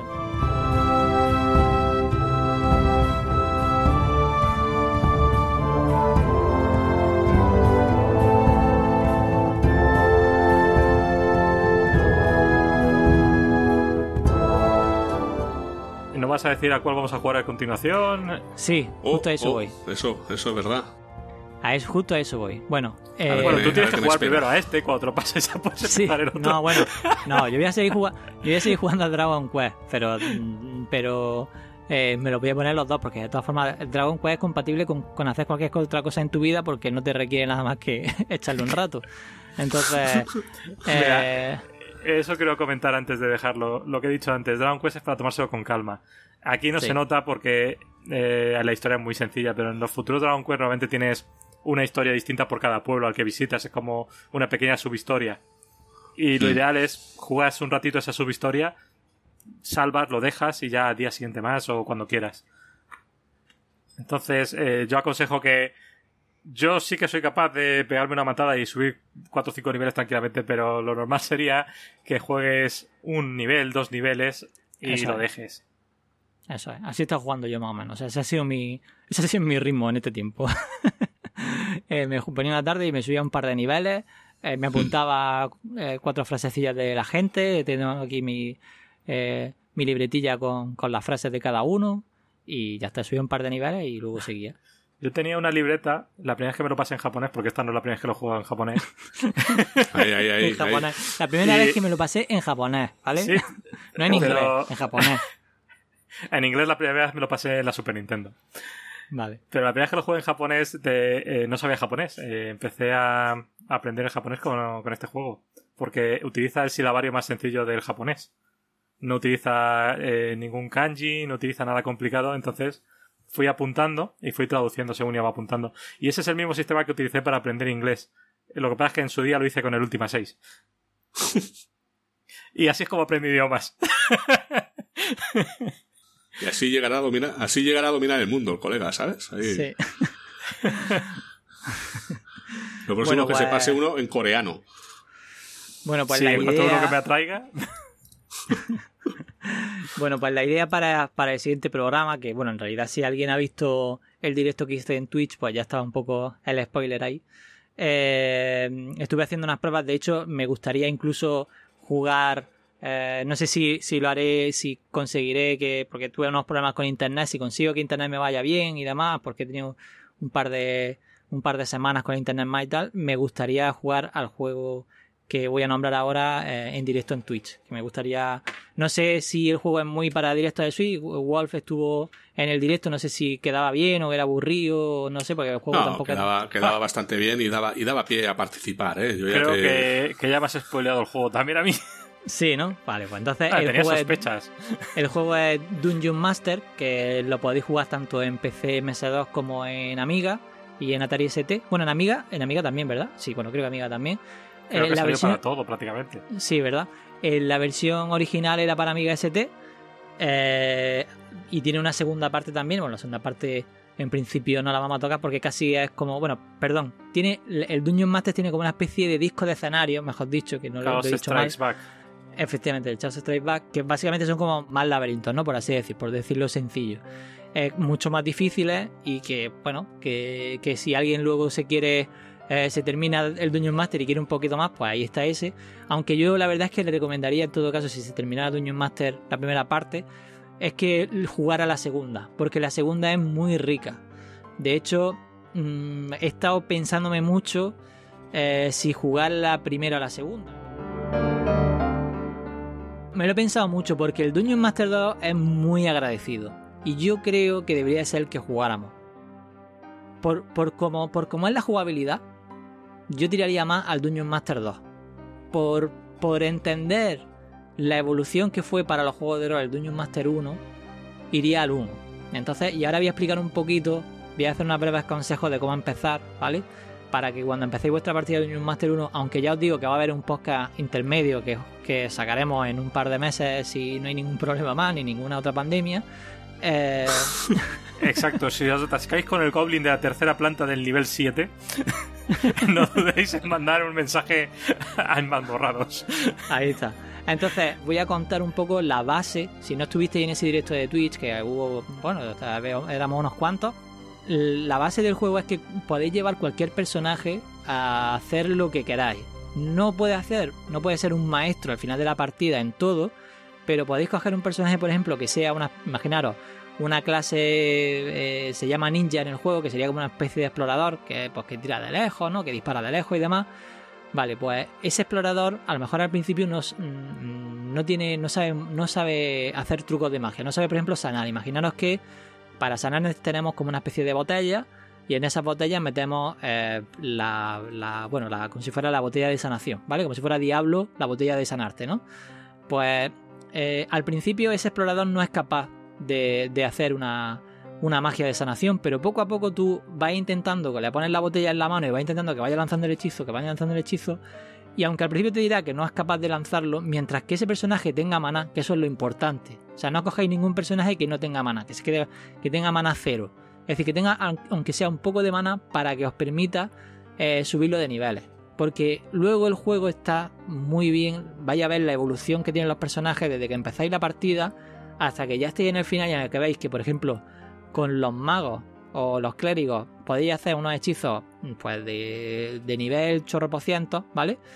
Y con, mientras tanto, con, además con el guerrero y el otro, pues aunque no es capaz de hacer ese hechizo de magia de la de levitación, de, de lo que sea, pues, pero son, son, capaces de, por ejemplo, preparar las pócimas de vida y decir, hay una estrategia ahí que es muy importante que tengáis clara para mm. que podáis jugar al juego. Y yo creo que ese era un poco el, consejo. Luego, además, eh, el juego es muy de su época. Vaya a ver que eh, vaya, van a llegar momentos en el que, eh, sobre todo al principio, tenéis que tener mucho cuidado porque el juego, como tiene pocos colores, pues a lo mejor ponen una llave que tiene el mismo color que tiene el suelo.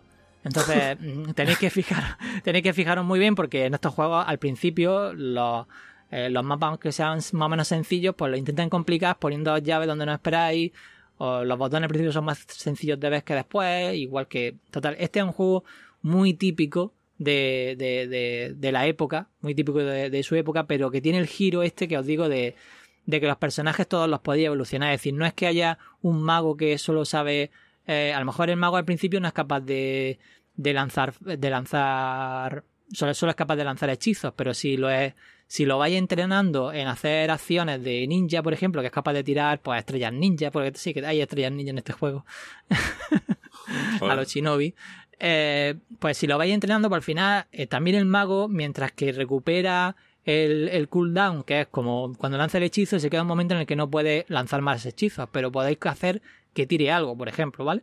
Entonces, pues ese tipo de cosas es las que os van a hacer eh, avanzar más rápido y jugar mejor. Y vaya a ver que, que el juego en sí Mm, era muy adelantado a su tiempo. Además, este fue creo que el primer juego que, que tenía la acción en tiempo real, en una mazmorra en primera persona, ¿no? Eso es, eso es todo. O sea, que históricamente todos empezaron a copiar a Dungeon Master. Sí, de hecho fue el primero. O sea, muchos conoceréis el of the Beholder, pero el primero fue este, fue Dungeon Master.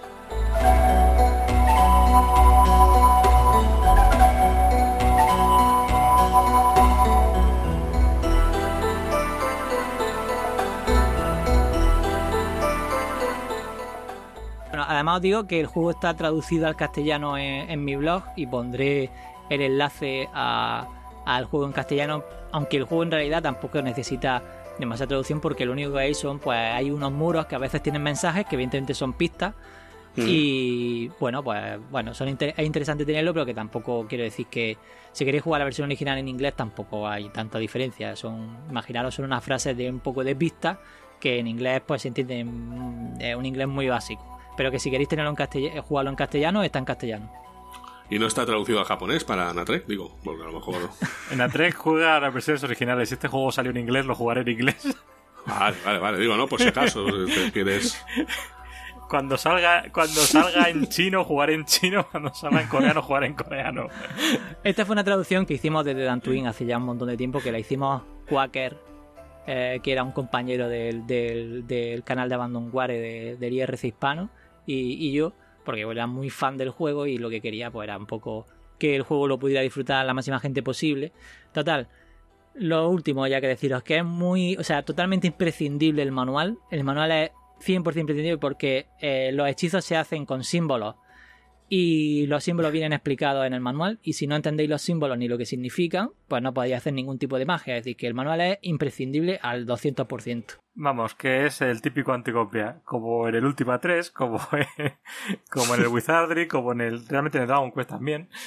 Tened en cuenta que este juego va por piso, es decir, que es muy fácil eh, y ver cuando vamos avanzando, ¿vale? Y además también hay pisos que, volveré, que volveréis, porque, total, bueno, no cuento nada mucho más. Que la idea es esa, este juego es un precursor de, lo que luego fue los juegos de rol en primera persona, eh, por así decir, modernos de, de, aquella época. Y, para mí es un juegazo imprescindible. Pues nada, habrá, habrá que aguantarlo. ¿Qué vamos a hacer? Vale. Venga, va, que aquí te vas a sentir como en casa. Primera persona, los bichos se mueven solos, no tienes que esperar turnos. No, ya, ya lo, lo que vi ya me gustó. Y, lanzar hechizos como un loco. es como si fuera un shooter. Claro, Wolf, yo, yo aquí he pensado en ti. Qué bonito. Muchas gracias, hombre. Tal, del cariño. A ver, a ver. A primera vista lo que vi en el directo aquel me gustó. Estaba bastante bien, entretenido. No, no le vi mucha sí que había mucho stat y mucha historia de esa, pero bueno, no asequible, no lo vi. Nada, no os preocupéis, no os preocupéis. Coged los personajes que veáis que estén un poco, es decir, coged un personaje que, sea fuerte, coged un personaje que, que tenga agilidad y luego coged un personaje que sea capaz de curar y otro personaje que, que, tenga magia. Es decir, coged uno de cada tipo, el que más o menos os guste, ya sabéis que cualquier personaje lo podéis subir. Y otra cosa que tenéis que tener en cuenta, si le cambiáis los nombres a los personajes, se resetea el nivel, ¿vale? Los personajes empiezan, eh, si os fijáis, cuando, cuando digamos que la primera parte se verá en los retratos. Si le dais al personaje os permite cambiar el nombre, pero si le cambiáis el nombre, perdéis eh, las estadísticas iniciales. Es decir, que si ese personaje era ninja novato, por ejemplo, imaginaros, o mago novato, si le cambiáis el nombre, ya no es nada. Ya eh, digamos que empieza de cero y os va a costar mucho más. O sea que, que tiene personajes pregenerados y luego puedes crearte el tuyo propio si quisieras, ¿no? Eh, no exactamente. Es que el personaje, en lugar de empezar, porque todos los personajes, es que se supone que los personajes son héroes del mundo, de la humanidad y tal y no sé qué, entonces son, pues, como héroes que tú resucitas, ¿no? Pero si le cambias el nombre es como si él perdiera su alma. Y entonces, en lugar de empezar con siendo pues, un ninja experimentado, pues como le ha borrado la memoria, no sabe. Pero sí que tiene es decir, sí que tiene sus estadísticas de fuerza y de agilidad y de magia, pero él no sabe por qué le ha borrado la memoria. Es como que si tú le hicieras un borrado de memoria. Si tú le cambias el nombre, le quitas los recuerdos. Entonces no sabe hacer las cosas, pero si tú le vas enseñando, pues sí, pues va subiendo y lo va haciendo. No sé si se entiende un poco por dónde va la cosa. Sí, yo, yo te entiendo, pero es rebuscado.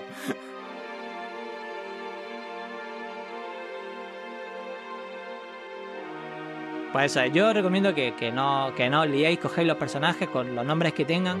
Y si luego queréis jugar una segunda partida un poco más difícil, podéis jugar eh, de nuevo la partida con personajes reseteados con vuestros propios nombres. De hecho, yo suelo jugar con algún personaje siempre reseteado. De hecho, en la partida de, de que hicimos en, en Twitch, pues le puse, le puse a uno Fuyur y yo creo que ya ese personaje va a ser que voy a, o sea, Fuyur va a estar en mi partida, que el Fuyur es eh, lo vaya a ver cuando lo vaya a distinguir muy rápidamente con, la descripción que os voy a dar porque parece como un Yeti de las nieves que en vez de ser blanco es marrón, ¿vale? Vaya a ver que es una especie de chihuahua raro, un monstruo del, de la caverna que está muy bien porque es un bicho que pega muy fuerte pero a la vez tiene magia y le puede enseñar magia. Entonces yo a ese, como de todas formas eh, pegar va a pegar fuerte, pues me da un poco igual que te da un poquito más en aprender magia, o sea, aprender magia va a aprender al mismo, al mismo ritmo y pegar va a pegar al mismo ritmo, entonces ese suele ser el que suelo cambiar el nombre, pero bueno, total, ahí queda la recomendación de Dungeon Master, la primera parte.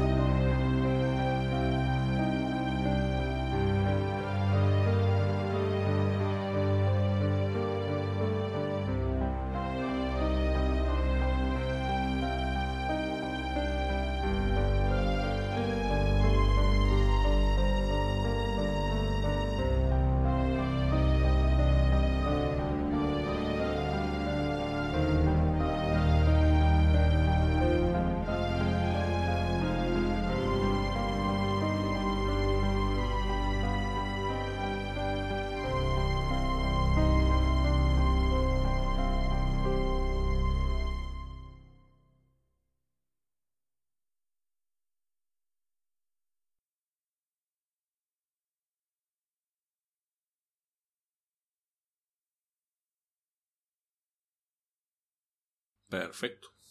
Fantástico. Ya está, chica. Bueno, se ve que poco a poco voy aprendiendo a, llevar el podcast. Sí, sí, ¿eh? Sí, sí, aquí te has enrollado bien, ¿eh?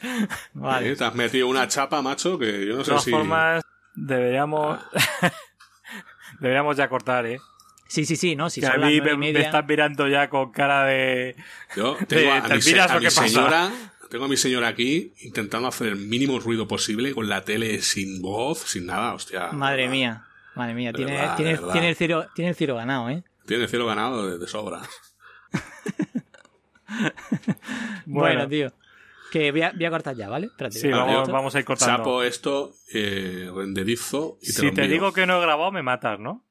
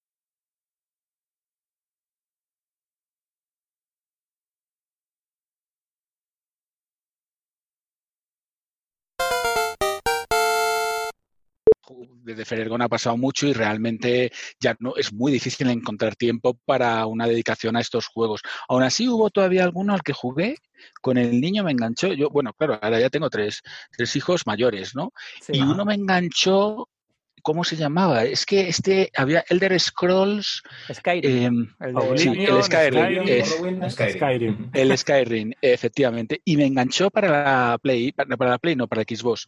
Y la verdad es que me quedé enganchado como en los viejos tiempos, pero, pero, pero no es lo mismo. Esos, esos dragones no eran los mismos que el de Lucruz. Nah. Es que, es O sea, que, no eran los mismos. no, no, el de Lucruz no tenía piedad contigo. Pierde el toque, de ma- el, el toque de estar mapeando tú con un con lápiz y papel.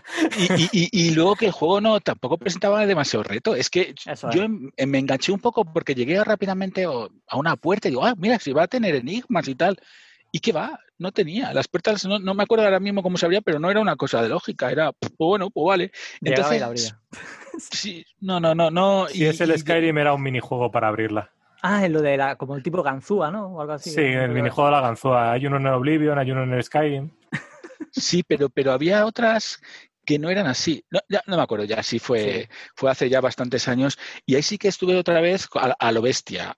Pero, pero bueno, ya digamos, una vez superado eso, nada, ya no, no he vuelto a, jugar juegos de rol. Tienes pequeñas recaídas. bueno, pero no. Hombre, yo, pequeña recaída, espérate, es que tendría que pensar, pero pudo ser, ¿cuándo es el Skyrim? Pero si el Skyrim puede ser de hace 12 años, ¿no? Yo sí que trata de vez en cuando de enchufarme alguno. Al último que traté de jugar, pero también hace tiempo, es al de a este que han sacado la, serie hace poco, de mm, joder, ¿cómo se llama? De un polaco, el escritor es un polaco. Ah, sí, el Witcher. Witcher. Sí, eso es. Y, la verdad es que el juego me pareció lamentable. O sea, digo, joder, qué bonito es y tal, pero juego, esto, esto no es un juego, ¿esto qué es? Una película con pasos. No, no, no. Entonces, me reí del niño que trató de engancharme porque además me lo puso para ver si me enganchaba el Y los última 1, 2 y 3 sí, pero habiendo jugado primero el 6 y el 5, claro el último cero es eh, las mazmorras del última uno. ya está. Sí, sí básicamente eso. bueno, espero no decepcionaros demasiado antes de que empieces ya en serio con la entrevista, porque igual decir, bueno, no ha jugado el última cero, pero yo este Ferrer con quién coño es, no saben, ¿no?